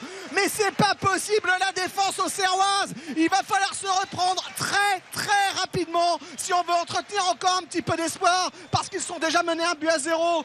Et puis ce but, Lensois de Claude Maurice à la 18e minute, corner à suivre pour le Racing Club de Lens qui joue cette rencontre à fond, 7 minutes encore à jouer avant la pause. Allez, Ben Yedder, oh la parade Oh la parade exceptionnelle de la part de Maxime Dupé sur euh, cette frappe de Wissam Ben Yedder, la surface de réparation. C'était la première grosse occasion en faveur de la SM, toujours 0-0. Ouais, ça aurait pu remettre Monaco à la quatrième place, ce n'est pas le cas. Belle parade de Radou encore, même si la frappe lançoise est un peu trop centrale, Xavier Domergue. Et on rappelle que Lens, pour l'instant, mène à Auxerre et donc euh, Auxerre est relégué puisque Nantes mène face à Angers. Ah, c'est vrai On que Radou, vers un penalty au Parc des Princes. Ah, pour, pour, Main de pour Zaire qui Emery, non C'est ça Pour Clermont. Ah. Euh, alors ce qui est étonnant, c'est que Monsieur Léonard a fait signe qu'il avait bien vu la main de Zahir Emery euh, sur ce ballon, sur ce coup franc en fait en deux temps dans la, dans la surface de réparation des Clermontois. Zahir Emery a voulu emmener le ballon euh, de l'épaule en, en corner et en fait il le touche du, du haut du bras, indique Monsieur. euh, Monsieur Léonard. Alors, il n'a pas fait le geste, c'est marrant parce qu'il n'a pas indiqué le point de pénalty dans un premier temps, mais il a fait signe qu'il y avait. Euh, Et alors du haut du bras au-dessus de la manche Ah non, en dessous de la manche alors, parce que Bah sinon il oui, n'y a pas puisque pénalty. sinon, il n'y a pas Eh oui. pénalty. Oh, il, a envie, il a de faire des cadeaux, monsieur Léonard, ce Ça se soir. joue à donc, pas euh, grand chose. Et il a envie que le VAR On est dans la s'amuse, il compensation. Alors il y a pénalty. Ah, là, on y est, ouais. là, on y est. Non, mais c'est surtout qu'en plus, Zahir Emery pouvait largement quand même intervenir, ne même pas mettre le ballon en corner, Ah, etc. le laisser, surtout. Ouais, Il n'y avait rien à faire. Bon, penalty, il y avait 2-0 pour le PSG, on le rappelle, il y a 2-1 et possibilité de 2-2, Philippe. Ah, il prend un temps fou, effectivement, pour euh, mettre ce ballon en, en corner. Alors, Gigio Donnarumma qui est en train de, de se faire un petit peu euh, remonter les bretelles par euh, Monsieur Léonard, qui va donc euh, bien euh, jouer son, son duel euh, face à Kiei pour euh, l'égalisation possible des Clermontois. Donnarumma tout à l'heure qui a failli se mettre à but tout seul. Est-ce qu'il va partir du bon côté Oui, mais elle n'est pas cadrée cette frappe. Elle n'est pas cadrée. Elle est à côté, largement à côté Mais elle du poteau côté. droit. Euh, non, mais je vous assure, depuis le début de cette rencontre, c'est d'un niveau technique de chaque côté. Il n'y a pas trois passes qui arrivent. Oh C'est là terrifiant. Et donc là, ce, ce penalty est à l'image. Qu'est-ce que c'est Ça fait longtemps que j'ai frappé. pas vu un penalty Ah, aussi loin non. du cadre. Non, mais mal frappé, t'as vu comme il est frappé? Il, Ah, il est-. Il, il arrive à toper le ballon, il le fait frapper tellement fort, il le rate. Oh là là. Nantes mène face à Angers 1 à Je dirais 0 presque avantage Baptiste pour, Durieux avec la fontaine. pour Lens à Auxerre 1 à 0 également. C'est Ah ouais, pas ça beau. balance, Je vais intervenir. Je vais Ah, intervenir. c'est pas beau. ça- balance fort quand même. C'est pas beau. J'étais à deux doigts de le faire et je me suis dit je vais pas quand même balancer comme ça Xavier sur un multiplex de Ligue 1 qui est si important. Et, et Zéro. toi Xavier tu l'as fait, je retiens. à 0 entre 3 et Lille, partout entre Brest et Rennes, 0-0 entre Monaco et Toulouse, 2-1 pour le PSG face à Clermont qui vient de manquer un penalty, 0-0 entre Ajaccio et Marseille, 3-0 pour Nice contre Lyon, 1-0 pour Reims contre Montpellier et 2-0 pour Lorient contre Strasbourg. On n'a pas euh, validé Hugo Hamelin le, le troisième but de Mofi, il était, il était beau encore, mais la défense lyonnaise, j'ai l'impression elle aussi est en vacances. hein. Oui, bah, les, les Lyonnais sont un peu marché dessus. Moi, ce que je retiens, c'est surtout le, euh, la première mi-temps exceptionnelle de Casper Schmeichel. Euh, je vous appelle pas à chaque arrêt, mais il en a réalisé 2-3 absolument exceptionnels. On croirait voir Sur la casette ou? euh, sur la casette, sur Cacré, Ca- la casette, il a eu 3-4 occasions, il les a plutôt euh, non cadrées, mais sur Cacré et sur Barcola, notamment, on croirait voir son papa euh, dans les cages, Peter Schmeichel, euh, grand de, de Manchester United. Vous trahissez votre génération en disant ça, Hugo. Tous ceux qui vous pensaient jeunes et dynamiques, euh, ça y est, c'est fini. le, le but de Mofi, le, le travail de Boudaoui, c'est remarquable Ouais, parce que c'est vrai que ça dort un peu euh, du côté de la défense lyonnaise, mais ce qu'il fait. centre dans les c'est- 5 mètres Ah 50. ouais. et- la, la première feinte, elle est belle parce qu'il fait feinte de partir de l'autre côté, il se retourne et le centre, il est parfait. Ah, la réaction moi. lyonnaise, le face à face, le but C'est pas signalé hors jeu, pas de drapeau levé, ça fait 3 buts à 1 et c'est c'est c'est c'est c'est c'est Jeffinho euh, je crois qui euh, inscrit ce but, oui, Oui. absolument. Euh, parti seul en face à face euh, sur le côté gauche de la surface de réparation. 3 buts à 1 à 5 minutes euh, du coup de sifflet de cette première période. Ah, il y a un bel échange avec Cherki. Derrière, il résiste bien à l'automba, me semble-t-il, et il ouvre bien son pied. Euh, Xavier, joli but. Très beau une 2. Très très beau une 2. Plein axe, l'appui est bon. Et voilà, Cherki, quand il joue simple, quand il essaye de, de pas trop en faire, quand il joue en une touche comme ça, la remise elle est parfaite. Derrière Géfinio, il va vite, il est percutant et puis il termine bien. Donc euh, Géfinio, je trouve que c'est une, quand même une satisfaction hein, malgré tout. À chaque Pas fois qu'on l'a vu, Ouais. je trouve qu'il apporte quelque chose. Il, il crée, il, il apporte du déséquilibre. Oh la frappe de Moutoussami servi en retrait par Joao Victor. Frappe contrée à bout portant dans la surface de réparation. Et Angers qui se projette en contre. Les Angevins qui n'ont pas eu la moindre occasion en première mi-temps mais les Nantais qui se sont bien repliés. Toujours 1-0 pour Nantes à 3 minutes de la pause. C'est Philippe Audouin à la bougeoire. Vous avez entendu la cloche les 5 dernières minutes sur toutes les pelouses dans ces premières périodes. Nantes est actuellement sauvé, Auxerre relégué. Oh attention, bonne L'occasion de réparation, la tête et L'égalisation. Angevine et le drapeau qui s'est levé. Le drapeau qui s'est levé, l'égalisation qui est refusée. Oh que c'est lourd de conséquences. Avec Ben Taleb trop libre de ses mouvements qui avait trouvé Sima dans la surface de réparation. À défense nantaise hors de position mais sauvé par un drapeau levé. Alors est-ce qu'il y aura vérification avec le VAR pour le moment? Monsieur Turpin semble temporiser donc effectivement on va attendre la confirmation euh, que ce but est bien refusé pour le moment. 1-0 pour Nantes. Confirmation du but qui est refusé et toujours 1-0 pour Nantes Le soulagement à Nantes, il y avait un but lillois, mais là aussi j'ai l'impression que le VAR intervient, Baptiste Durieux.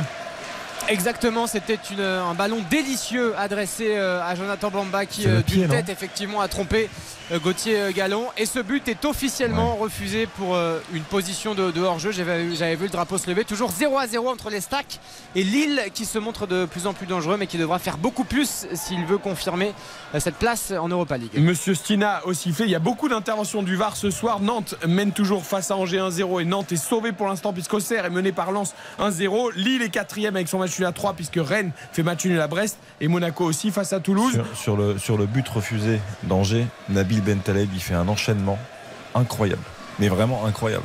Il fait un râteau double contact, il élimine 2, 3, 4 Nantais. Enfin, c'est Et Quand il veut, c'est un super joueur. Allez, on va Allez, tourner rapidement sur euh, le dernier coup franc au Parc des Princes pour Lionel. Messi. Dans son entre au Parc des Princes, c'est parti. Ça va être au-dessus de la cage de Moridio, toujours. 2 buts à 1 pour le PSG face à Clermont. Auxerre Lens, Dimitri Hamelot. Ils sont fébriles, ils sont menés à 1-0, ils sont fébriles, il reste euh, 50 secondes à jouer dans le temps réglementaire. Les Auxerrois qui jouent de plus en plus haut, mais qui sont de plus en plus imprécis. Ils ne se trouvent pas. D'Acosta tout seul, là, au milieu de la surface de réparation, qui attend que les ballons arrivent. Là, une grande balle euh, en touche dans la surface pour Zedadka, qui avait fait l'effort, mais ça ne fonctionne pas. Ils sont fébriles et cardiaques s'abstenir. hein. Si on est supporters bourguignons ce soir et qu'on écoute Philippe Audouin en plus, mon Dieu, 20 Sur la contre Oh, le sauvetage Ismaël Diallo sur la ligne sur une frappe d'Alexis Sanchez. Toujours 0-0 entre Ajaccio et l'OM. C'était Anthony Tognetti à Ajaccio. On va aller à Brest. Tiens, Nicolas Jean-Jean au Brest-Rennes. avec ce corner pour les Rennais. On est à 10 secondes d'entrée dans le temps additionnel avec ce corner tiré de la droite vers la gauche pour le Stade Rennais avec Bourigeau à la manœuvre euh, dans un match agréable et, plaisant. Ce ballon qui va arriver sans doute au second poteau. Une minute donc de temps additionnel qui a été euh, annoncé. Ce ballon qui euh, arrivait peut-être pour euh, Maillère oh, qui arrive lancé et qui va mettre ce ballon au-dessus. Oh là, ça c'est euh, bien. euh, Il y a eu un sacré choc avec euh, Les Melou. On est à l'entrée de la surface de, de réparation sur cette reprise de Maillère et avec tout le banc rennais qui s'est levé. Il faut dire que juste avant, il y avait eu aussi un petit peu d'énervement entre Gouiri et Magnetti qui ont pris euh, tous les deux un carton jaune. Nicolas, je te coupe. Il y a ce un très bon coup franc à 3 pour Lille, Baptiste Durieux.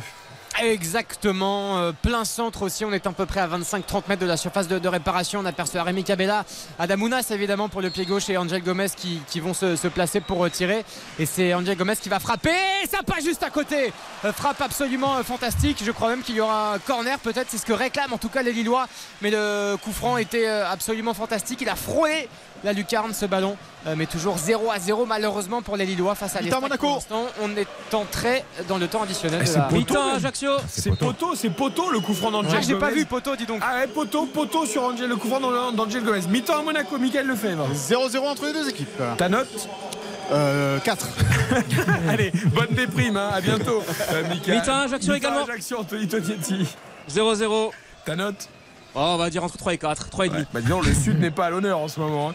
Euh, merci. Nice. Bonne mi-temps. Mi-temps à Nice. Mi-temps. ça va. Tout le monde à la mi-temps euh, dans le Sud. 3 buts à 1 pour euh, l'OGC Nice. note. Euh, voilà, Ah, oui. magnifique. hein, euh, en 30 minutes, euh, Boateng, le CSC en, en début de match, la borde de la tête. Ensuite, et Terem Mofi euh, sur un, un superbe centre. C'est Jeffinho qui a réduit le score. Euh, Alexandre Lacazette, parce que c'était l'enjeu, l'un des enjeux de la, la soirée à, à pour Rennes. Tout mis à côté. Et donc voilà, euh, les, le retour vestiaire. rapidement Euh, 6 euh, sur 10, un match à sens unique pour l'OGC Nice. Merci Hugo, bonne mi-temps. Penalty pour Rennes, ça c'est important Eh oui. dans la course à l'Europe. Parce que. Maillard est toujours euh, au sol et avec euh, Les Melou qui est venu le percuter au moment où il terminait sa frappe, cette reprise de volée qui est passée au-dessus de la tribune derrière euh, le but et euh, derrière eh bien euh, Maillard il est vraiment secoué, hein. il est en train de se relever à peine et Monsieur Brizard a montré le euh, point de, de penalty. Ça semble généreux Non, mais Il y a- sinon. il y, a un vrai choc, hein, Nico. Ça, c'est sûr. hein, c'est indéniable. hein, le... Oui, mais Les Melou ne se contrôle pas en fait dans son élan. Il Ouais, va, pas pour, pour faire mal. Simplement, euh, effectivement, il veut, il veut aller gêner la frappe de, de Maillard, mais il est emporté par son élan et il vient percuter euh, Maillard, qui, a Oh là mis, euh, qui est resté bien une minute 30 et donc penalty. Pour le Stade Rennais, pour euh, reprendre l'avantage dans cette euh, rencontre. Et là aussi, évidemment, très important pour les Rennais. Dans ce temps additionnel de la première période, les, notamment Chardonnay qui est venu voir Bizot pour lui dire, euh, lui donner ses encouragements. Et avec euh, sans doute Guiri qui va frapper ce penalty. Ça tarde un petit peu. Toujours un but partout entre les deux j'ai cru entendre. Dimitri Ramelot qui a dit oh là là. Oh là là, open d'art. Oh là là, Oui. amenez-moi un défibrillateur. Oh, oh là là, côté gauche dans la surface de réparation, tout seul. Trois gris-gris de trop. Hein. S'il en fait qu'un ou deux qui frappe, il y est. hein. Mais euh, Donc à heureusement côté. pour les Auxerrois, il est à côté. ouais. 1-0 pour Euh, mi-temps. Lens. Dans sa Le prise d'élan. Pour le Stade Rennais ce penalty. Bourigeau dans sa prise d'élan. Monsieur Brézard qui indique évidemment à tous les acteurs de rester en dehors de la surface de réparation. Bizot très concentré sur sa ligne de but. Un but partout pour l'instant entre Brest et le Stade Rennais dans le temps additionnel de cette première période. But très important éventuellement pour les joueurs de Bruno Genesio Mayer qui va attendre aussi avant de revenir sur cette pelouse Aïe. du Stade Francis Leblé. Monsieur Brizard qui retourne revoir Monsieur Bizot pour lui donner évidemment la, la procédure habituelle de bien rester sur sa ligne de but. Il a touché une deuxième fois le ballon. Il l'a repositionné et bon il est dans. Oui, il a refait cette euh, prise d'élan. En tout cas, c'est quelques mètres qui le séparent du ballon. Il va prendre son élan. Bourigeau, Gouinet aussi qui est euh, prêt à, à foncer dans cette surface de réparation pour un deuxième ballon. Bourigeau face à Bison. Bourigeau, c'est dans la lucarne. Deux buts à un pour le Stade Rennais sur la pelouse du Stade Brestois. Et Rennes qui reprend la quatrième place pour l'instant à Lille. Il y a un but au Parc des Princes, me semble-t-il, Philippe Sanfon. L'égalisation pour les euh, Clermontois grâce à Zéphane sur une énième perte de balle encore des, des Parisiens dans leur surface de réparation et sur une euh, allez, faute de main non mais euh, Gilgio Donnarumma qui ne parvient pas à stopper la course de ce ballon de ce petit centre qui venait de, sa droite et donc Zéphane qui est en embuscade et qui euh, égalise de manière assez logique euh, dans cette euh, rencontre où il y a absolument aucune maîtrise d'un côté comme de l'autre. On perd des ballons en permanence dans ses 20 propres mètres et au final ça crée des occasions pour l'adversaire. Deux buts partout donc Bappé Ramos côté parisien. Zéphane et Gastien avaient, ouvert, avaient réduit la marque pour les Clermontois. Ça fait 2-2 à la mi-temps. Et c'est la mi-temps, ta note? Oh, je vais mettre un 5 parce qu'il y a 4 buts, mais quand tu vois les buts, c'est que des buts gags. Euh, 5 pour le premier but de Ramos et puis pour l'hommage à, À Rico. à Sergio Rico. Allez, mi-temps quelque part. Oui, c'est à Brest. À Brest, la pause sur ce score de 2 buts à 1 en faveur du Stade Rennais sur la pelouse du Stade Brestois avec un doublé de Bourigeau côté Rennais, un but de Belkebla sur Ça penalty. sent le 6. Et ce sera 6 effectivement Et parce que voilà. c'est un match plaisant et engagé Si de part et d'autre. C'est un vrai derby. Si jamais tu vois Benjamin Bourigeau, tu peux lui demander de donner deux trois conseils à Baptiste pour les, les tirs au but, là, pour les pénaltys. c'est pas mal. Ouais. Est-ce que c'est la mi-temps à 3 d'ailleurs, Baptiste Durieux? Il est parti pleurer. Ouais, euh, je crois que j'ai 2-3 problèmes de, de connexion. Ah, est-ce que que c'est la mi-temps? Oui, on vous entend. Est-ce que c'est la mi-temps? Bon, on l'entend pas. En tout Euh, cas, c'est la mi-temps à Lorient. Ah, c'est la mi-temps à Lorient, Christian Poiré. Ah, ben, il fallait parler avant Baptiste Durieux. Voilà, c'est pour ça. mi-temps. Quand on a un mauvais matériel, et ben on se fait rabattre le clavier. C'est la mi-temps, Christian à Ouais, Lorient. C'était ma chance. Là, je pouvais pas laisser passer cette chance. hein. C'est la mi-temps à Lorient depuis quelques minutes. Lorient qui mène 2 à 0 face à Strasbourg. Doublé de Romain Fèvre, 10e et 36e. Un match plaisant avec une jolie banderole tout à l'heure. Euh, identité de jeu retrouvée. Merci Régis Lebris. C'est ce que disait euh, le COP de Lorient, un COP euh, qui fait beaucoup de bruit ce soir, c'est très plaisant à voir. Et rien que pour ça, et les deux buts de Fèvre, eh bien un petit 6. Un petit 6, merci Christian. Donc c'est la mi-temps, Baptiste Durieux. Cette fois, c'est à toi. Si tu arrives à nous entendre euh, du côté de Troyes. Et c'est la mi-temps à Nantes. Ah, c'est la mi-temps à Nantes. aussi dans l'ouverture. Philippe Audouin, tant pis pour Baptiste. Allez, on y va. Mi-temps à Nantes. Les Et Nantais, Nantes a- pour l'instant, qui respirent. Nantes à 45 minutes d'un sauvetage puisque Nantes mène 1 à 0 avec le but de Ganago à la 16e mais Nantes s'enfilait un petit but angevin euh, enverrait Nantes euh, en Ligue 2 pour le moment Nantes tient le bon bout.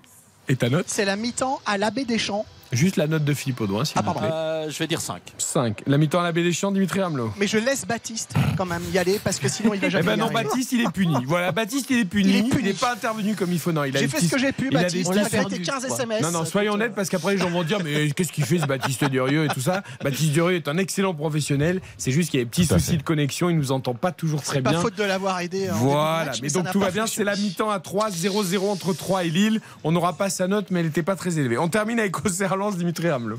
Ouais, donc les Lensois hein, qui mènent à la baie des Champs à but à 0, but de Claude Maurice à la 18e minute. Scénario catastrophe hein, pour l'instant pour les, les Bourguignons. La note, je vais mettre 6 quand même parce que ça joue fort au foot quand même. Ouais, mais j'ai l'impression qu'Auxerre n'y arrive pas du tout, Dimitri. hein. Ah, il faut changer, alors, il faut sortir d'Acosta très vite. Ça, c'est une certitude. Ah, coach, coach, Euh, attention, c'est la minute Voilà. du coach Dimitri. Non, non, non, mais. Le on mec est- n'a on a jamais te donné une note ou un magnifique ou un catastrophique, mais là il a dit alors Non, non, lui il est nul, il dégage. Dernière. Non mais, c'est pas qu'il est... non mais c'est pas qu'il est nul, mais c'est qu'il n'arrive pas à trouver les centres, il est perdu, il est voilà et il y a déjà des remplaçants là au- sur la pelouse en train pot- remplaçants potentiels en train de s'entraîner. On va voir les choix de Pellissier à la reprise, mais euh, il faut changer quelque chose. De toute façon là c'est desperado. hein. Pour faire rentrer un ancien. Les anciens brillent toujours. Ah, là, Je pense à Mathias Autrette. L'ancien Ah oui, oui, Là c'est compliqué, il faut soit qu'Auxerre mar- marque deux buts à Lens, Mbaye- soit qu'ils en marquent un et que Nantes se fasse euh, égaliser par Angers. Enfin ça fait quand même beaucoup de si. Ah non mais là c'est compliqué. Pour l'instant, avantage à Nantes. Euh, Tiens, on va écouter Ignatius Ganago, d'ailleurs, le buteur nantais qui, pour l'instant, sauve les Canaries après 45 minutes dans cette 38e journée. On a vraiment à cœur de, maintenir le club. Donc euh, voilà, pour, euh, pour ça, il faut, faut tout donner sur le terrain. Il faut se donner à fond dans les courses, dans les remplacements. Donc euh, c'est ce qu'on fait bien dans cette, dans première mi-temps. Après, on s'est un peu fait peur vers la fin. Heureusement, il y a, un enjeu, mais voilà, c'est un bon investissement pour nous. On va faire plus d'attention et on va essayer de, revenir le plus vite compact. Voilà pour euh, Ganago et Nantes qui mènent un 0 face à Angers. Nantes qui pour l'instant est sauvé puisqu'à la mi-temps de cette 38e journée, Nantes mène donc 1-0 face à Angers. Auxerre est mené sur sa pelouse et donc relégué en Ligue 2 par Lens 1-0, 0-0 entre 3 et Lille, Lille qui n'est plus quatrième mais cinquième puisque Rennes mène à Brest 2 buts à 1. Monaco reste sixième tenu en échec par Toulouse 0 à 0. De partout au Parc des Princes entre Paris et Clermont mais un but pour Kylian Mbappé qui compte désormais 29 buts et deux buts d'avance sur Alexandre Lacazette puisque Lacazette n'a pas marqué et Lyon est mené à Nice 3 buts à 1 0-0 entre Ajaccio et Marseille. Reims pour l'instant mène face à Montpellier 1 à 0 et Lorient a fait le break 2-0 face à Strasbourg. 21h54 sur RTL, c'est le multiplex de la 38e journée. On marque une très courte pause. On revient pour tirer les enseignements de cette première période avec tous les buteurs également sur toutes les pelouses. RTL. RTL Foot. Avec Eric Silvestro. Dans quelques secondes, nous serons à Roland Garros avec Isabelle Langer pour le match de session de soirée d'Alexander Zverev. Mais d'abord, tous les scores et tous les buteurs à la mi-temps de la 38e journée de Ligue 1 avec Xavier qui va tout récapituler. D'abord Nantes qui mène face à Angers 1 à 0. Un but d'Ignatius Ganago à la 16e minute. Ce qui ne fait pas les affaires d'Auxerre évidemment, d'autant qu'Auxerre est mené sur sa pelouse par Lens 1-0 également. Alexis Claude Maurice, le buteur à la 19e. À l'instant où on se parle, donc Nantes est sauvé et Auxerre relégué en Ligue 2 avec 3 Ajaccio et Angers. Mais il reste encore une mi-temps. 3 qui tient en échec Lille 0 à 0 dans la course à l'Europe. Lille doublé par Rennes qui mène à Brest 2 buts à 1. Grâce à un doublé, notamment de Benjamin Bourigeau à la 48e minute au bout du temps additionnel sur penalty. Ce doublé, Aris Belkebla avait marqué, avait égalisé pour les Brestois. 0-0 entre Monaco et Toulouse. Monaco qui pourrait, hein, pourquoi pas, tant que Lille est tenu en échec à 3, grappiller une place européenne, mais Monaco qui n'y arrive pas face à Toulouse à domicile à Louis de deux partout au Parc des Princes entre le PSG et Clermont. Sergio Ramos et Kylian Mbappé avaient permis au Paris Saint-Germain de mener 2 à 0 avant la réduction de l'écart de Johan Castien et le but de Mehdi Zéphane dans le temps additionnel. 0-0 entre Ajaccio et Marseille. Pas de gros débordements malgré quelques échauffourées dans l'avant-match. Et ça, on s'en félicite. Ça se passe plutôt bien du côté d'Ajaccio. Nice mène face à Lyon 3 buts à 1. Grâce à un but de Gaëtan Laborde, une réalisation de Terem Moffi et Jérôme Boiteng avait marqué contre son camp dès la cinquième minute pour les Niçois. Jeffinho est l'unique buteur pour l'instant côté lyonnais. Avantage aussi pour Reims contre Montpellier 1 à 0. Grâce à Folarine Balogun, son 21e but de la saison. Et enfin, Lorient mène 2-0 face à Strasbourg. Doublé de Benjamin Bourigeau, on l'a dit il y a quelques minutes. Doublé également pour Romain Fèvre qui réalise une très très bonne deuxième partie de saison avec la- les Merlus. Avant votre analyse à Xavier et à Karine de ces premières périodes, priorité au direct, on part à Roland Garros retrouver Isabelle Langer. Non pas pour parler tout de suite d'Alexander Zverev, mais d'un qualifié pour les huitièmes de finale. Exactement, Grigor Dimitrov, 6-4, 6-3, 6-1 face à Altmaier, l'Allemand. Et Dimitrov attend maintenant de savoir qui il affrontera en huitième de finale. Ce sera soit Zverev, soit Tiafo. Pour le moment, avantage à Tiafo, il mène 6-3, 5-4. Zverev est au service dans le deuxième set, mais c'est compliqué. Alors que Hans Jaber est à deux points de se qualifier pour les huitièmes de finale. Ouais, la Tiaf- Tunisienne. Tiafo, l'américain, qui commence à Ça vraiment joue bien. jouer bien sur toutes les surfaces, qui avait atteint la demi-finale euh, de l'US Open, si mes souvenirs sont bons. Exactement l'année dernière. Exactement, et qui commence à jouer bien aussi sur terre battue. Juste un petit mot sur Altmaier. Il avait fait un marathon de plus de 5 heures, euh, je ne sais plus combien, face à, 5h36, face à Sinner. le- Exactement. Et il n'a pas tenu. euh, hein. Il n'a pas tenu derrière Il a pas physiquement, tenu, je pense qu'il a un peu explosé. ouais. Ouais, mais- Après, Dimitrov joue très très bien On peut, depuis on le peut y croire ou pas À Dimitrov Bah oui, parce que Non, moi, j'y- alors, moi, je te- moi, Le moi, j'y ai- toujours cru. Donc, Non, non, euh, mais je te dis non tout de suite. Non. Mais non. Mais Le non. problème, c'est que ça Il joue très bien, mais quand il va arriver sur un Djokovic ou un Alca- Alcaraz ou. Bah là, même- ce sera en même- finale, hein, si c'est Ouais, le cas. mais- Donc, euh, mais déjà contre Zverev euh, ou Tiafo. euh, J'ai Après, toujours bien aimé beau, ce hein. genre, j'ai toujours cru, mais je- Très élégant. Après, mais- il a. Bon, voilà, faut voir, faut voir. Zverev, bon, il y a 5-4. hein. Il- C'est c'est Zverev Ouais, qui mais il avait fait le break dans le deuxième Ah, set euh, d'entrée de jeu. Il n'a pas su conserver cet avantage. Il a un petit peu, quand même, c'est un petit peu compliqué pour lui de trouver Oh, bah, le- Zverev, la il peut- mesure. hein. il peut Deux fois demi-finaliste ces deux dernières années. hein. Il peut retourner après, la situation quand même, Isa, non? Il peut est- retourner la situation. Mais ça joue pas mal. hein. Il C'est la première fois hein, qu'ils s'affrontent sur terre battue, les deux Faut voir. Isabelle, C'est intéressant. L'antenne est ouverte pour toi évidemment jusqu'à minuit pour euh, nous tenir au courant, informer de l'évolution du score notamment de ce Zverev euh, Tiafo puisqu'on est dans les résultats Omnisport. Je vous rappelle que City a battu euh, United en finale de la Cup de Buzyn avec un doublé de Gundogan. On en parlera demain longuement dans le Conseil de l'Europe entre Fallait pas arriver en 21h retard en tout cas. Oui. et Hein 22h. Première Euh, minute, but. Incroyable. Eh oui. Sur, le, Leipzig. sur le coup d'envoi, fantastique. Incroyable. Déviation de d'Aland, la volée de Gundogan, c'est- mais c'est exceptionnel. Et si Rendez-vous demain dé- dans le Conseil de l'Europe. Juste Non, non, si le départ de Gundogan se précise, parce que Ouais. c'était quand même fortement la tendance, il va quand même beaucoup manquer. Parce Ouais. qu'au final, c'est un joueur terriblement important pour. euh, On- on Et rappelle- Leipzig vient de gagner Guardiola. la Coupe d'Allemagne pour la deuxième saison consécutive. Donc encore un titre pour Nkunku. Exactement. pour Timo Werner aussi. Oui. Bien sûr. Aussi. On pense toujours à Timo. Bah, bien sûr. Euh, tiens, je vous rappelle aussi, qu'est-ce que je peux vous donner comme résultat Que le Racing s'est qualifié euh, pour les demi-finales du top 14 et rejoint Toulouse après sa victoire en barrage contre le Stade français 33 à 20. Et puis, euh, on n'oublie pas les filles en football aussi. C'est Barcelone qui a gagné la Ligue des champions féminines en battant Wolfsburg 3 buts à 2 en finale de la Ligue des champions. Tu parlais de Christopher Nkunku, buteur et passeur décisif. Quelle Lors de ce fait. match. Ouais. 2-0. et bon. Et il va aller dans un bourbier à Chelsea. Et on verra bien. Et Euh, ça repart à Nantes. Déjà? Ça repart à Nantes. Ah oui, il est 22h, mais oui, vous avez raison, Philippe.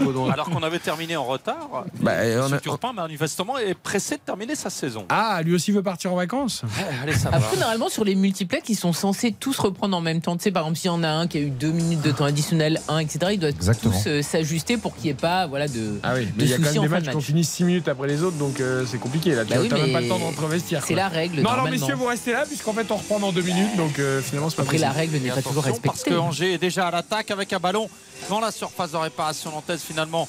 Euh, ce ballon qui ressort de la surface. Il y a eu un fait de jeu en fin de première euh, mi-temps avec un, un coup de sifflet euh, trop rapide de Monsieur Turpin et surtout un drapeau euh, levé trop rapidement sur une action où Blas filait au but. Blas avait d'ailleurs euh, marqué euh, d'un petit lob, sauf que le juge de touche avait levé son drapeau beaucoup trop tôt et manifestement à tort. Ça veut dire que Nantes aurait pu mener Marquer un 2-0. deuxième but. Ouais. C'est reparti aussi à Auxerre, c'est ça Où est-ce qu'il y a The White Stripes là?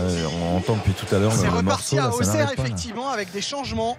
Ok, Dimitri Hamelot, on verra Euh, pour la Lens, musique hein, qui mène un but, euh, Lens qui mène donc un but à, à zéro. C'est reparti depuis euh, 30 secondes. D'Acosta sorti, remplacé par Dembélé, sorti de Zedatka pour Mbanyang. On est passé donc à 4 derrière, un élément de moins pour être évidemment plus offensif sur les 45 dernières minutes de cette saison, qui pourrait peut-être permettre à Auxerre de, de se maintenir, peut-être de descendre. On verra bien. Pas le choix. Est-ce qu'il y a un autre coup d'envoi quelque part Parti à Nico. Brest. C'est parti à Brest, Nicolas Georgerot. Avec ce score en faveur du Stade Rennais de Buzyn face à, à Brest, coup d'envoi de la seconde période donné par les Brestois. C'est parti à Monaco, Michael Lefebvre. Effectivement, depuis 30 secondes ici, 0-0, Louis 2 entre les deux équipes. Alors, Et à Lorient également. Voilà, Voilà, où il y a toujours 2 à 0. Et autre coup C'est d'envoi reparti au stade. À. Ajaccio. Alors, euh, au stade de l'Aube, 3 Lille, Baptiste Durieux. Exactement, toujours 0 à 0 entre les Stacks et Lille qui s'est montré très dangereux par l'intermédiaire d'Angel Gomez qui aura touché deux fois les montants. Euh, à vous signaler également un changement, c'est Goodmunson qui est sorti de latéral, remplacé par euh, Timothy Weah. C'est Et le coup franc pour Nantes avec Blas Ouh, le missile détourné par Fofana Oh, la frappe de Blas La petite passe de Chirivella Il était à 25 mètres, Blas Et avec euh, sa frappe euh, puissante du pied gauche, là, il a véritablement inquiété le gardien Angevin pur, hein. euh, s'est Trop belle, employé. trop pure, trop centrale. Dommage, parce qu'elle est Oui, magnifique. trop mais centrale, Trop mais- belle, trop centrale. Ouais. Mais Fofana a quand même dû s'employer pour détourner le ballon en corner. Le corner sortant de Quentin Merlin de la gauche vers la droite. Adamounas, la frappe et le but L'ouverture du score en position de hors-jeu. Position du hors-jeu pour Adamounas qui avait parfaitement fixé Gauthier Gallon cette frappe du pied gauche qui était fantastique, c'est dommage. Baptiste, peu LOSC près. qui- Non mais, Non, mais il a bien fait, il a bien fait d'intervenir, Baptiste. Mais je vous défends, Baptiste, parce que là, on, on Baptiste. s'acharne sur vous. magnifique. non mais. Il, il intervient, il y a une action dangereuse, il y a un but en direct, c'est la radio, c'est magnifique. Et Mais après, bon, bah, j'espère il y a que hors-jeu, les a gens qui nous regardent en vidéo ont vu la tête de Xavier. Parce que Xavier, il était tout sourire, le plus heureux du monde. Et en l'espace de deux secondes, il a Et retrouvé est-ce le qu'il y a vraiment hors-jeu? Parce qu'attendez, on va voir. Peut-être qu'il va y avoir. Il y a hors-jeu de où? Il est, Alors Où c'est qu'il y a Bah, c'est pas pour Ounas qui est hors-jeu en tout cas. pour l'instant l'arbitre Monsieur Stina à la main. Mais À non, mais il est jamais pour- hors-jeu. Oh là là le deuxième but en soi Ah bah La sortie, euh, il y est, oui, il y est. La sortie totalement hasardeuse de Radou avec ce ballon lancé dans la profondeur. Il s'est raté, le gardien bourguignon et le Lensois. Alors je ne sais pas qui a marqué ce On a tous été pris de court, mais euh, deux buts à zéro pour le Racing Club de Lens. C'est désormais plus que très compliqué pour les bourguignons. Mais alors ce but et cette sortie de Radou catastrophique 2 à 0 pour Refusé. le Racing Club de Nantes Et c'est le la doublé pour Claude Maurice. Non mais t'as pas le droit, t'as pas le droit quand tu joues ton maintien de te trouer comme ça. Catastrophique. Ah C'est là, catastrophique terrible. cette sortie. Ah bah là But refusé hein, pour Lille. Alors et pour et hors jeu donc?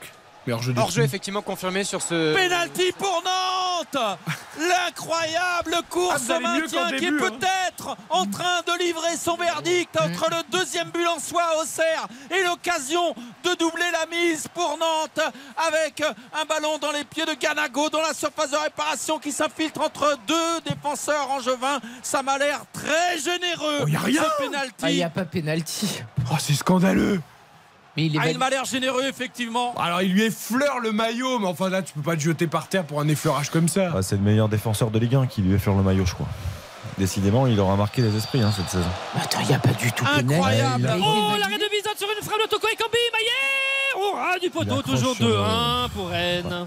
Ah c'est Valérie. Et manifestement, il n'y a pas, il n'y a pas de visionnage vidéo hein, suite à cette décision sévère. de Monsieur Turpin. Les Angevins sont autour de Monsieur Turpin, mais euh, Monsieur Turpin euh, est en train de euh, temporiser et euh, peut-être, peut-être qu'il attend quand même les consignes euh, du VAR pour avoir une dire, confirmation. Mais pas, tous les Angevins Philippe. sortent de la surface. Je ne pense pas parce qu'il n'y a pas d'erreur manifeste parce qu'il y a quand même une toute petite main de Valérie sur sûr. le maillot de Ganago. Eh oui, Donc mais on va tu penses dire mal, Eric. Tu penses mal parce que M. Turpin Ah bon est en train Ah. euh, de montrer l'écran qu'il va aller visionner lui-même. Eh non, mais, arrêtez. non, mais je pensais qu'il n'y aurait pas d'erreur manifeste parce qu'il touche quand Non, même le il- maillot. Il tombe, il tombe très facilement, mais Après, il il tombe accroche beaucoup légèrement trop avec, le- avec la main le, le haut du, le haut Alors, Alors, du camp. juste, on rappelle la situation. Lens vient de doubler la mise à Auxerre avec un doublé de Claude Maurice. C'est une énorme erreur du gardien auxerrois Radou. Et Nantes, qui mène déjà 1-0 face à Angers, a peut-être un penalty, mais Monsieur Turpin va vérifier. Peut-être donc pour mener 2-0, ce qui en- sans doute euh, enlèverait tout suspense à la fin de la soirée, puisqu'il y aurait 2-0 pour Nantes et, et 2-0 pour Lens à Auxerre. Monsieur Turpin est en train Non, de checker. attendez, Monsieur Turpin fleurs. a pris sa décision. Il annule le pénalty y a pas de sursis pour la Géocère Nantes qui reste sous la Ah, menace. Mais pour le moment, c'est toujours Nantes qui mène à 1-0. Alors bravo, bravo au VAR pour le coup, parce que là on aurait pu estimer que c'était pas une erreur manifeste et Monsieur Turpin qui s'est repris et c'est sans doute juste parce que vraiment ça aurait été généreux. 1-0 pour Nantes, donc pas de pénalty, Nantes sauvé puisque Auxerre est mené par Lens 2 à 0 et a sans doute dit, alors on va pas dire adieu parce qu'en foot on dit jamais adieu, à ses espoirs de, de maintien. Mais non, parce qu'un but angevin sauve Auxerre. hein. Ouais, ouais. Un but angevin sauve. Auxerre. Oui. Exact Philippe. Eh oui. Tout à fait, puisqu'Auxerre a deux points d'avance. Donc si Auxerre égalise, euh, si Angers égalise, pardon, Nantes ne prendra qu'un point. Tu as raison. D'où l'importance de ce pénalty Tu qui raison. est logiquement refusé. Si Nantes marque un deuxième but, on pourra dire que le suspense sera quasiment envolé, mais, Nantes reste sous la menace. Lille a cru reprendre la quatrième place à Rennes en ouvrant le score à 3. Baptiste Durieux, le but d'Ounas a donc été invalidé pour hors-jeu. Mais j'ai toujours pas compris de quel hors-jeu on parlait. Puisqu'Ounas n'est pas hors-jeu, ça c'est sûr. Et moi Non, plus. En plus, on n'a on pas de ralenti à notre disposition. Rappelons aussi qu'il y a un but qui a été refusé pour, euh, pour Lille en, en première période, inscrit par euh, Jonathan Bamba, que Angel Gomez a touché deux fois les montants. Lille qui insiste, mais qui ne trouve euh, euh, toujours pas euh, vraiment le chemin des, des filets. Toujours 0 à 0, 50 minutes de jeu face à l'Estac. La bonne opération pour Rennes, donc pour l'instant, Nicolas Jean-Jean à Brest. Oui, la 51e, 2-1 pour le Stade Rennais grâce à un doublé de Bourigeau, dont le deuxième sur euh, penalty en fin de première période contre un but de- là aussi sur penalty de Belkebla. Et pour l'instant, euh, c'est Rennais qui ont failli, failli euh, ajouter un troisième but euh, avec cette frappe de Toko Ekambi qui a été repoussée euh, par euh, Bizol. Les Nantais, euh, les Rennais plus euh, tranchants, euh, notamment dans les 30 derniers mètres. La 52e, toujours 2-1 pour euh, Rennes face à Brest. Et pendant ce temps-là, à Monaco, tout le monde dort. Michael Lefebvre, je reçois quelques La messages. frappe et le but L'ouverture du score, j'espère que celui-là il sera validé. Je crois que c'est Alexandro, le défense- Oh là là, de- défenseur central lillois qui a inscrit ce Oh, but avec un, bon travail de, de Bamba dans la phase de réparation. Et je crois que ce but est bien validé devant les 3000 supporters lillois qui ont fait le déplacement, ce parcage visiteur absolument immense. Et Lille qui souffle, Lille qui est soulagé. On voit Paulo Fonseca qui euh, harangue évidemment euh, les supporters, qui félicite aussi son staff. Ça fait 1-0. Attention à Blas dans la surface de réparation et finalement il a pas réussi à redresser la course de son ballon dans les 5 mètres 50 et les Angevins euh, qui peuvent se dégager toujours à 1-0 pour Nantes. Euh, je voudrais qu'on parle du but de Diakité quand même parce que Lille Ah ouais, reprend la quatrième place à Rennes pour la Ligue Europe mais euh, il rate complètement ce- sa frappe sur le centre en retrait. Et beau travail de Bamba qui avait marqué tout à l'heure et ça avait été euh, annulé son but et il fait un beau travail côté gauche mais effectivement Et ça fait quand même but pour Lille, Lille qui est quatrième. Et donc je disais, Michael Lefebvre, tout le monde dort à Monaco. Euh, de toute façon, on reste sixième et on n'en parle plus. Je reçois des textos de supporters au stade qui sont dépités. Effectivement, après 53 minutes, le double changement euh, des, euh, de Philippe Clément avec l'entrée de Mbolo et Diop à la place de Minamino et Ben Seguir. Le score est toujours de 0-0. Pas d'occasion pour les Monégasques euh, dans cette seconde période. On a vu une claquette d'Alexander Nubel en tout début de deuxième mi-temps sur un, un centre-tir côté 3 venu des Toulousains. Les Toulousains beaucoup plus dangereux que Monaco dans ce match. Et tiens, il y a un joueur qui intéresse beaucoup l'AS Monaco pour le mercato d'été, mais ça m'étonnerait qu'il aille en principauté si Monaco joue pas de Coupe d'Europe, qui vient de marquer euh, Xavier Doméry. Eli Wahi, effectivement, la 54e minute qui permet à Montpellier d'égaliser sur la pelouse du stade de Reims, qui confirme vraiment qu'ils ont réalisé une très très grande saison. Eli Wahi, 18e but marqué cette saison, mais pas suffisant au demeurant pour avoir le titre de meilleur espoir de Ligue 1. Donc, euh, bon, c'est un petit coup de gueule, quoi. C'est vrai, attends, parce que j'ai un trou là. Qui l'a eu? Nuno Gomez. Euh, ah, Mendes. ah oui, voilà, qui a été Joué la bon moitié quand des il a matchs. joué, mais qui a été tellement absent que c'est lunaire. Bah, Nuno Gomez, aussi vous dans avez vu un peu l'équipe type ce- de ce la lapsus saison. Oui, mais souvent Nuno on le Gomez. fait. Nuno Gomez, on fait des mix. Euh, tiens, bah justement, le parc PSG Clermont, Philippe Sansfourche. Oui, c'est reparti effectivement euh, depuis 6 minutes ici au Parc des Princes avec euh, une action bien brouillonne là devant les cages de Gigio Donnarumma. Le dégagement un peu à l'emporte-pièce de, Danilo, mais qui permet euh, au PSG de, se sauver d'un éventuel but euh, clermontois, puisqu'il menait 2-0, on rappelle les Parisiens, et que eh bien, par euh, Gastien et, Zéphane, juste avant la, mi-temps, les Clermontois sont, sont revenus. C'est toujours aussi brouillon, alors que Léo Messi là, va tenter de partir en dribble à l'entrée de la surface de réparation. Il sera repris par la défense clermontoise. 2-2 52 minutes de jeu. Les 45 dernières minutes d'Igor Tudor en Ligue 1. Anthony Tognetti, Ajaccio, Marseille. Eh oui, toujours 0-0. On joue la 54e action avec cette occasion marseillaise. Peut-être c'est contré une nouvelle fois par euh, les défenseurs Ajaxia, mais euh, Under a toujours le ballon. Under pour Amétera. Oh la parade de Benjamin Leroy à l'instant sur euh, une frappe de Under. Et euh, ça sort après en 6 mètres. Toujours 0-0. Superbe arrêt. Quel arrêt, quel arrêt vraiment au ras du poteau pour son, son dernier match sous les couleurs blanches et rouges de Benjamin Leroy qui aura marqué l'histoire de l'ACA avec euh, deux records de clean sheet. C'était la saison passée et euh, la saison 2020 qui avait été stoppée par le Covid. Toujours. Attention, le 1 contre 1 pour le Racing Club de Lens. Ah, il n'a pas voulu jouer solo. Il a voulu décaler. Attention, c'est repris une deuxième fois. Deuxième ballon, ça passe au-dessus. Oh là là, le Racing Club de Lens pas loin de mettre le troisième. 2 à 0 pour l'instant pour les Lensois. Ouais, 55 minutes. Auxerre au bord de la rupture, Auxerre plus que jamais relégué pour l'instant puisque Auxerre a mené 2-0 et que Nantes mène 1-0 face à Angers, même si un but en juin comme l'a signé Philippe Audouin remettrait Auxerre en Ligue 1. Nice-Lyon, Hugo Hamelin. Ouais, euh, La réduction du score ici à Lorient, un superbe but signé Bellegarde. Euh, Lorient qui ne mène plus que 2 buts à 1 face à Strasbourg. Merci Christian Panvert. On était donc à Nice avec Hugo Hamelin, Nice-Lyon. Toujours 3 buts à 1 pour euh, les aiglons de, de l'OGC Nice euh, face à des euh, Lyonnais un petit peu dépassés. Un John Textor voulait euh, que, que Lyon euh, revienne en. Et le front pour Messi, et Messi qui la met au-dessus. Oh, Il n'en a jamais raté des comme ça dans sa carrière. Et ben pour sa dernière au parc, il la rate, il ouvre trop le pied. Et le public qui le siffle. Ouais, mais Messi, il est- c'est même, c'est même plus un touriste euh, à Paris. Je, Non, je je sifflez regarde Léo Messi, attitude. sifflez Léo Non, mais Messi, les gars, pour sa dernière, c'est pas possible ça. Mais oui, mais bon, euh, Ah Hugo, moi je veux bien, mais. franchement, c'est- petit. Philippe, j'ai pas vu l'occasion. Elle est inratable ou pas? Elle est, oui, pour Messi, elle est oui. inratable. Il doit cadrer euh, 20 fois. Euh, Kylian Ah, on vient Mbappé. de l'avoir, dis donc. Kylian Ah oui. Mbappé, tous les jours, il va au bout sur cette action. Là, sûr. il sait que c'est la dernière de a un Messi. petit rebond.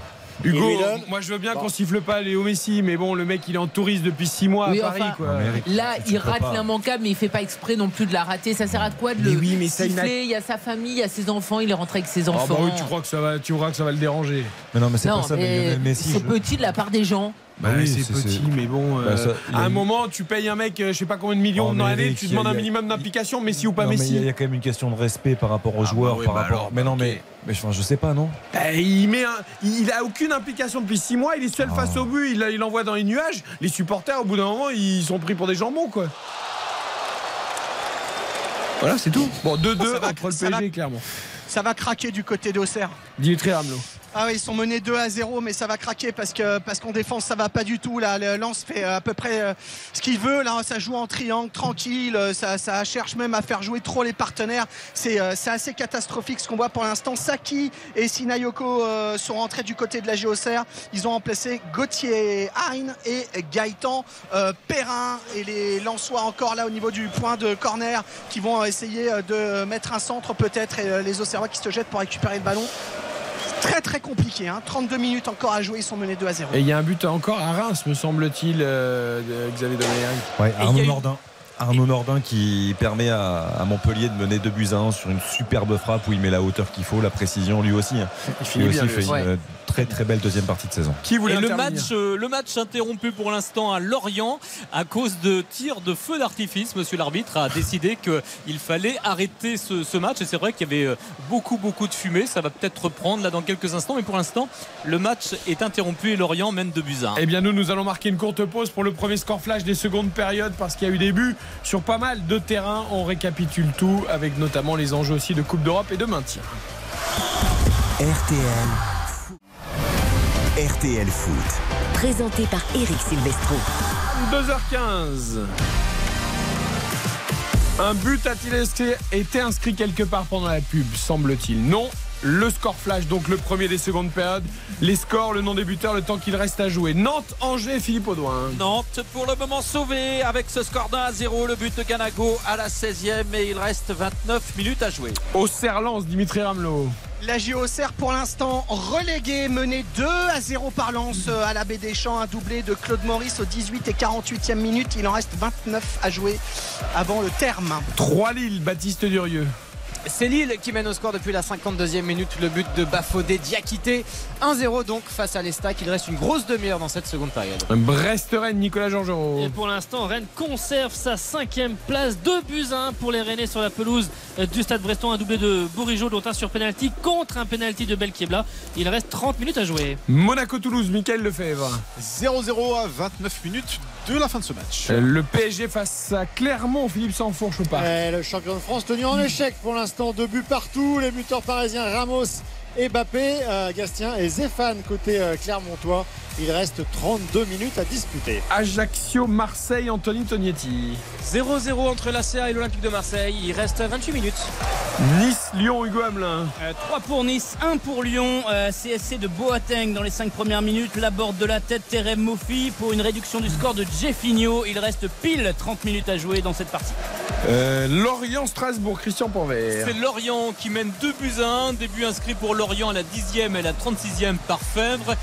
Réduction du score par euh, Bellegarde pour euh, Strasbourg à la 57e. Il reste 28 minutes. à Et jouer. enfin Reims-Montpellier, Xavier Demergue. Le Montpellier qui mène 2 buts à 1 depuis la 59e minute. En 5 petites minutes, ils ont inversé complètement la, la tendance. Pourtant, c'est Balogun qui avait euh, ouvert le score et, et Liwai, Arnaud Nordin ont permis au MHSC de reprendre l'avantage. Et puisque le monde est toujours bien fait et la vie est belle sur RTL direction Roland Garros, pile au moment où il faut pour la fin du tie-break dans le deuxième set, Isabelle Langer entre Zverev et Tiafo.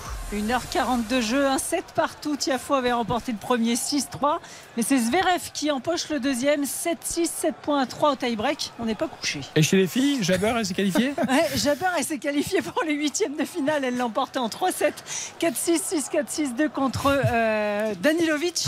Et elle jouera Pera au prochain tour. Ça vous fait marrer hein, Ouais, je sois pas bah oui, bah. Mais c'est souvent cette semaine ici à Roland Garros. Vous êtes résistante, Isabelle. Ah, Il faut. Ouais. Vous, faites la, vous faites la session de soirée demain aussi ou pas Euh, c'est fort probable. Ah, avec non, un match de filles. Voilà, euh, Sabalenka contre Ça ira Stéphane. moins loin euh, avec de Ça la sera chance. moins long, normalement. Voilà. Déjà, il y aura que 3-7 maximum. Euh, merci Isabelle, tu restes avec nous. Ben, comme ça, tu es en bonne compagnie jusqu'à minuit avec le multiplex RTL Foot. plaisir. Voilà. À Nantes, j'ai l'impression qu'on commence à sourire un peu plus, même si, même si, Philippe Audouin, tu as raison de le rappeler, si Angers égalise. Donc on n'est pas complètement rassuré. Il faut un deuxième but. C'est tendu, c'est tendu avec Angers qui attaque. Une reprise de la tête de Sima qui passe au-dessus et les Nantais euh, qui euh, euh, ne dominent pas véritablement et qui ont l'air d'hésiter entre euh, le fait de marquer un deuxième but ou de ne pas se découvrir. Il y a eu un changement au milieu de terrain avec euh, Mollet qui est entré à la place de Coco et puis juste après Traoré euh, s'est blessé en défense. Il a été remplacé par Adjam. Les Nantais qui sont donc sous la menace de la relégation mais qui désormais ont leur destin en main parce que Auxerre est mené sur sa pelouse par Lens 2 à 0. Ça n'était pas le cas en début de soirée. Nantes n'avait pas son destin en main. Désormais, il faudrait trois buts au Serrois pour renvoyer Nantes en Ligue 2 et surtout un seul petit but angevin changerait la donne. C'est crispant ici à la Beaujoire, même si les 27-28 000 spectateurs qui ont rempli les trois tribunes qui sont ouvertes euh, ce soir euh, poussent euh, leur équipe 1 à 0 pour euh, Nantes. Mais attention à cette équipe d'Angers qui n'a pas abdiqué. À la Baie des Champs, on ne regarde plus de match, on écoute RTL uniquement pour savoir si Angers égalise à la Beaujoire, Dimitri Hamelot. Ouais, les, euh, les joueurs du RCL qui mènent deux euh, buts à zéro alors qu'on procède à, à des changements. Sotoka et Wesley Saïd vont entrer en lieu et place de Claude Maurice, double buteur, et euh, Fulgini et également Kevin Danso qui, qui sort là, qui s'est blessé. euh, Quelle homogénéité entre les remplaçants, les titulaires, quand même, cette équipe de Lens. C'est... Onana, On Nana l'a qui, souvent va, souligné, hein, qui mais- va rentrer sur euh, la pelouse. Voilà, trois changements euh, d'un coup du côté de Franck S du Disons. 109 pour essayer de. Oui. Disons que quand ça tourne, en fait, ça ne s'affaiblit pas. Euh, c'est ça Ouais, qui est fort. c'est aussi, euh, hein. Il y a, y a de la profondeur. Bien sûr. Ouais. Tiens, à propos de bande touche, euh, on va aller à Ajaccio parce qu'il me semble avoir aperçu la sortie d'Alexis Sanchez, euh, Anthony Tonietti. peut-être son dernier Bah, match. C'est ça, j'étais en train de penser à ça. J'espère qu'il restera à Marseille la saison Oh, prochaine, oui. mais peut-être qu'on ne le verra plus non plus. C'est ça, ouais, Alexis Sanchez qui était remplacé à l'instant par, euh, par Vitinha sous, sous les sifflets du stade François Coty, mais les applaudissements. Et le but pour Clermont Non, Philippe Sansfourche Et si, le but pour Clermont au Parc des Princes, euh, alors que le PSG menait 2-0 en première période, et bien désormais c'est Clermont qui passe devant avec le troisième but. Euh, Clermont-Toi et euh, Kiei qui est à la réception de ce euh, bon centre euh, côté gauche avec euh, la montée de Borges quoi qui euh, met ce, bon centre et euh, une euh, défense parisienne totalement apathique c'est un résumé de tout ce qu'on n'a pas aimé tout au long de la saison euh, dans les attitudes parisiennes ce soir. Ça joue à deux à l'heure. Alors il y a des circonstances atténuantes bien entendu avec une, semaine qui a été euh, qui a été rude et contraignante euh, avec l'accident de, Sergio Rico, c'est une évidence. Mais on sent que tout le monde est un petit peu déjà en vacances et que pour la dernière et pour euh, recevoir le, trophée euh, de champion de France, eh ça va faire des ordres si on ne se reprend pas d'ici la fin de la rencontre parce que Clermont mène désormais 3 buts à 2 après Et- avoir été mené de 0. Et on rappelle, Philippe, qu'il y a eu un but refusé pour Clermont en début de match pour une main et qu'il y a eu un penalty manqué par Clermont. Complètement Oui, tout à fait. Euh, Non, ça, mais- fait, ça pourrait donc faire 5 buts pour Clermont, Et- presque dans l'absolu. donc ça y est, dixième but pour euh, Grayson Kay cette saison, mais l'action est belle, hein, parce que Neto Borges déborde. Et Bichabou, il dort autant que sur le but refusé. hein. La frappe de Bamba qui va être arrêtée par Gauthier Gallon. Toujours 1-0 pour Lille face à 3. Il est temps que la saison se termine pour beaucoup de monde, euh, pour les Lillois. Et la tête de Camara, bien captée par Alemdar. La 66e sur un bon centre venu de la gauche. Toujours 2-1 pour Rennes sur la pelouse du Stade Brestois. Le nouveau bel arrêt de, de Benjamin Leroy sur, euh, sur une frappe, il me semble, de, de Caboret. Ça fera un corner pour l'Olympique de Marseille. 0-0 toujours entre Ajaccio et Marseille. Tiens, retournons à 3 parce que Lille, pour l'instant, mène toujours 1-0. Baptiste Durieux et Lille est bien qualifié pour la Ligue Europa. Exactement, grâce à cette victoire, Lille conforte cette quatrième place qui est effectivement si précieuse dans cette course à l'Europe devant toujours les euh, 3000 supporters du LOSC qui sont là. C'est le plus grand parquage de l'histoire de Lille en Ligue 1, le plus grand parquage visiteur. Et Lille, effectivement, qui a dominé cette rencontre, qui a été euh, assez maladroit, euh, mais notamment avec deux buts euh, refusés pour hors-jeu. Euh, Angel Gomez qui a touché la barre transversale et, le poteau. Et là, c'est un corner qui va être tiré par Adamounas, corner rentrant, bien capté euh, par Gauthier Gallon. Toujours 1-0, on rappelle le buteur, c'est Diakité à la 52e minute. 1-0 pour Lille face à l'Est. Le sérieux de Lille à 3, le sérieux de Rennes à Brest. Vous l'avez entendu avec Nicolas Jean qui mène 2-1 sur la pelouse brestoise. Et toujours le marasme et le néant à Ça Monaco. C'est- même Oli Nice ce soir avec la, glis- la- la glissade d'Axel Dizazi qui vient d'offrir euh, une occasion pour Abouklal. Sa frappe a été contrée et passe euh, au ras du poteau d'Alexander Nubel. Un Alexander Nubel qui fait un grand match malgré tout euh, ce soir. merci. Ouais, qui, qui repousse les C'est bien, les trois derniers pour Nobel. Trois- trois, Bah, il doit- ouais, il doit sur- trouver un sur- club, ouais. Sur une centaine euh, en deux ans. Bah oui, c'est pour vrai ça. que c'est- plutôt pas mal. Mais, euh, mais c'est vrai que bon, Monaco, voilà, même, malgré l'entrée Mais d'Embolo. Dizazi, il est passé de 50 millions euh, après la Coupe du Monde avec Manchester à quoi 4-5 millions là aujourd'hui, non? Non, peut-être pas, parce qu'il est toujours international, on le disait tout Ah, à mais l'heure. merci mais, Didier Deschamps d'ailleurs. Mais euh, c'est vrai que la cote de Efofana et Dizazi euh, est, est- est descendue. Et, et c'est vrai que bah, le prince Albert, il peut faire la tête, il est dans les tribunes ce soir, il peut faire la moue parce que l'AS Monaco, si on Et- continue comme cela, ne jouera pas de Coupe d'Europe la saison prochaine. Mika Ben Yedder est encore là. Parce que d'habitude, Philippe Clément, en sur le terrain. général, euh, 62-63, Ah ouais. en général, il sort. hein, donc. Effectivement, mais pour On est l'instant, heureux, il, nous, hein, mais bon. il garde son capitaine. Et là, il est embêté, il peut pas faire rentrer Jacobs en plus, donc euh, euh, comme il fait d'habitude.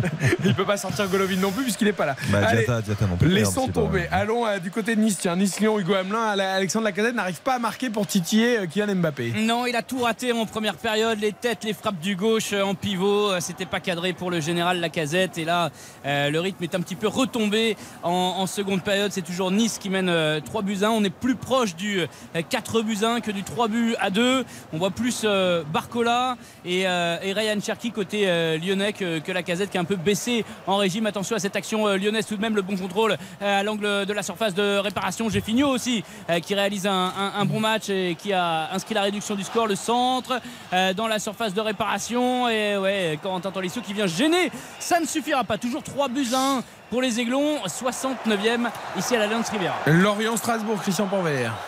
Toujours 2 buts à 1 pour Lorient dans un match assez plaisant. Strasbourg qui s'est tout à l'heure euh, offert une très très belle occasion, mais le lob de Camero a été légèrement euh, trop trop léger pour euh, tromper euh, Mvogo. Et pour l'instant, eh bien c'est toujours un 2 buts à 1 pour euh, Lorient. Allez, allons à Brest. Brest-Rennes, Nicolas Georgerot. La 70e toujours 2-1 pour les Rennais sur cette pelouse de Francis Leblé avec Traoré qui joue cette euh, touche pour s'appuyer sur euh, Doku le ballon qui a été euh, remis derrière mais récupéré par les Brestois Oh là là le but. Le but de la JOCR La mésentente incroyable entre le gardien du Racing Club de Lens et sa défense centrale. C'est hallucinant. C'est un bugag monstrueux, mais ça remet un petit peu, un tout petit peu d'espoir dans les travées de la baie des Champs puisque les Lensois ne mènent plus que 2 buts à 1, mais on est encore très loin du compte.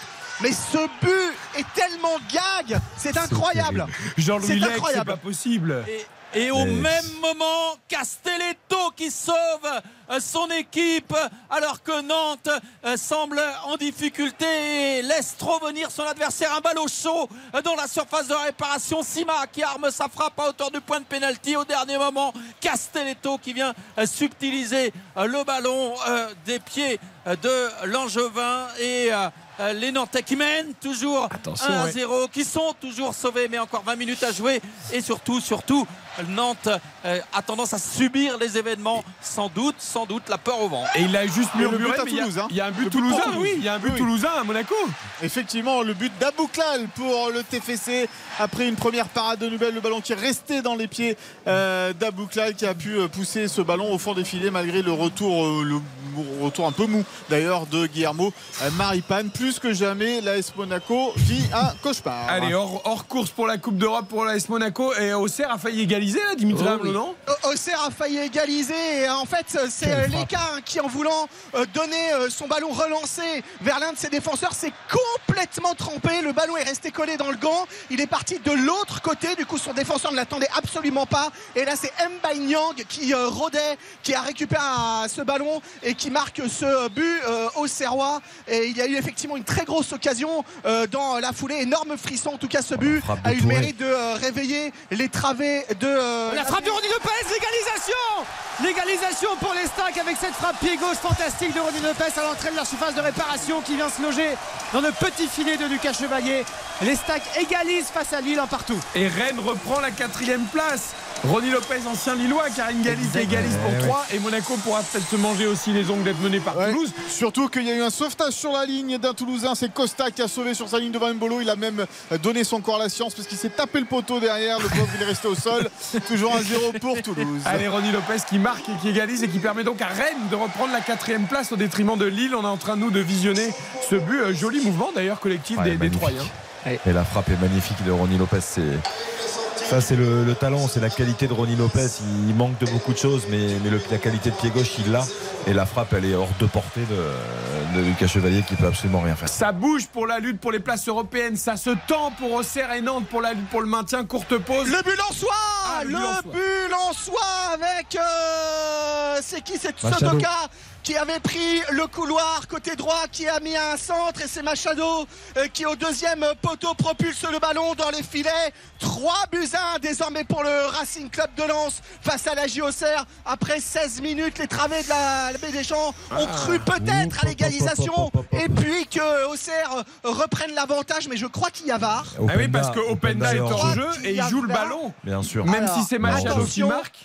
Il y a hors jeu. On va regarder, il y a hors-jeu a priori, c'est ce que Alors, vous me dites en parce qu'on n'a pas d'écran ici. Openda est hors jeu sur le centre. Il Il, essaye de jouer le ballon, il ne le touche pas. Et c'est Machado qui marque. Mais Ouais. il fait action de jeu, Ah, il fait action de jeu, il n'y a rien à dire. Alors Donc, attention. euh, Alors attention, là On il y décale la a pub de quelques secondes parce que la cinq, décision est très importante. six Auxerrois autour. il est obligé de Euh, oui, parce qu'à 2-1, c'est plus tout Ah, à fait pas pareil pareil. que Même, pas si pareil pour l'instant c'est 3-1. toujours Nantes qui est sauvé. Ah, mais là, il est Oui, puis bon, il faudrait, faut- si Nantes continue de gagner, il faudrait que Auxerre marque encore deux buts, hein, qu'il faudrait qu'ils en mettent.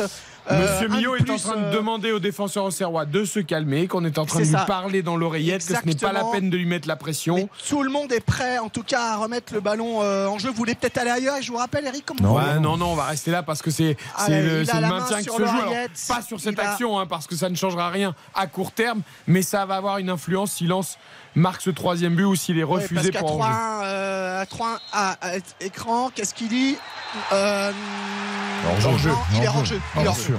On reste- intéressant à venir, tout Alors, on a une pub à faire, on revient, il y a le score flash, il se passe plein de choses. C'est le multiplex, c'est RTL Foot, c'est la 38e journée de Ligue 1. RTL. RTL Foot. Présenté par Eric Silvestro. 31. Le score flash, s'il vous plaît, comme toutes les quarts d'heure, évidemment. Les scores, le nom des buteurs, le temps qu'il reste à jouer, on s'approche de l'épilogue de cette 38e journée et dernière, évidemment, de la Ligue 1. Nantes-Angers, Philippe Audouin, ça stresse. Nantes sauvé pour le moment, mais sous la menace d'un but angevin qui l'enverrait en Ligue de Nantes, qui mène 1 à 0 grâce à un but de Ganago. 14 minutes à jouer. Coup franc à Bonir pour Angers. Auxerre mené, mais Auxerre qui continue d'y croire, Dimitri Ramelot. Auxerre mené de buts à un doublé de Claude Maurice. Il y avait 2 à 0 pour euh, les Lensois, un but de Mbanyang pour les Auxerrois. Je suis les cette action, mais ça ne donnera rien. Il reste euh, 13 minutes à jouer. 3 Lille, Baptiste Durieux. Un gros quart d'heure encore dans le temps réglementaire, un partout entre les Stacks et Lille. Diakité avait ouvert le, le score pour les Dogs et c'est Ronnie Lopez qui a égalisé il y a quelques minutes. Lille est cinquième à l'instant où on se parle. En Ligue Europa Conférence, et c'est Rennes, Nicolas Jean-Jean qui mène à Brest, qui prendrait la quatrième place. Avec pour l'instant ce score euh, à l'avantage des Rennes et deux buts à un, doublé de Bourigeau, dont un penalty contre un penalty de Bell qui est là. Il reste un quart d'heure à jouer. Rien ne va plus à Monaco, Monaco-Toulouse, Mika Lefebvre. 1-0 pour Toulouse, effectivement, grâce à Bouclal. Il reste 14 minutes.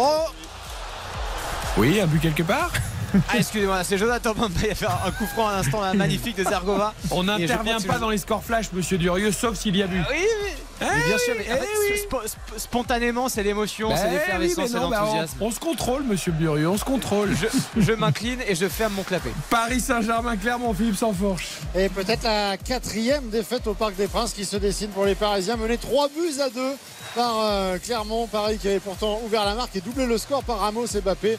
Et les 3 buts clermontois ensuite, signé Gatien, Zéphane et Kiei pour l'instant. Donc euh, 3-2 pour Clermont. À Ah là là là là, Openda Et encore l'erreur monumentale, faute de main terrible du gardien Radou de la JOCR et Openda qui vient marquer euh, ce but et qui permet au Racing Club de Lens après 70 minutes, 78 minutes pardon, de mener 3 buts. Penalty Allons-y. Penalty Alors, pour non, Lille non, avec. Attendez, euh, attendez, attendez. But de lance, score flash, on y revient après. Penalty pour Lille, on arrive juste après. Ajaccio-Marseille, Anthony Tognetti. Il reste euh, 12 minutes, toujours 0-0 entre Ajaccio et Marseille. Nice-Lyon, Hugo Hamelin. Euh, toujours 3 buts à 1, tous les buts ont été marqués en première période. Le CSC de Boateng, la tête de Laborde. Et le but de Ben Yedder Le but de Ben Yedder, ça vous avez le droit d'intervenir, c'est un but rapidement. Arrête Bah oui. La tête de Bah, les la buts, on a le de la droit. tête Les buts, on a le droit. d'Ambolo et les buts de Ben Yedder face à Toulouse. Les buts, on a le droit. On y revient aussi, on y revient aussi. Euh, Nice-Lyon, Hugo Hamelin pour les buts. 3 buts à 1 pour, euh, pour les Niçois face aux Lyonnais. Reims-Montpellier, 2 buts à 1 pour Montpellier. Et Lorient-Strasbourg, Christian Panvert. Toujours 2 buts à 1 pour Lorient. Le doublé de Fèvre, 10e et 36e. Réduction du score pour Strasbourg de Bellegarde à la 57e. Il reste 12 minutes à jouer. Le penalty pour Lille, donc Baptiste Durieux, mais le temps qu'on check au VAR et tout, et il va être annulé en plus ce penalty. Donc, Par contre, Openda, Exactement. 21 buts. Ouais. Il dépasse Roger il Boli. dépasse Roger Boli. Il l'avait égalé ça, euh, absolument. lors du dernier 21. match. Alors ce penalty, décris-nous. Alors ce penalty c'est une main dans la surface de réparation. On va suivre tout de suite l'arbitre qui main. va annuler Mais le penalty. Bah oui. Il y a toujours donc un partout entre les stacks et le Lille Olympic Sporting Club. Ah, tu peux Euh, pas oui, il y avait siffler suspicion de penalty main dans la surface de C'était une tête euh, sur le corps du défenseur troyen qui était à 20 cm de la personne qui a fait la tête, avec le bras collé au corps. Tu ne peux absolument pas siffler penalty. Donc on en reste là, 3-1, 3, Lille, 0, enfin 0, 1 partout, pardon, match nul. Et donc pour l'instant, Lille toujours cinquième. Et dans le score flash, euh, précisons que Montpellier a marqué un troisième but doublé d'Eliway. 3 buts à 1 pour Montpellier sur la pelouse de Reims, qui pourtant menait 1-0 dans ce match-là grâce à Balogun. Alors quand même, du coup, le but de Ben Yedder, Michael Eh oui. Lefebvre. Hé, hé. Avec un petit but de plus, Eh. Monaco pourrait passer devant Lille. Pour l'instant, pour Eh l'instant, oui. effectivement, parce que euh, c'est vrai qu'il remet de l'espoir ce but de, de Wissam euh, Ben Yedder dans, dans cette fin de match. Il reste 10 minutes, 11 minutes même à, à jouer. Et là, c'est Akliouche qui est lancé euh, sur le côté droit. Il vient de faire son entrée en jeu. Magnès Akliouche. Il a la solution. Il va peut-être frapper. Il tente sa chance. Akliouche, la frappe Oh, le poteau Le poteau sortant de Magnès Akliouche. Les Monégasques qui n'ont pas eu de chance sur ce coup-là. Ça fait toujours un but partout entre les deux équipes. On est passé à deux doigts d'un renversement de situation complètement fou dans la course à l'Europe. Il y a une grosse occasion pour Auxerre. Oui, Anthony Tonetti Ajaccio d'abord peut-être. Ouais, il a dû se passer quelque chose dans le parcage marseillais parce que euh, les Marseillais se sont arrêtés de chanter d'un coup, les pompiers sont dans le parcage et on, on cache, euh, on dirait, euh, des personnes avec les, des grands drapeaux des Ah, MTP ça, et des c'est Winners. très mauvais voilà. signe, ça. voilà, voilà. Bon, tu nous tiens au courant évidemment. Je vous tiens au courant, on espère ouais. qu'il n'y a pas eu euh, un drame dans la tribune euh, du côté d'Ajaccio 0-0 entre Ajaccio et Marseille. Euh, on va Énorme retrouver- occasion effectivement Eh oui, pour pour, euh, la JOCR avec Mbaye Nyang qui a frappé, qui était à 3 mètres de la ligne de but et c'est le cas qui a fait euh, un arrêt absolument monstrueux et le corner n'a rien donné. 3 buts à 1 toujours pour le Racing Club de Lens ici à la Baie des Champs. Il reste 9 minutes à jouer dans le temps réglementaire. Il y, Oui. en avait eu une aussi avant le, le troisième but en soi. hein. Il y avait eu une, Une tête. énorme situation, une tête au serroise, le ballon qui est passé à côté. On se demande encore Exact. comment. Non Et mais ça pousse, balle de ça, 2-2, quoi. Ça, ça pousse euh, très fort, mais c'était avant le troisième but. Et là, ils Tout ont pris fait. quand même un. Alors, ils poussent encore, hein, mais ça reste quand même extrêmement imprécis. hein. Et finalement, du coup, c'est à Nantes que ça va peut-être se jouer parce qu'on le rappelle, si Angers hein. égalise, eh bien Auxerre serait sauvé. Donc le suspense, il est presque entièrement à Nantes, Ils Philippe Audouin. subissent. C'est Ils même subissent, uniquement Nantes, ici, Ouais. effectivement, puisque euh, Nantes désormais euh, doit son maintien au but de Ganago en première mi-temps et au fait que Lens mène à Auxerre effectivement et le break est fait là-bas mais euh, attention parce que Nantes joue avec la peur au ventre Angers est inoffensif mais Angers euh, va bénéficier là d'un coup franc intéressant plein axe Ben à 25 mètres et Ben Taleb a posé euh, le ballon. Les Nantais qui reculent déjà depuis un bon quart d'heure et qui euh, préservent leur but. Il n'y a pas d'occasion pour Angers, mais évidemment les Nantais sont à la merci d'un dévié, d'un tir dévié, d'un penalty ou d'un coup du sort. Et pour le moment, Nantes est sauvée, mais Nantes tremble et tremble encore plus avec euh, ce coup franc euh, de Ben Taleb, la de mettre, hein, axe hein. à 25 mètres. Euh, Oui, Xavier. Il est, il est capable de faire des merveilles aussi avec son pied gauche Bentaleb. hein, Allez, donc, le coup euh, franc. attention. Et puis c'est un vrai bon coup franc, Monsieur Turpin, euh, qui est en train de délimiter la position euh, du mur et qui euh, recule pour prendre euh, sa position et qui porte euh, le sifflet à la bouche pour euh, le coup franc de Bentaleb, la prise d'élan de Bentaleb au-dessus, au-dessus du but nantais. Et les Canaries qui vont trembler encore euh, pendant 10 bonnes minutes parce que je peux vous dire qu'ils souffrent en ce moment. L'enjeu est là pour le maintien entre Nantes et Auxerre, puisque Auxerre est mené par Lens 3 buts à 1. En revanche, il y a beaucoup d'enjeux également euh, dans la course à l'Europe. Mais d'abord, on va aller peut-être au Parc des Princes parce que je vois un changement de brassard ou qu'est-ce qui s'est passé? Marquinhos est entré. Donc, Oui, euh, ça. jeu Ah. Marquinhos et puis Je Alexandre Letellier sortait. également le troisième gardien euh, est rentré à la place de Didio Donnarumma pour qu'il ait quelques minutes de jeu et qu'il soit bien lui aussi champion de France. Euh, il aura peut-être encore des, des occasions à sauver hein, le Tellier parce que Paris est cop et même si là il y a des- un enchaînement de, de corners pour essayer de revenir à 3-3 Paris est toujours mené sur sa pelouse par Clermont. Philippe, je pose une question totalement bête, mais si le capitaine sur la feuille de match ne sort pas de la pelouse, il a le droit de donner le brassard à un autre joueur Oh le poteau Le poteau encore de Magnès Akliouche, c'est pas possible pour les Monégasques. Il manque de chance dans cette rencontre, toujours un but partout face à Toulouse. Euh, Merci, Michael d'Ajaccio?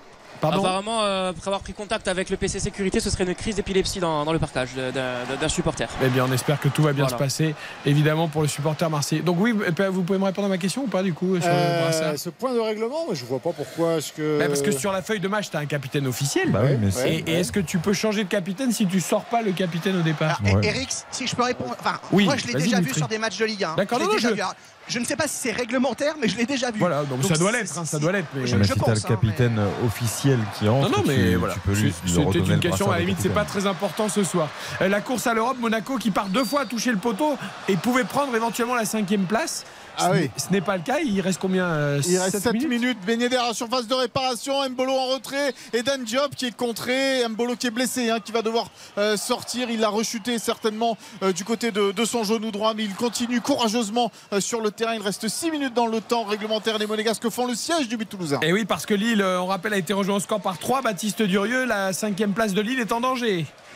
Mais exactement, avec euh, des Troyens qui sont assez dangereux. Lille avait ouvert le score pourtant et avait vraiment largement dominé euh, cette rencontre jusqu'à l'égalisation de Ronny Lopez, absolument magnifique à la suite d'un mouvement collectif tout aussi beau. Ça fait donc un partout. Il reste 5 grosses minutes avant le coup de sifflet final. Et puis on voit les, les 3000 supporters euh, lillois qui font un peu plus la gueule là pour euh, parler de manière un peu crue. Mais c'est totalement le cas. Ils n'ont pas arrêté de chanter pendant 85 minutes. Et là, on commence à avoir un peu peur. On rappelle que tout va bien pour le LOSC, hein, euh, qui, qui a quasiment une place assurée dans le top 5. Mais néanmoins, Bah, tout va bien pour l'instant. Ils on ont perdu leur quatrième place et si Monaco Voilà. marque, ils perdent aussi la cinquième. Donc euh, ça va pas si Exactement, bien que ça. euh, ils peuvent tout gagner comme tout perdre les Lillois. Pour l'instant, un partout, 85 minutes de jeu entre les stacks et le Lille La bonne opération, elle est pour Rennes, Nicolas Georgerot. Oui, avec euh, Séréné qui mène euh, 2-1, 5 minutes 30 encore à jouer, mais les Brestois poussent dans ces derniers instants. Ce ballon qui a l'entrée de la surface de réparation, ça va revenir avec euh, beaucoup de Brestois maintenant qui se projettent dans la surface d'Alemdar. Et les Rennais ont beaucoup de mal à sortir la balle. Et ça va être comme ça jusqu'à la fin, sans doute, avec Locolo qui n'ira pas plus loin. Toujours 2-1 pour Rennes sur la pelouse de Brest. La cloche pour les 5 dernières minutes de cette 38e et dernière journée de la saison de Ligue 1. Nantes mène 1-0 face à Angers. 3-1 pour Lens à. Un partout entre 3 et Lille. 2-1 pour Rennes à Brest. Un partout entre Monaco et Toulouse. 3-2 pour Clermont sur la pelouse du PSG, 0-0 entre Ajaccio et Marseille, 3-1 pour Nice face à Lyon, 3-1 pour Montpellier à Reims et 2-1 pour Lorient face à Strasbourg. L'enjeu de la descente ou de la montée, c'est à Nantes, Nantes-Angers, Philippe Audouin. De la descente surtout et Nantes euh, qui continue de subir le jeu. Les Angevins ne parviennent pas à se procurer d'occasion, mais ce sont eux qui sont en possession du ballon et qui occupent la moitié de terrain nantaise. Corner à venir pour le SCO. Il reste 4 minutes dans le temps, 3 minutes dans le temps réglementaire, mais il y aura euh, du temps additionnel. Que cette fin de match crispante, un but d'Angers enverrait Nantes en Ligue 2 et sauverait la JOCR. Le corner euh, des Angevins de la gauche vers la droite, corner euh, rentrant avec tous les Nantais qui sont revenus en défense. Il est frappé et repris de la tête, mais ça file au-dessus du but d'Albon Lafont.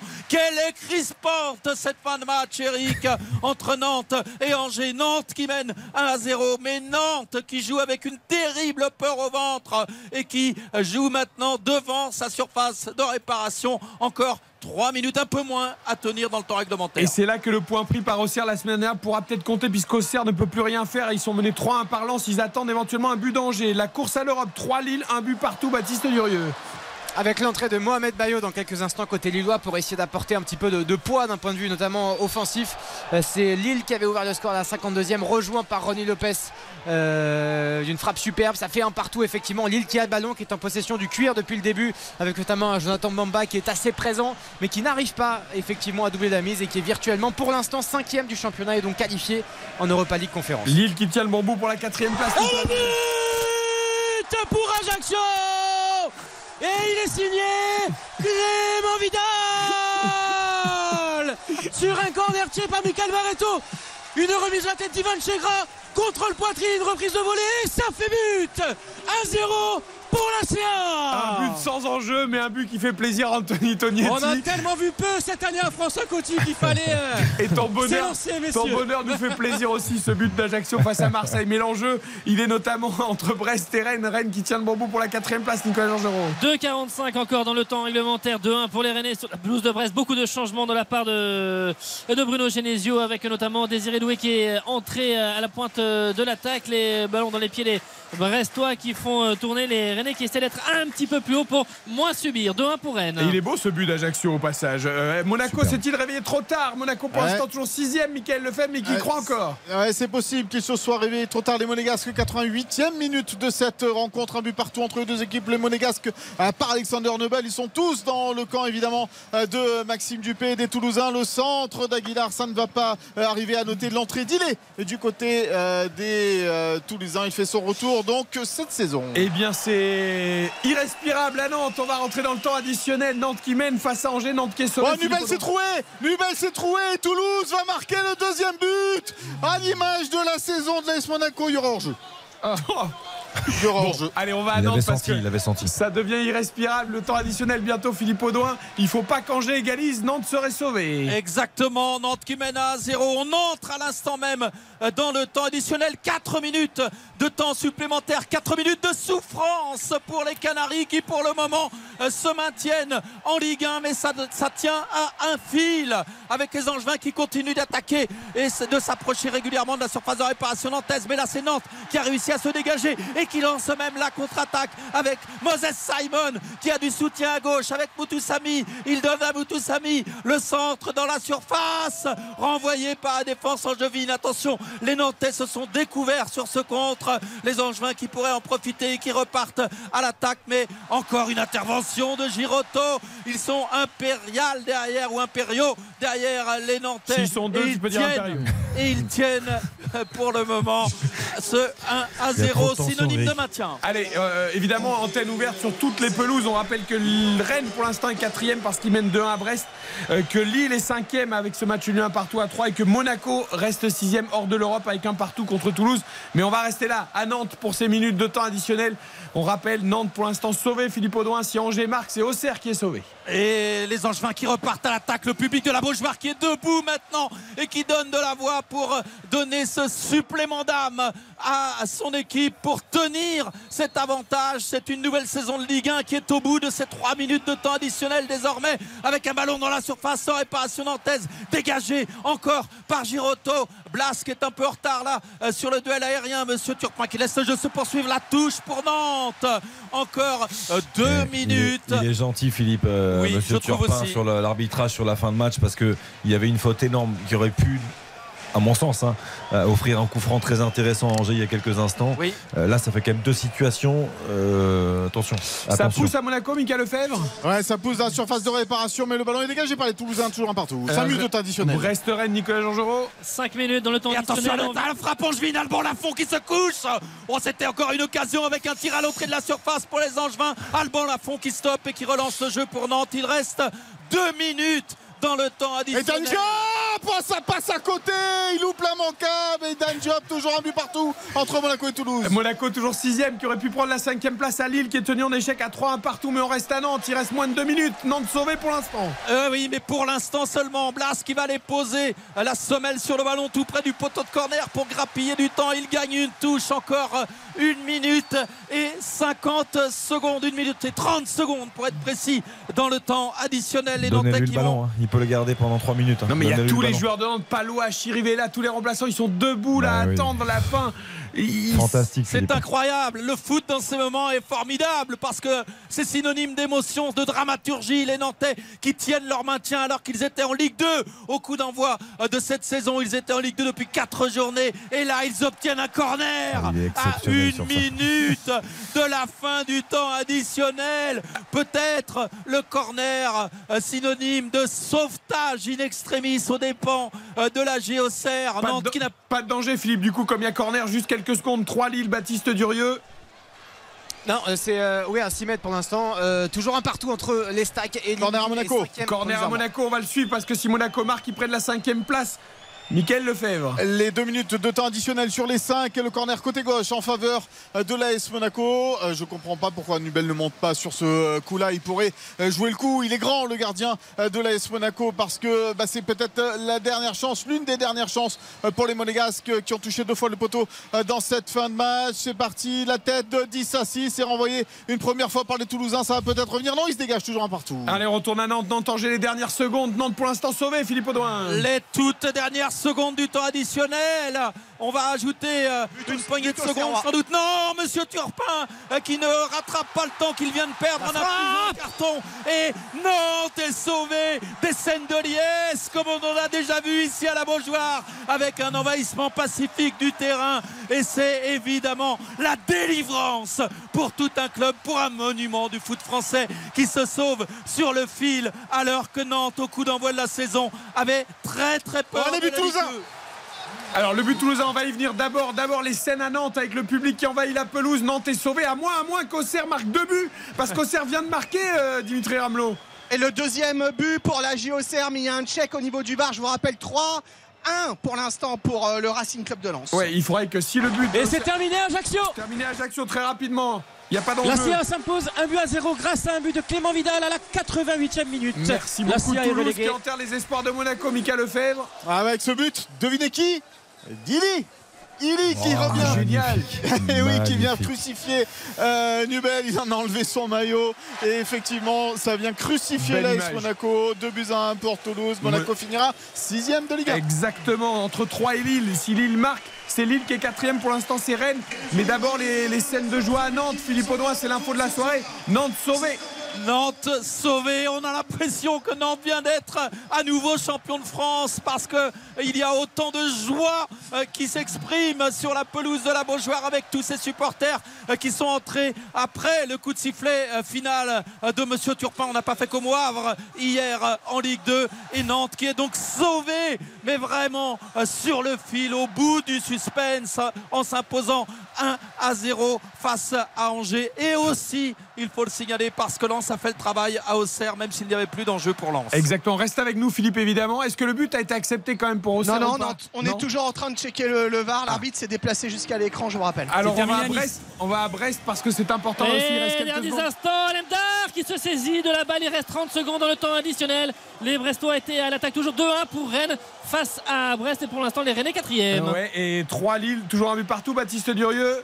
Toujours un but partout avec Lille qui est à l'offensive, qui va tenter le tout pour le tout. On voit les défenseurs centraux notamment qui montent comme José Font, encore euh, Alexandro avec Zergova là, qui fait une grosse différence sur le côté droit dans la phase de réparation. La passe pied gauche et Mohamed Beu qui se trouve avec la frappe de Bamba, Fini le Monaco. but canon qui est intercepté par la défense de 3, toujours un partout. Fini à Monaco, Lille et Rennes joueront la Coupe d'Europe.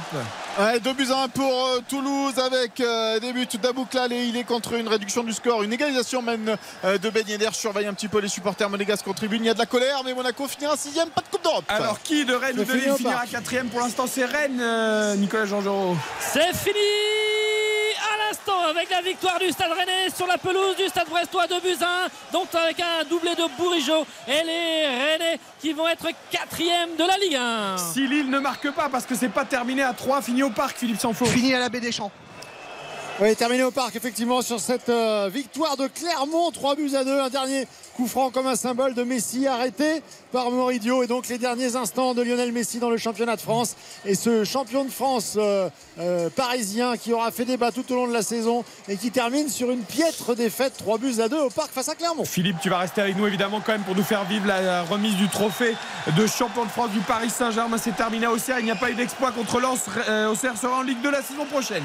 Oui, le deuxième but au Serrois a été euh, refusé. Victoire donc 3 buts à 1 de, euh, du Racing Club de Lens. Claude Maurice deux fois, 18 et 48e but de Nyang pour Auxerre, 71e. Il y avait donc 2-1 à ce moment-là pour Lens. 3-1 pour euh, Lens, Openda, 78e minute, score final. Merci, on attend les réactions. Il y a encore une chance pour Lille d'arracher la quatrième place. C'est pas terminé à 3, Baptiste Durieux. Exactement avec euh, Jonathan Bamba qui va jouer cette longue touche dans la surface de, de réparation. Ça va être dégagé. Ça fera un 6 maintenant un corner euh, pour Lille avec euh, Zergova qui se précipite pour aller tirer ce, corner. Ce sera euh, littéralement un dernière occasion. On voit Lucas Chevalier, le gardien français qui euh, arrive dans la surface de, réparation. On tente le tout pour le tout du côté de Lille. On voit Paolo Fonseca, l'entraîneur qui est complètement fou avec euh, tout son staff. Ce sera vraiment la, dernière cartouche, la dernière possibilité. Euh, corner qui est complètement raté du pied gauche. Ça va être intercepté par Bayo dans la phase de réparation. C'est Bamba ensuite qui prend le cuir avec Zergova. Le débordement et la frappe complètement loupée. Il était beaucoup trop excentré, le joueur de Lille. Ça fait toujours un partout et on devrait siffler dans quelques secondes la fin de cette rencontre. Un partout entre les stacks et Lille. Terminé à Nice, c'est ça, Hugo Hamelin? Absolument, c'est l'accident industriel de cette saison de Ligue 1. Euh, Lyon qui termine. C'est terminé. Euh, ici à l'Alliance Riviera, 3 buts à 1 avec un CSC de Boiteng, euh, tête de la board, but de Terem Moffi et réduction du score de Jeffinho. C'est la fête sur la Côte d'Azur. Merci beaucoup Hugo, c'est terminé à 3 et la rage des Lillois hein, qui sont pas satisfaits du tout de terminer 5 Baptiste. Non, pas du tout. On ressent vraiment cette contre-performance, cette déception. Plusieurs joueurs qui sont à terre, qui se prennent euh, la tête dans les mains. Un partout, l'ouverture du score. Pourtant, de Diakité côté Lillois, égalisation de Ronnie Lopez. Et effectivement, Lille était quatrième au coup d'envoi et dorénavant cinquième. On change de compétition. C'est plus l'Europa League, c'est la Ligue Europa Conférence. C'est évidemment deux choses différentes. C'est pas la même chose d'un point de vue financier, d'un point de vue sportif. Et c'est évidemment une grande déception pour Lille qui aura fait une belle saison d'un point de vue footballistique, mais qui d'un point de vue comptable n'aura enchaîné que trois victoires consécutives à une seule reprise et a oscillé en permanence entre match nul, défaite et victoire. C'est pas suffisant, mais néanmoins Lille est cinquième et ce sera tout de même une saison qui est plutôt réussie du côté des Dogs. C'est terminé partout. On À connaît- Lorient, terminé également. voilà, merci 2 Christian buts Promet. à 1, Lorient l'emporte face à Strasbourg. Doublé de Fèvre, réduction du score par Bellegarde pour Strasbourg. Et voilà, et Montpellier s'est imposé à Reims également 3 buts à 1. Avec un doublé là aussi de Denny Wayne, une réalisation d'Arnaud Nordin et c'est Falawin Balogun qui avait pourtant euh, permis à Reims de mener 1-0 dans ce match. 22h55 sur RTL, nous allons tout débriefer, les réactions évidemment des acteurs de ce championnat 2022-2023, la fête au parc tout de même malgré la défaite pour le 11e titre de champion, le soulagement à Nantes, voici les résultats définitifs. Nantes a battu Angers 1 à 0 et Nantes se maintient en Ligue 1 pour la saison prochaine car Auxerre dans le même temps s'est incliné 3 buts à 1 à domicile face à Lens. Lille qui a été tenu en échec à 3, un partout jouera la Ligue Europa Conférence, cinquième du championnat des Lillois. C'est Rennes qui arrache la quatrième place en s'imposant à Brest 2 buts à 1 et jouera la Ligue Europe. C'est tout perdu et ce ne sera rien du tout pour l'AS Monaco battu à domicile par Toulouse. 2 buts à 1, sixième et dernière place non qualificative pour la Coupe d'Europe. Le PSG est champion, mais le PSG a terminé sur une fausse note en étant battu à domicile par Clermont 3-2. Euh, Ajaccio a dominé Marseille 1 à 0. Victoire de Nice 3-1 face à Lyon. 3-1 pour Montpellier également à Reims et 2-1 pour Lorient face à Strasbourg. Au classement, donc, Xavier Domergue, si tu peux nous donner toutes les positions, confirmation, donc au terme de cette 38e journée. Paris Saint-Germain champion, on le savait, qui occupe donc la première place avec 85 points, un point de plus simplement, un point d'avance sur le Racing Club de Lens, deuxième Olympique de Marseille et sur la troisième marche du podium devant le Stade Rennais qui est donc quatrième et qui assure cette euh, place pour la Ligue Europa la saison prochaine. Le LOSC termine à la cinquième place à un petit point simplement du, Stade Rennais avec deux longueurs d'avance sur l'AS Monaco, sixième l'Olympique Lyonnais et septième avec 62 points à noter la très belle huitième place de, Clermont qui est validée, plus que jamais validée après ce succès au Parc des Princes. Ce soir, Nice termine 9e devant Lorient.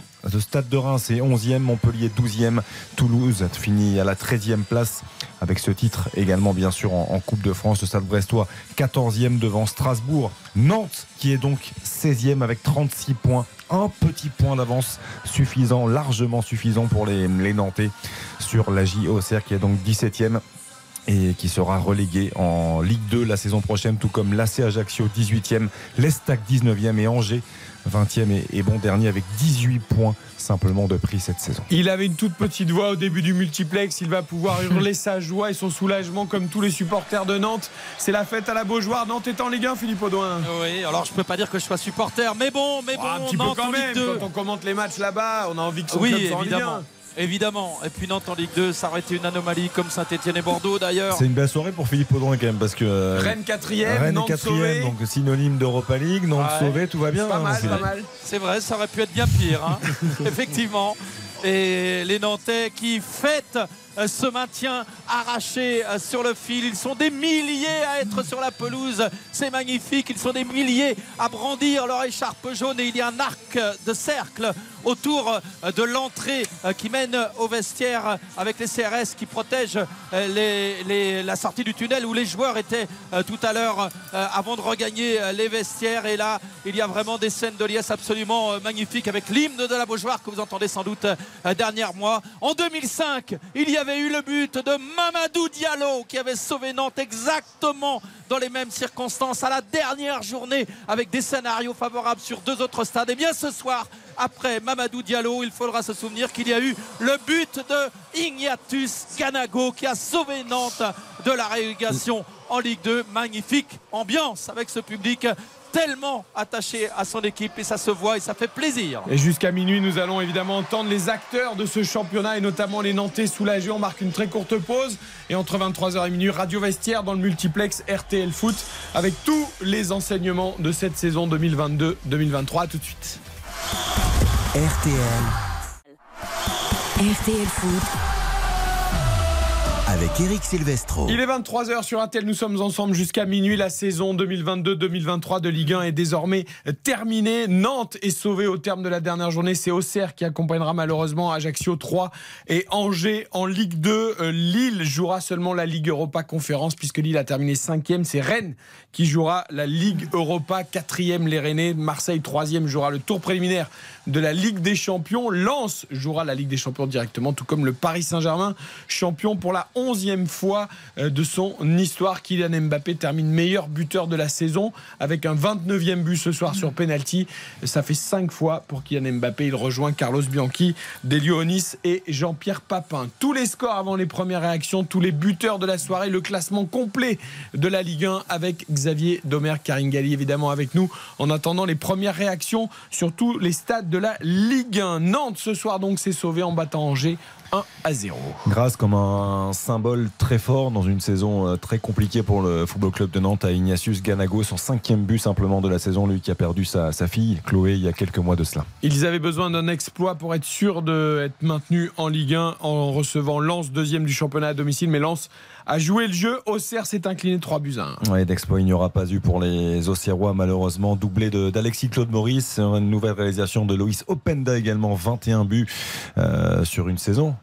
Karine, tu l'as dit, qui bat le record de, de Roger Boli, qui était de, de 20 réalisations jusque-là.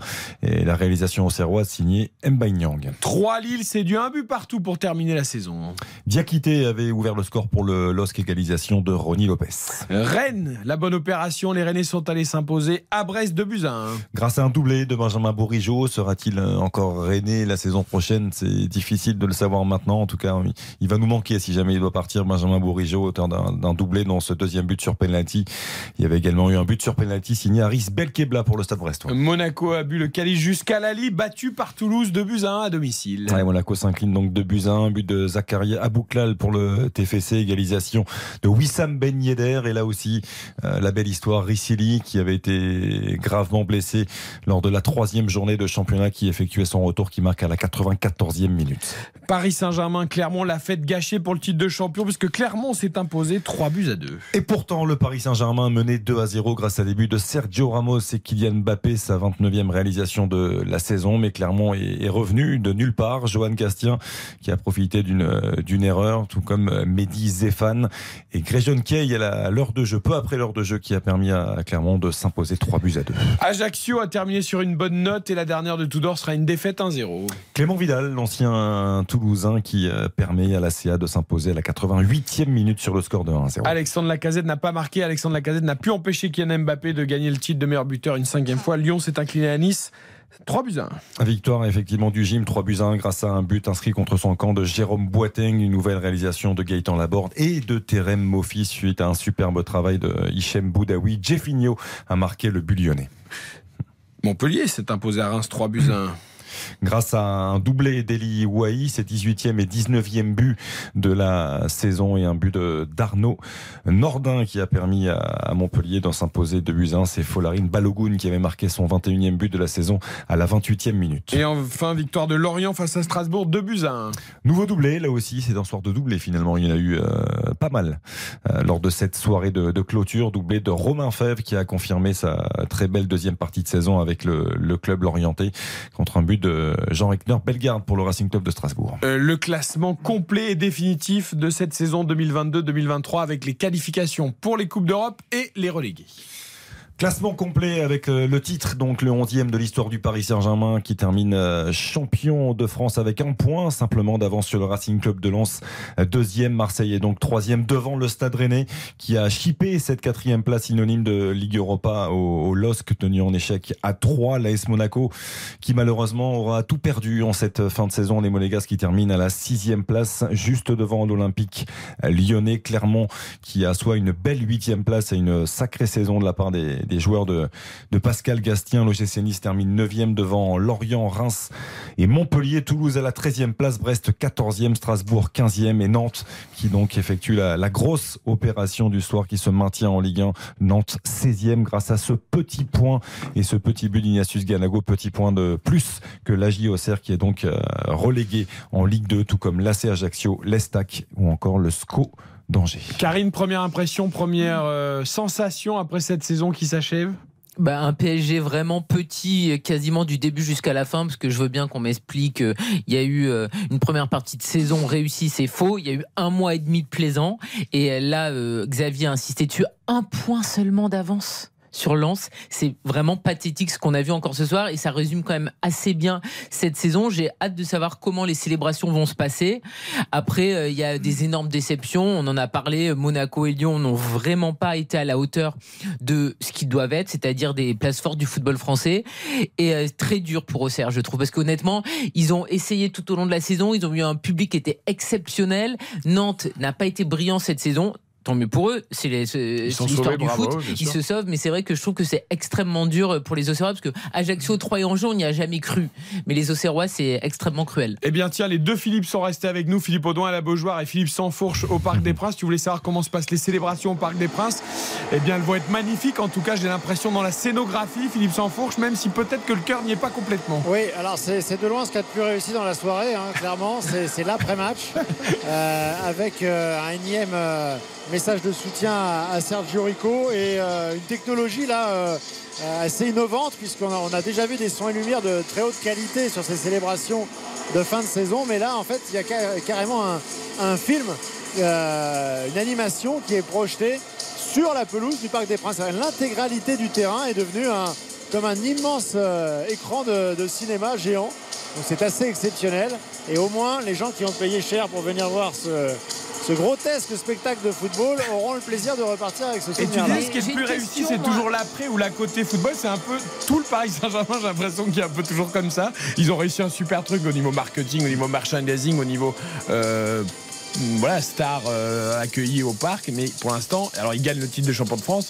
Non mais, là on a, on a atteint Enfin, là, c'est le pire, là, ce- le celui-là. paroxysme, le Ah bah paroxysme, c'est-à-dire que c'est, on ne parle plus de football en fait. C'est, plus un club de football, c'est une entreprise de spectacle. Bah, on ça. voit pendant tout au long de la, de- de- du match, vous avez des, des captures d'écran en fait, vous vous filmez dans le public et à chaque fois sont filmés. Alors c'est des enfants, des euh, ou, ou- ou des plus âgés, mais euh, on, on voit bien que ce sont des on imagine que ce sont soit des Américains, soit des Japonais, soit des Chinois, enfin ce sont toujours des étrangers avec des messages à Lionel Messi, à Kylian Mbappé qui sont toujours en anglais.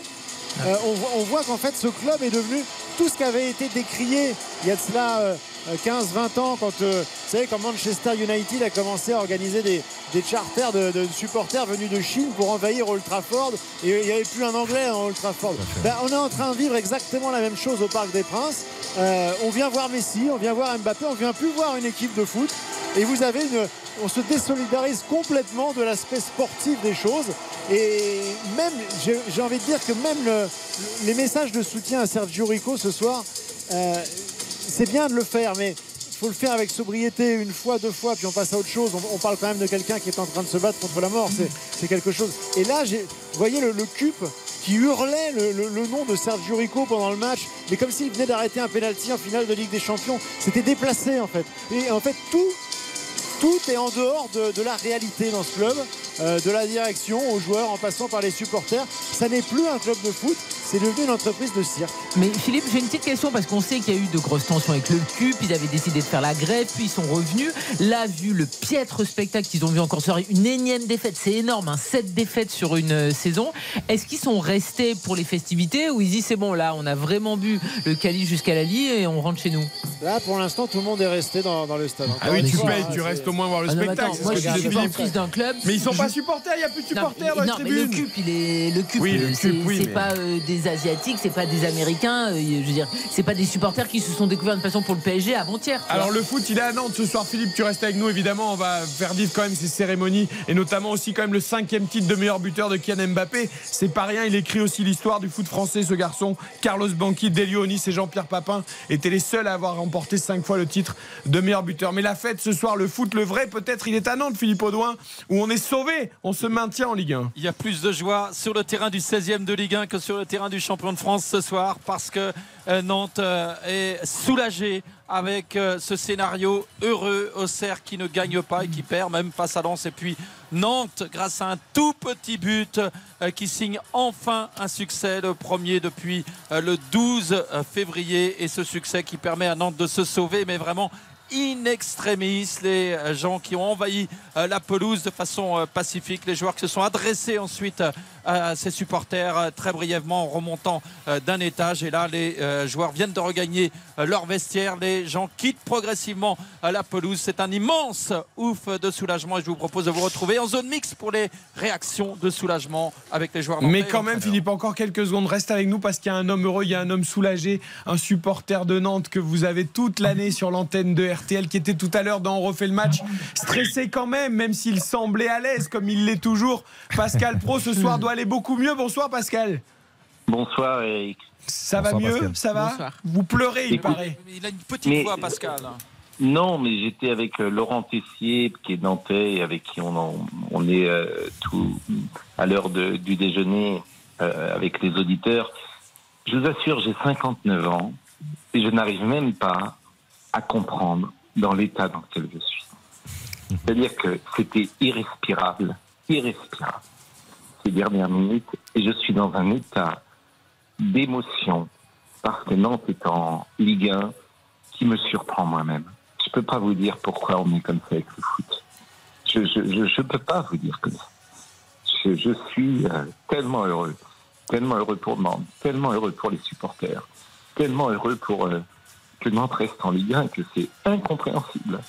C'est incompréhensible. Pascal, on Mais se bon. fréquente dans ce métier depuis des années. Je vous ai jamais vu, quelles que soient les circonstances, euh, ou entendu perdre pied à l'antenne. Et là, je sens les trémolos dans la voix. Franchement, c'est- Mais c'est le foot.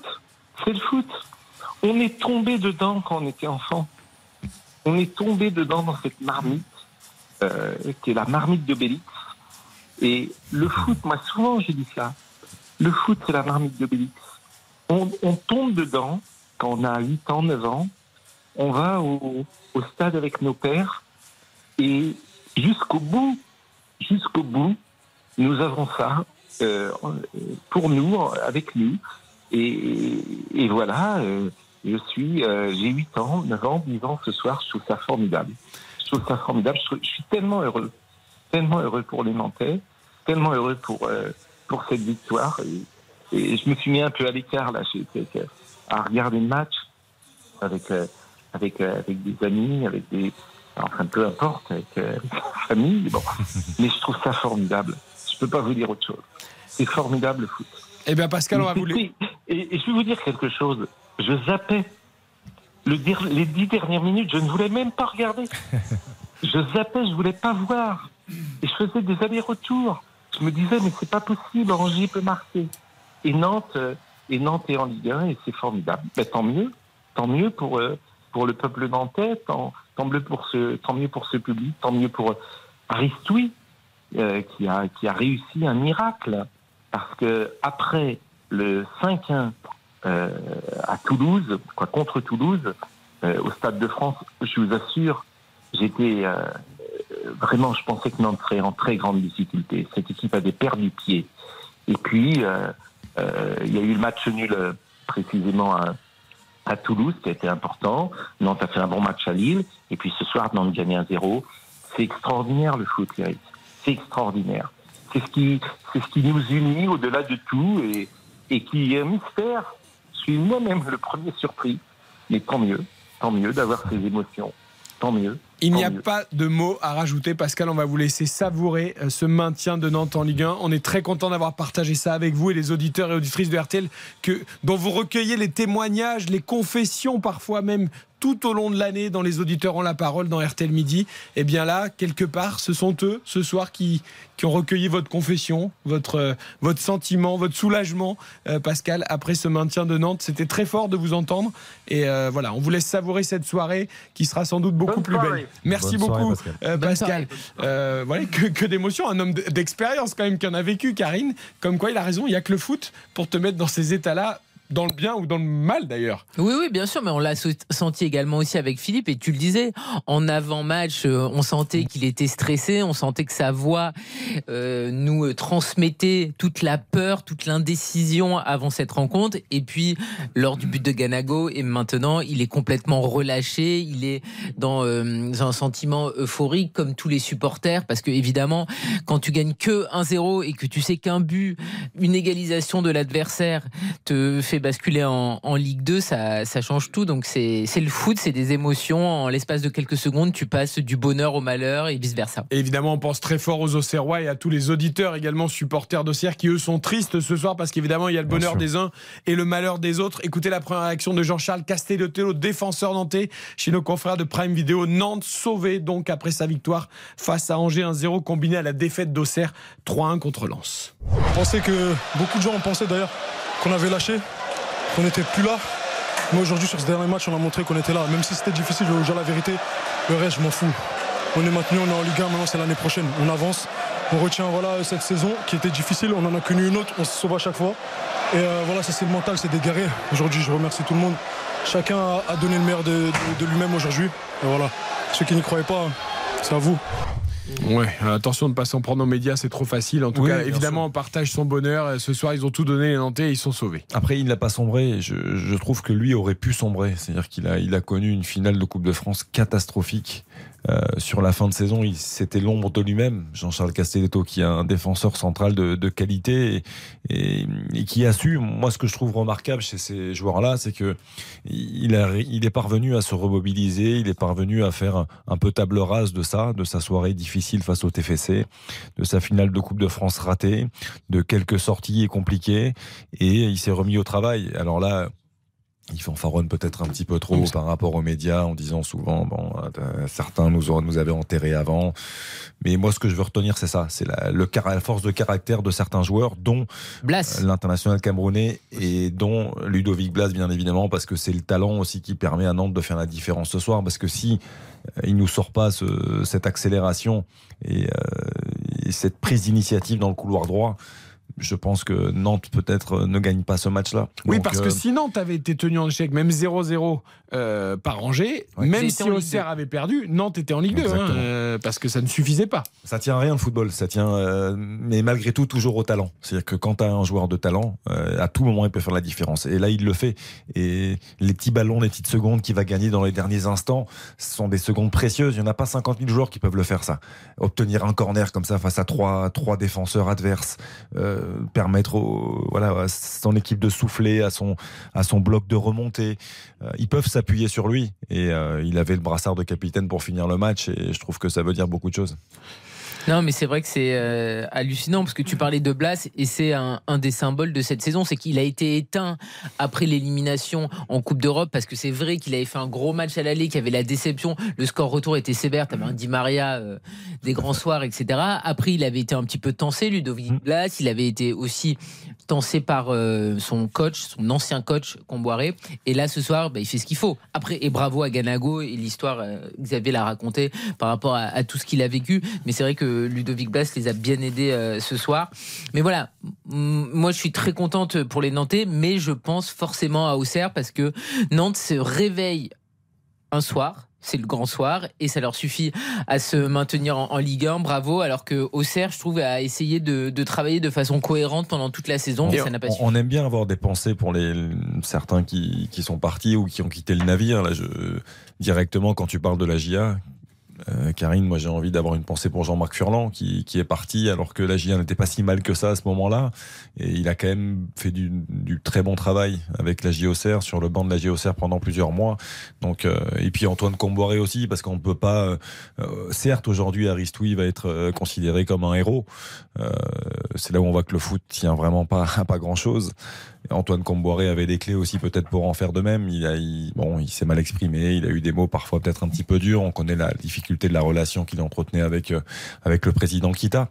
Mais euh, voilà, j'aimerais quand même avoir une pensée pour ces, ces deux entraîneurs-là, qui sont deux entraîneurs qui ont compté pour dans l'histoire de notre championnat de France et qui, on peut pas rester indifférent. Ce soir, Nantes est donc sauvé après sa victoire face à Angers 1-0, combiné à la défaite d'Auxerre face à Lens 3 buts à 1. Auxerre qui jouera donc en Ligue 2 la saison prochaine, tout comme 3 Ajaccio et Angers. C'est Rennes qui termine quatrième du championnat en s'imposant à Brest 2 buts à 1, puisque Lille, qui était quatrième au coup d'envoi de cette 38e journée, a été tenu en échec à 3, un but partout. Monaco perd tout et reste sixième après sa défaite 2-1 contre Toulouse à domicile, alors que Monaco a un partout, a touché deux fois les montants et aurait pu être Euh, à ce moment-là. Le PSG, on va en parler avec Philippe Sansfourche, célèbre son titre de champion avec des scènes euh, et des spectacles majestueux, mais Paris a terminé la saison par une nouvelle défaite 3-2 face à Clermont au Parc des Princes, victoire d'Ajaccio contre Marseille 1 à 0. Nice a battu Lyon 3 buts à 1. La casette ne sera pas meilleur buteur, il n'a pas marqué ce soir, au contraire d'Mbappé qui décroche son cinquième titre euh, de meilleur buteur du championnat, tout comme Carlos Bianchi, Delionis et Jean-Pierre Papin. Reims s'est incliné à domicile pour le dernier match de la saison, 3 buts à 1 face à Montpellier et victoire de Lorient, 2 buts à 1 face à Strasbourg. Euh, Philippe Sansfourche au Parc des Princes avec nous. On a vu après euh, la vidéo géante sur le terrain un immense feu d'artifice et je me demandais Philippe en voyant le spectacle au Parc des Princes si jamais un jour le PSG gagne la Ligue des Champions, je me demande ce qu'ils vont nous inventer. Ah bah là, ce sera, euh, Ce sera écran géant simultané Je sur la sais Tour pas. Eiffel, Ouais, je sais euh, pas. sur euh, la Bastille, euh, le Trocadéro, il y aura, il y aura la totale. Euh, non, ils font, les, ils font les choses bien dans l'enrobage. Là, ça fait à peu près euh, 10 minutes qu'on a une série de témoignages toujours en, euh, en, en écran géant sur la pelouse.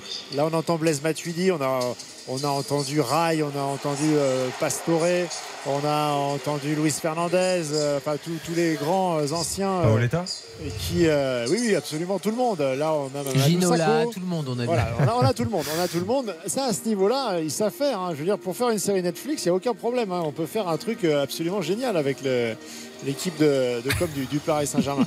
Et non, mais ah, je commence à à voir les, les nombreux messages euh, sur les réseaux sociaux euh, pour dire mais euh, il faut prendre en, en- considération le contexte avec euh, l'hommage à Sergio Rico, c'est ça qui était le plus important. Je crois que Kylian Mbappé s'est exprimé euh, chez le diffuseur pour dire ça.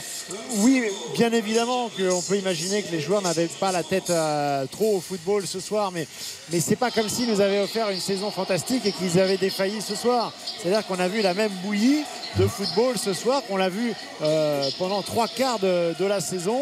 Et je pense que le, le meilleur message de soutien et le meilleur hommage qu'ils pouvaient rendre à leurs coéquipiers ce soir, c'était surtout de, de produire du jeu et d'offrir un, autre spectacle aux, aux supporters. Donc euh, là, on a vraiment le sentiment que, que- que c'est un club qui se délite totalement. Alors, il est champion de France, ce club, mais euh, il a perdu toute sa substance. Il y a vraiment un travail de fond, mais impressionnant à, à remanier pour les, pour les mois, pour les saisons à venir. Et à l'arrivée, on rappelle, hein, Galtier ne sera plus là, Messi ne sera plus là, Ramos Alors, ne Galtier, sera c'est plus pas encore officiel, Oui, mais, euh, Oui, mais enfin là, raison. Bon, on- on- Oui, non, mais t'as raison de le préciser, Philippe, c'est pas encore officiel. Pour Ramos et pour Messi, c'est officiel. Oui, tout à fait. Pour l'un, ça, ça l'était dès hier, et, et pour Lionel Messi, ça l'a été dans les, dans les heures qui ont, qui ont précédé la rencontre. On en parlera très rapidement euh, avec les, les bruits de mercato et les premières infos qui vont tomber dans le Ah bah, remaniement de l'équipe. Arrive, Mais- donc tout va Mais, s'arranger. mais voilà, alors la, la première grosse info qui s'annonce, c'est c'est Marco Asensio, Oh. le joueur du Real Madrid, Ah bah qui est en fin de contrat. Mais j'ai l'impression, Philippe, qu'on repart dans les. Enfin, mais c'est dans la lignée je veux des pas enterrer- catastrophes, voilà, je veux pas enterrer les joueurs, mais si le Real le laisse libre et qu'il était remplaçant toute l'année, euh, il va pas se transformer en meilleur joueur du monde en Ouais. arrivant à Paris. Alors, le Real lui, avait fait une proposition de, de prolongation, mais qui était. euh, Avec un salaire à 4 millions, là où le PSG va en mettre 10. Oui, Voilà, et puis un- on avait entendu aussi Carlo Ancelotti. Alors, Carlo Ancelotti, a priori, ne sera plus l'entraîneur du Real Madrid en année. Alors, c'était vraiment, il lui faisait mais porte ouverte. Il n'en avait rien à faire de savoir qu'Asensio avait un temps de jeu minime avec le Real Madrid. Enfin, c'est rare quand même qu'un entraîneur parle comme ça d'un joueur quand c'est encore en pleine saison. Après, il a eu du mal à. Il y a quelques mois. C'est vrai qu'il a eu beaucoup de mal à revenir. Euh, C'est-à-dire qu'on l'avait vu débuter avec le Real, on avait vu certaines choses. Il avait quand même du talent, il a un pied mais il en a du talent. Il a une vraie qualité de pied. Maintenant, c'est ce qu'on évoquait un peu la semaine dernière. Ça semble être encore une fois dans la lignée des Fabian Ruiz, des Carlos Soler, des, des joueurs que l'on aime beaucoup et qu'il faut pas, qu'il faut respecter. Parce que Carlos Soler, il faut se rendre compte de ce que c'était à Valence. C'était un capitaine, c'était un joueur d'expérience, c'était un joueur qui était un vrai leader, qui apportait vraiment quelque chose. Arrivé au PSG, en fait, il, rend- il- il entre dans le rang. Et, euh, et très vite, on se rend compte que c'est un joueur de complément, comme Ouais. Ander Herrera l'était. Et en fait, j'ai pas forcément envie que ce soit la même chose pour Asensio, mais ça semble être le cas. On se Et- dirige le- encore le vers ce même profil. Le problème, Xavier, c'est que je pense que lui, dans son esprit, Asensio, qui quitte l'un ou le plus grand club du monde, euh, avec lequel il a gagné des Ligues des Champions, même s'il n'a pas été titulaire indiscutable et qu'il a participé à ces matchs-là, et, et dans certains, il a même été décisif. Il, il part de ce club pour. euh, pour venir en Ligue 1, pour venir au Paris Saint-Germain, qu'il a battu euh, une demi-douzaine de fois euh, les mains dans les poches.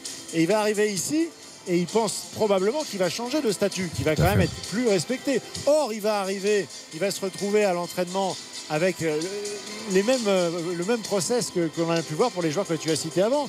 C'est-à-dire que même sans le dénigrer, Kylian Mbappé et, et Neymar, euh, à l'entraînement, ils vont, ils, vont, ils vont le considérer comme un, comme un mec qui doit Bah, faire comme, ses un, comme un remplaçant, un joueur de complément quand Ah. tu auras besoin parce que la profondeur du banc du PSG cette année n'était pas assez importante. Donc lui, euh, je, je doute, je doute que son projet, de, de- alors qu'il a été euh, désigné euh, dans ses jeunes années, quand il est arrivé comme le grand phénomène qui devait s'imposer au Real, il est arrivé très jeune en sélection. Il a, enfin, je veux dire, c'est, c'est un joueur sur lequel on comptait. Ouais. Euh, aujourd'hui, je suis pas sûr que ce soit son projet. Euh, depuis euh, six mois de se dire faut absolument que je signe au PSG parce que c'est le club de l'avenir et je sais que je vais gagner la Ligue des Champions avec le PSG. Je crois pas. Donc euh, la manière dont il va arriver, si tu dois cumuler ça avec le changement de championnat, l'apprentissage de la langue, euh, découvrir un vestiaire, une ville, eh ben, tu as toutes les composantes habituelles du joueur qui va petit à petit s'étioler. Alors qu'il nous fasse, qu'il- nous démente, hein, je, je ne demande que ça.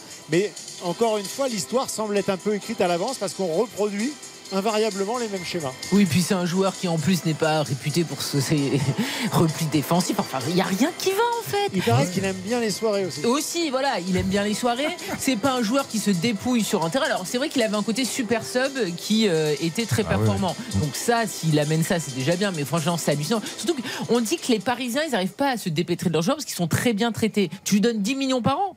Mais tu t'en débarrasseras jamais Et c'est si surtout que si le Real lui en propose 4, ben tu, éventuellement, si vraiment tu le veux, parce que tu estimes Cinq, que c'est. Tu tout. lui dis 5 ou 6, mais tu pas 10. Bah, jamais de la vie, mais lui, c'est inespéré pour lui. C'est aberrant. Euh, les joueurs qui vont rentrer sur la pelouse, hein, évidemment, Philippe, pour fêter ce, ce 11e titre de champion, quand même, il ne faut pas minimiser. Ça reste quand même historique dans l'histoire de la Ligue 1. Et puis ce cinquième titre aussi euh, de Kylian Mbappé de meilleur buteur, parce que là, euh, on parle de Delionis, de Jean-Pierre Papin, de Carlos Bianchi, que des grands, hein, Philippe. hein. Ah bah oui, oui, c'est une évidence. Hein. Euh, Kylian Mbappé, cinq fois euh, consécutivement, ça veut dire qu'il a mis la main sur, le, championnat de France. Alors, il n'a pas le record absolu de, buts. Zlatan, par exemple, était monté à 38 buts sur l'un de ses trois de ces trois saisons où il avait été sacré meilleur buteur à la fin. Il n'est jamais arrivé encore à ce, à ce total-là, Kylian Mbappé, mais bon, il est quand même régulièrement au-dessus de, de 25, euh, à 25, 30. euh, et il est euh, évidemment l'homme sur lequel plus que jamais cette saison, le PSG s'est appuyé euh, pour aller au bout et, être au moins champion de France, on le rappelle, avec un petit point d'avance. Et c'est pas ici que ça s'est joué, hein, c'est plutôt à l'extérieur parce que Paris avait déjà avant cette défaite le quatrième bilan à domicile, très loin évidemment de, de, de Lens, mais également derrière euh, Rennes ou Lille. Euh, donc ça, ça ne va pas s'a- s'arranger. C'est Dominique Rocheteau, là, euh, l'un des grands anciens buteurs. hein. Ah oui, qui amène l'hexagone. Qui amène l'hexagone. Rocheteau, l'homme des, des premiers trophées, des premières heures de, 86. de la, euh, bah oui, de 86, même, euh, même avant, hein, avec euh, bah, les premiers trophées du Paris Saint-Germain ici au Parc des Princes. Ouais, on voit les fagnons aussi qui descendent du toit avec toutes les années où le PSG a été titré euh, champion de France. Donc 11 titres de champion pour le Paris Saint-Germain. La fête continue au parc. On va continuer à la vivre évidemment. On entendra également les réactions euh, des autres acteurs de la Ligue 1. Je vous rappelle que Nantes est sauvé, qu'Auxerre est en Ligue 2 ce soir, que Rennes jouera la Ligue Europa en terminant quatrième. Lille cinquième jouera la Ligue Europa Conférence. Et Monaco donc termine au pied des places européennes. On marque une courte pause. RTL Foot le multiplex jusqu'à minuit avec toutes les réactions. RTL. RTL Foot. Présenté par Eric Silvestro. 23h30 sur RTL, nous sommes ensemble jusqu'à minuit. L'épilogue de la saison 2022-2023 de football a rendu son verdict. Nantes est sauvé et restera en Ligue 1 après sa victoire 1-0 contre Angers, combinée à la défaite d'Auxerre à domicile à la Baie des Champs face à Lens, 3 buts à 1. Rennes prend la quatrième place qualificative pour la Ligue Europa en battant Brest à Brest, 2 buts à 1. Lille termine cinquième et jouera la Ligue Europa Conférence la saison prochaine après son match nul à 3, un but partout. Monaco est sixième et ne jouera rien du tout après sa défaite contre Toulouse, 2 buts à 1 à Louis II. Le PSG qui fête actuellement son 11e titre de champion de France a été battu à Clermont, ça ternit un peu la fête. 3 buts à 2 pour la dernière au Parc des Princes. Marseille termine également sur une défaite à Ajaccio, déjà relégué 1 à 0. Victoire de Nice pour terminer face à Lyon, 3 buts à 1. De Montpellier sur le même score sur la pelouse de Reims et de Lorient face à Strasbourg, 2 buts à 1 avant d'écouter tiens la première action de Matteo Gendouzi. L'OM seulement troisième qui devra passer par le tour préliminaire de la Ligue des Champions. Juste un petit retour au Parc des Princes car les joueurs sont en train de rentrer sur la pelouse pour recevoir leur trophée de champion de Poste France, Philippe Sansfourche. Poste par poste. Les gardiens, les défenseurs, c'est ça? Oui, tout à fait. Euh, on a eu euh, dans un premier temps effectivement les gardiens, les défenseurs sont en train de, de rentrer. On ne va pas étirer non plus le match et la soirée trop longtemps.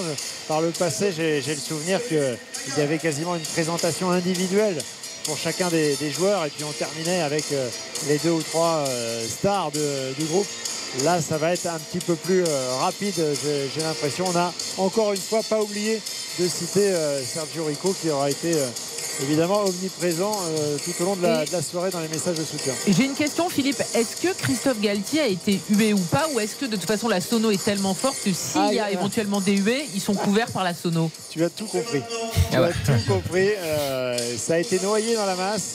Le nom a été cité. La musique était tellement forte que de toute façon, on ne peut pas entendre euh, les, les manifestations du public. Et C'est qui- des génies. Hein. Et, et Kipembe qui est sans béquille. Oui, ça c'est peut-être la meilleure euh, nouvelle. Parce que, nouvelle de, de la soirée parce qu'effectivement, euh, Presnel Kimpembe aura été quasiment. euh, Mais va-t-il rester lui aussi au. PSG Parce que avec l'arrivée de Skriniar annoncée, euh, à voir, à voir. Alors là, il y a les milieux de terrain, donc on considère bien Danilo comme un milieu de terrain. Il a joué plus de matchs défenseur central, mais il est dans les milieux de terrain, Philippe, hein, avec ses camarades, Verratti, euh, Vitinha, euh, Ruiz, Solaire. Oui, oui, lui il salue le public, il est content. ça fait partie. il a une C'est une des rares satisfactions de la saison. hein. Bah oui, oui. euh, depuis Ah son oui. arrivée, c'est un, un joueur qui est pleinement investi et qui qui, qui montre plus sur le terrain que- qu'en dehors. On n'entend jamais parler de lui, on ne le voit pas sur les réseaux sociaux. Mais par contre, quand il est sur le terrain, c'est pas devenu un, pas devenu Diego Maradona. Et là, Mais- tu as vu d'ailleurs, il fait passer Garbi avant lui. Enfin, tu vois, il a, il a quand même la classe, ce joueur. Oui, oui. euh, c'est- d'ailleurs, ça, ça me fait penser, euh, parce que je vois justement Lionel Messi qui est en train de rentrer sur la pelouse. Alors Neymar, Il Messi. Mbappé et Ekitike. Ça fait un peu étrange. Et Neymar, oui, ovationné Neymar, j'ai l'impression. Non, il parle de siffler là, Philippe. Ah bon? Ah, non, il y a eu, non, mais c'est Messi. sur le nom de, de Messi. Ah. Le nom de Eh oui. Messi. Neymar, Neymar ovationné. Et Neymar ovationné Ah, c'était. Ouais, j'ai entendu plus de. Un peu mitigé, mais j'ai entendu plus de d'applaudissements. ouais. plus d'a- d'applaudissements. Mais oui, il est- oui, Vous savez, c'est. Alors Lionel Messi, euh, ce qui est dingue, c'est. On a fait le débat tout à l'heure, dans On fait le match, c'est de se dire que ce joueur va quitter la France, un des plus grands joueurs de l'histoire du jeu. Et, euh, et- et finalement, c'est. C'est quelque chose qui passe presque inaperçu. C'est-à-dire que ce soir, on a, on a- on a évoqué deux, trois fois. Il y avait trois lignes dans l'équipe ce matin. Euh, Ah oui, mais un peu comme son pas. Enfin, j'exagère volontairement le trait, mais ce- ces deux ans en France n'auront pas non plus Non. été euh, dans la lignée de ce qu'il a fait pour le football par le passé. Quoi. Non, non, non. Et ce qui est assez terrible, c'est quand, quand vous discutez un petit peu avec des, des, des gens au club, avec des jeunes, euh, des jeunes joueurs, vous apercevez qu'en fait, il a marqué personne. C'est-à-dire qu'il a, il a, pas montré finalement euh, un attachement euh, ni en externe ni en interne. Il a, il a, saluait pas les gamins. Il n'a jamais donné des conseils aux jeunes qui sortaient du centre et qui montaient sur un entraînement et, qui allaient partager quelques minutes avec Messi pour la première fois de leur carrière. Il n'y a aucun témoignage euh, qui aille dans le sens d'une volonté de, s'inscrire dans quelque chose, même si c'était que deux ans, de les vivre pleinement. Euh, c'est tout, tout l'inverse de, ce qu'on continue de dire du passage, par exemple, de Zlatan Ibrahimovic, euh, qui, à, à tout instant, du magasinier aux jeunes joueurs, euh, essayait de professionnaliser, d'apporter sa patte au-delà du terrain. Et ben, Lionel Messi, ça a été tout l'inverse de cela. Et, et c'est en ça qu'il y a une certaine frustration, une certaine déception. Mais est-ce vraiment une surprise, des- Philippe? Je ne sais pas, mais en tout cas, c'est une, déception. Oui. Marquinhos qui est rentré le dernier avec le maillot lui aussi en hommage à Sergio Rico et qui va soulever ce trophée hexagone. On reste avec toi pour vivre ce moment avant d'écouter également la première action de Bruno Genesio, l'entraîneur aîné, qui doit être content ce soir puisque Rennes, en s'imposant à Brest de Buzyn, a pris la quatrième place et jouera la Ligue Europa. Rennes qui construit, Rennes qui investit. C'est un club peut-être à suivre dans les prochaines années en France et ils vont jouer donc la Ligue Europa, ce qui est un moindre mal pour les Rennais. Le trophée qui va être donc soulevé par Marquinhos dans quelques secondes, Philippe. Oui, tout à fait. La suite de ce protocole euh, avec euh, à l'américaine, hein, le show. euh, on, va, déjà remettre le, soulier de meilleur buteur à Kylian Mbappé. Voilà, les trophées individuels également. Ça veut dire que Lionel Messi va avoir aussi son trophée de meilleur passeur avec ses 16 offrandes dans cette saison de Ligue 1. Ouais. J'ai- Honnêtement, Philippe, tu as raison, on va pas s'éterniser. Mais tu as l'impression que tout le monde a envie que ça se termine et qu'on passe à autre chose. quoi. Oui, Bah, il y a, il y a je- une hypocrisie. euh, J'ose espérer qu'ils sont conscients de la situation, non? Bah, oui, Bah, ils n'ont ils ont pas forcément envie de, de célébrer euh, ce titre comme il aurait dû être célébré parce que c'est un titre historique, Historique, c'est le oui. 11e, tu es le, le seul club à avoir remporté 11 titres de champion de France. Maintenant, ils sont quand même conscients de, de la piètre qualité de jeu affichée sur la deuxième Je partie. suis de sûr que Marquinhos il va dire que non, on a été trop dur, que c'est vraiment pas mal, que c'était une année particulière, que c'était la Coupe du Monde. Bah, trois défaites de plus que Lens. C'est vrai. Allez, voilà Marquinhos qui soulève le trophée, aussi. Philippe. Voilà, c'est l'image qui restera dans les, dans les livres d'histoire. C'est la photo euh, qui sera au musée avec euh, donc ce 11e titre de champion de France, effectivement, sur la, sur la longueur, sur la durée de vie d'un club comme le Paris Saint-Germain qui est, qui est né en 1970. Il est bien évident que c'est un, un exploit de passer devant, devant Saint-Etienne, devant Marseille, devant Nantes, devant, euh, devant Lyon, devant tous les Lille, euh, tous, les clubs qui ont fait l'histoire de, de ce championnat. C'est c'est certain qu'avec euh, plus de 45 trophées nationaux, euh, le, parce que le, PSG est aujourd'hui détenteur de tous les records, c'est-à-dire de nombre de titres de champion de France, du nombre de Coupes de France, du nombre de feux, la Coupe de la Ligue, du nombre de trophées des champions. C'est-à-dire que tout ce qui peut se gagner euh, sur le plan national, le PSG est en tête euh, grâce à ces 11 années où, QSI a permis de, de faire le plein. Évidemment, la frustration, c'est que sur le plan européen, bah, non seulement ça n'a pas progressé, mais après une période justement de, de vraie progression et jusqu'à la, la finale de, de Ligue des Champions année Covid et même, j'ai envie de dire, dans la foulée, une demi-finale euh, contre Manchester City, ça, ça permettait de positionner le club là où il devrait être euh, quasiment toutes les, toutes les saisons, c'est-à-dire dernier carré, les années où ça se passe mal, les quarts de finale. Mais là, on a bien vu depuis maintenant euh, deux saisons que c'était une vraie régression, avec encore une fois cette saison euh, face à un, petit Bayern Munich. Deux défaites sèches, aucun but marqué. Quand vous avez euh, sur le papier l'une des plus euh, l'un des plus beaux trios d'attaque de, l'histoire du foot avec Mbappé, Messi et Neymar, c'est évidemment, une énorme frustration et, tout le paradoxe de, de ce Paris Saint-Germain. Et on a vu sur les images, Christophe Galtier est déjà rentré au vestiaire. Ah oui, de toute façon, il avait le masque. hein. Son départ n'est pas encore officiel, mais enfin sa sortie. Il est groggy. Il est- Euh, Ah oui, là. Pour l'avoir vu il y a deux jours euh, en conférence de presse au camp des loges, il était, euh, il avait un langage corporel qui, qui montrait une, une frus- une frustration et, et un manque de maîtrise finalement qui s'est traduit d'ailleurs par deux bourdes hein, dans la conférence de presse puisqu'il nous a annoncé que c'était le dernier match de Messi alors que le club l'avait pas encore euh, annoncé.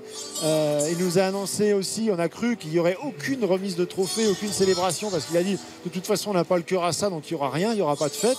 Donc derrière il a fallu rétro-pédaler, les gens du club nous ont appelés pour dire non mais il n'a pas voulu exactement dire ça. En gros il était temps que ça se termine la saison pour Christophe Galtier parce que vraiment c'était un, parcours de souffrance, un chemin de croix jusqu'au bout.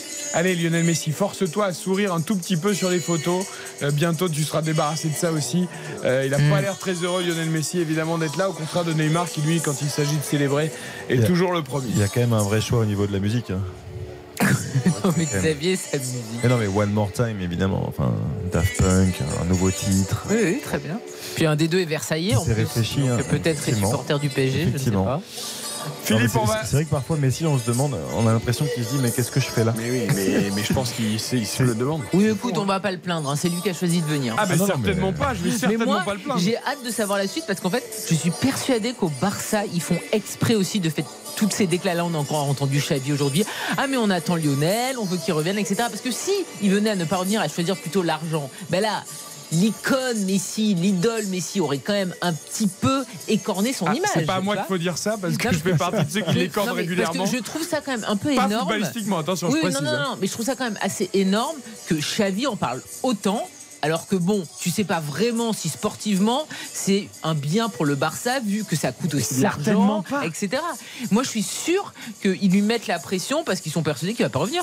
Gardons des arguments pour demain dans le Conseil de l'Europe avec Mathias Valton, notre voix espagnole. Nous parlerons évidemment de Messi et de son futur choix de carrière. On évoquera aussi le PSG, le PSG de l'année prochaine avec Kylian Mbappé qui a annoncé qu'il resterait là. Philippe, on te laisse savourer cette magnifique fête. C'est gentil. Au terme de cette saison si réussie avec ce 11e titre de champion de France euh, pour le Paris Saint-Germain. Nous, on va écouter les réactions des autres stades et des autres équipes parce que le- la Ligue 1 ne se limite pas au Paris Saint-Germain, fort heureusement. Et il y a une très bonne opération ce soir, une équipe qui est heureuse.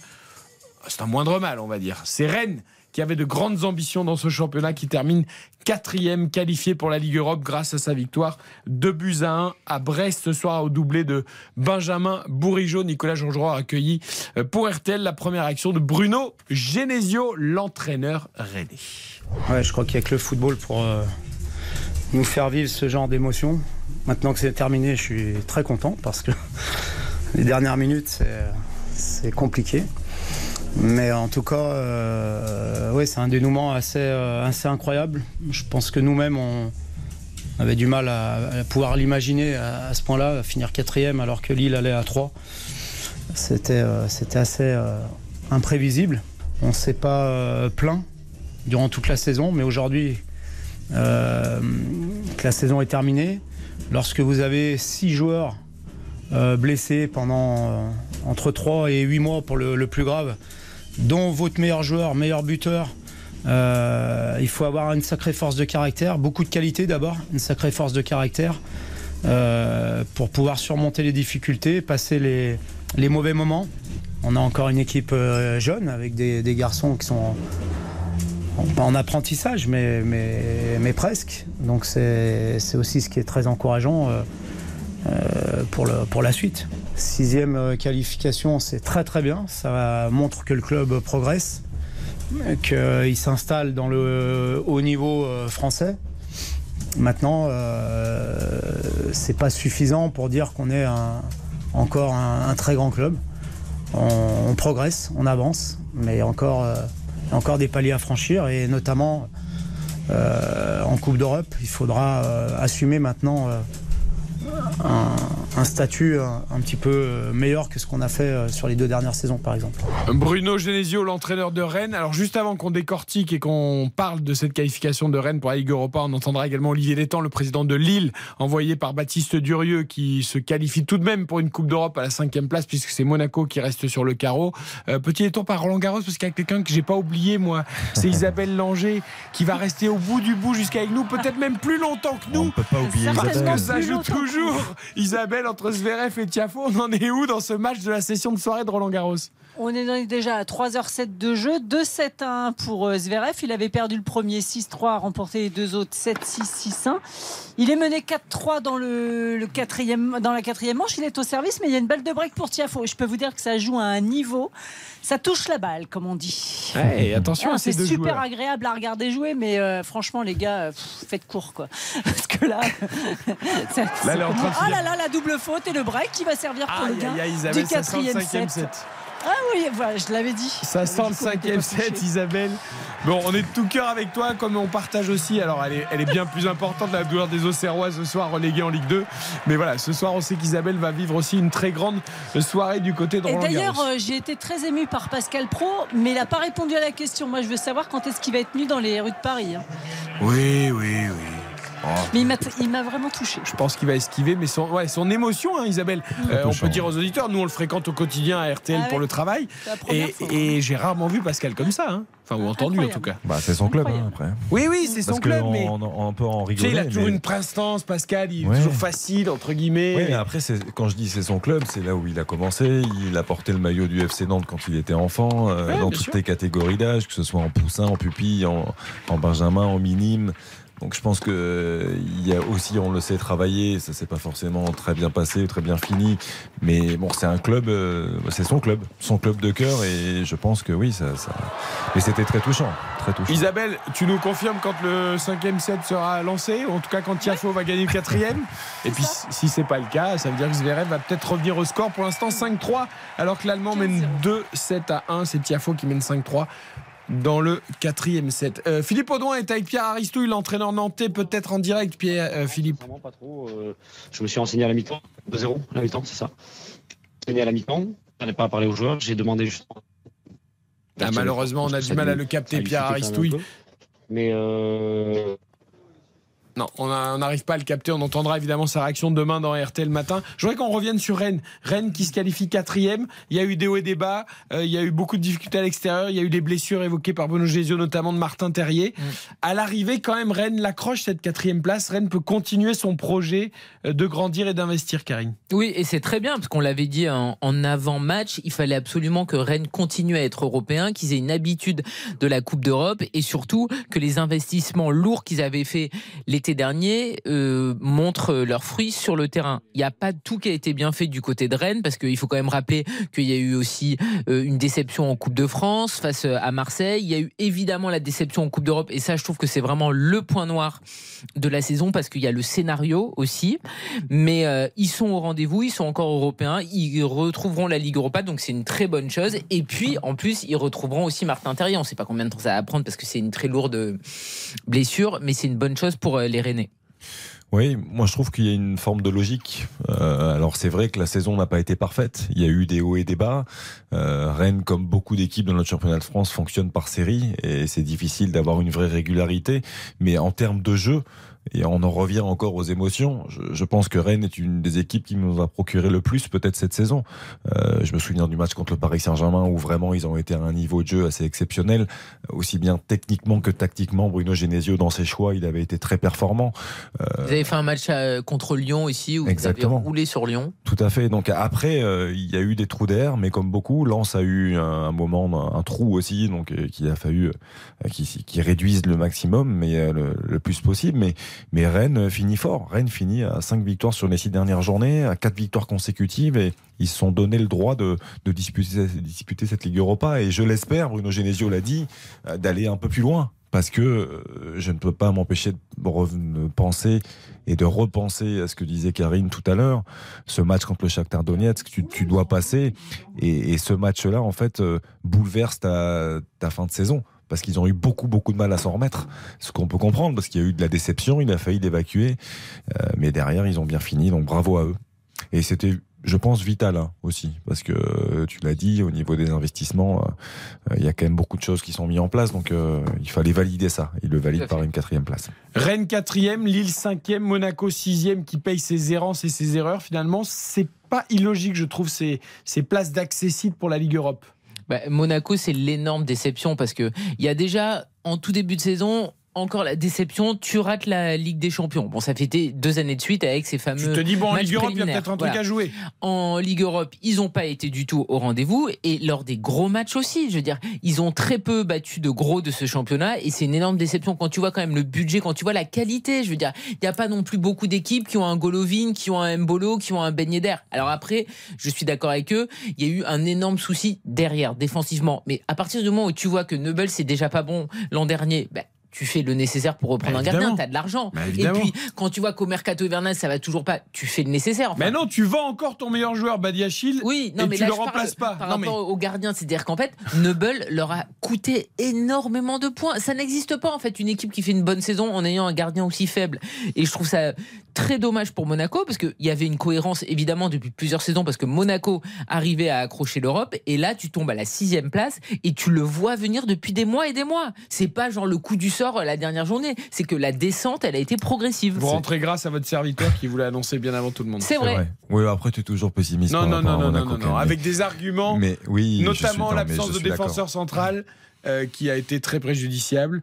Et quand en plus tu vends le seul que tu as, ou du moins un des seuls que tu as au mercato d'hiver et que tu ne le remplaces pas, tu envoies un signe quand même euh, de, faiblesse. Tu finis quand même par une cinquième défaite sur les sept derniers matchs. Donc, euh, au-delà du fait, et tu as complètement raison, Karine, d'insister là-dessus, que c'était euh, prévisible, qu'on pouvait s'y attendre, parce que la, la dynamique était euh, particulièrement négative. Moi, ce que je regrette du côté de Monaco, et je sais pas si ça va te faire plaisir ou pas, Eric, mais Disassi, à la limite, je ne lui en veux pas, parce qu'il est arrivé Il dans s'est un- battu. Il est arrivé dans un Avec ses club moyens limités. peut-être trop grand pour lui, mais il a progressé. Je trouve qu'il a progressé. Il a fait une saison défensivement euh, correcte. Après qu'ils sont en équipe de France, ça ce sont les choix du sélectionneur.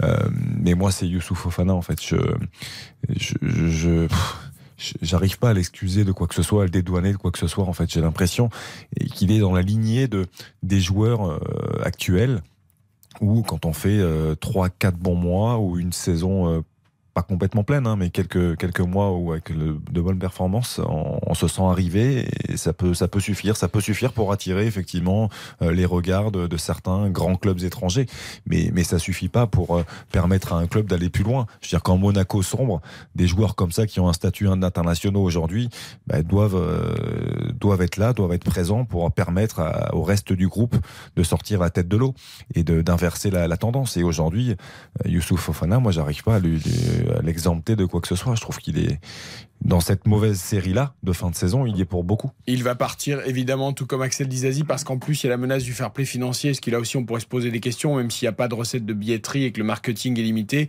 Quand tu vois les ventes qui ont été faites les années précédentes, Oui. euh, tu te demandes comment dernier, on peut être sous contrôle de- du fair play financier, alors qu'il y a des clubs qui, qui dépensent de l'argent de, de tous les côtés et qui sont qui n'ont aucun souci. Il doit y avoir quand même des choses qui se passent pas de façon très nette du côté de Monaco. On écoute Bralem Bolo au micro RTL de Michael Lefebvre, l'attaquant suisse, plutôt une bonne surprise quand il n'a pas été blessé. On va peut-être reconstruire autour de lui et des jeunes comme Ben Seguir ou comme Akliouche, euh, Golovin aussi qui a prolongé pour les, pour les joueurs offensifs Après, l'année y a- prochaine. il y, a un vrai problème avec Mbolo. hein. C'était l'incertitude qu'on avait avant qu'il arrive. hein. Bah, c'est que le talent, il l'a, la qualité, il l'a depuis qu'il a commencé. Maintenant, euh, son physique le lâche trop souvent. Allez, on l'écoute en tout cas, Bralem Bolo au micro RTL de Michael Lefebvre. Monaco déçu, Monaco 6 qui ne jouera pas de Coupe d'Europe. Triste, triste pour, pour le club, pour FN, pour mon équipe, euh, pour le staff qui a poussé, Euh, toute la saison, on était dans une position très agréable. On avait tout devant nous, on avait nos objectifs euh, devant nous. Après, il y a une phase où, on était touché en tant qu'équipe mentalement. Et à la fin, on n'a pas su ramener nos objectifs à la maison. Et du coup, c'était tout ce scénario dans ce match où on a la possibilité de, quand même chercher quelque chose. Euh, on se met encore dans la merde. Euh, mais après, la mentalité encore pendant, pendant les dernières 25 minutes, euh, très très bonne. On, on marque, on a des poteaux, on a des chances et à la fin, on prend un but très simple. Mais je ne vais même pas trop reprocher l'équipe pour ce match. Si, de un, pour, pour ne pas su gagner quand même le dernier match à la maison, mais surtout de- d'avoir lâché euh, très tôt et de, de- de- de tout donner à ce qu'on a travaillé pendant une saison euh, ces dernières semaines. Parce que je crois que nos buts ne se sont pas tués aujourd'hui. On avait des ambitions plus haut euh, et on l'a pas fait. Et c'est c'est dommage. Voilà, propos recueillis pour RTL par Michael Lefebvre. Ça va être compliqué pour l'AS Monaco l'intersaison. La saison prochaine, il n'y aura pas de Coupe d'Europe. On va peut-être travailler avec des jeunes. Il faut évidemment virer Philippe Clément. On en parlera demain oui, oui, mais tranquillement. on mais- a hâte de savoir qui va arriver en plus. Ouais, on commence à parler de Julien Stéphan aussi, qui avait été dragouillé une première fois avant qu'il signe à Rennes et à Strasbourg. Euh, ça fait partie des pistes, hein, c'est pas la seule. Il y a Oui, après, c'est pas du tout une piste également. Red Bull. Non, Donc, voilà, il y a la piste, enfin, il il y a fait la pas piste partie, de euh, Salzbourg également. On verra bien. Du côté de Lille, est-ce que Paolo Fonseca va rester euh, entraîneur Il du l'a dit. Ouais. On se pose Bah, la S'il trouve mieux, il partira, c'est toujours pareil. Voilà, on verra. Écoutez Olivier Létang, en tout cas, euh, propos recueillis par Baptiste Diop, le président du LOSC, qui arrache tout de même une petite qualification européenne. Ils espéraient la Ligue Europa, ce sera la Ligue Europa Conférence. Déçu ou content d'être en Ligue en Coupe d'Europe tout de même On l'écoute. C'est ce qu'on a dit aux joueurs avec euh, Paolo à la fin dans le vestiaire, qu'il y avait un sentiment mitigé, peut-être une frustration parce qu'on on aurait pu aller chercher effectivement la quatrième place. Euh, mais si on regarde euh, euh, le début de la saison, notre objectif c'était d'être européen. Et donc ça, je pense que c'est euh, du positif. On va jouer une compétition européenne. D'autres ne vont pas la jouer. hein. On pense à Lyon, Monaco, Nice. Donc euh, je pense que je veux moi surtout retenir le positif. Voilà, aujourd'hui on a un club qui est dans une bonne dynamique. On a vu le soutien de, nos supporters, de notre communauté pendant toute la saison. On a un club qui a donné une très bonne image toute l'année avec un, jeu qui a été euh, très intéressant. On a un bon effectif, on a un coach formidable. Euh, voilà, donc c'est surtout là-dessus qu'il faut s'appuyer pour revenir. Et puis, euh, ce sont des choses qui, euh, on le disait aussi aux joueurs, qui doivent nous permettre d'apprendre, de grandir et de revenir avec euh, encore plus de force pour préparer la saison prochaine. Mais déjà, tout le monde va couper. Et je pense qu'il y a un bilan, un bilan qui est malgré tout positif. Il a plutôt raison, Olivier Létang. Euh, la saison est quand même bonne côté Lillois. Oui, puis surtout, euh, c'est rare qu'il soit quand même élogieux, parce que parfois il tapait un peu sur ses joueurs, ses coachs, etc. Là, il est très élogieux aussi sur le travail de Fonseca, parce que quand même, avant la dernière journée, quand tu es quatrième et que tu finis cinquième, c'est une déception, c'est pas du tout pareil en termes d'argent, mais il veut penser au jeu proposé. Et c'est vrai qu'en termes de jeu on a vu des belles choses. Après il y a un manque d'efficacité. Ils vont perdre Jonathan David ce qui est logique hein, mais il va falloir aussi avoir des bonnes idées parce que Jonathan David c'est euh, le meilleur buteur de Lille. Il faut euh, trouver euh, quelqu'un pour le remplacer pour marquer autant. Oui, il va falloir être dans la continuité là aussi. On, on sait, hein, c'est une des clés de la réussite, la continuité, petit à petit, euh, renforcer l'effectif et. Oui, parce qu'ils sont en train de tout reconstruire. Euh, Lille a été champion il n'y a pas si longtemps que ça. Il y a eu euh, pas mal de- d'erreurs commises par le club, l'ancienne direction notamment. Olivier Létang est arrivé pour remettre un petit peu d'ordre.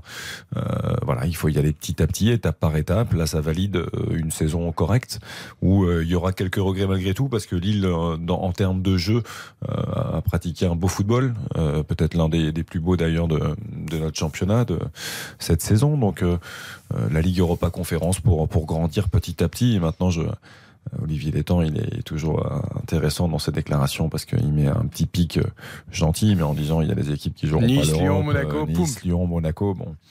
Euh, évidemment, pour Nice, moi, pour moi, c'est un, un vrai coup d'arrêt. Euh, il y a eu une saison qu'il va falloir vite oublier parce que là aussi, il y a eu beaucoup d'investissements. Et euh, bon, après, on verra ce qui se passera pour Didier Digard. Ça sent pas très bon, mais euh, moi, je serais pas contre l'idée de, de le voir rester. Vous le savez bien, on en a beaucoup parlé, mais euh, Lucien Favre, c'était une très mauvaise idée. Et ils l'ont ils l'ont payé malheureusement toute la saison parce que Nice, avec l'investissement qu'ils ont, qu'ils ont mis, qui ne soit pas qualifié pour une Coupe d'Europe, c'est quand même c'est une une vraie vraie catastrophe. déception. et Mofi à Noël c'est pas la faute de Mofi, mais ils l'ont payé Bien sûr. cher et le but c'était qui a évidemment marqué, d'être il faut européen. construire autour Oui. de lui et de la Borde pour la saison prochaine. Ce soir, donc, Nantes s'est sauvé au terme de la dernière journée, alors que Auxerre a filé en Ligue 2, Rennes jouera la Ligue Europa, Lille la Ligue Europa Conférence et pour les autres, rien du tout, comme a dit Olivier Létang. Il nous reste euh, 50 secondes.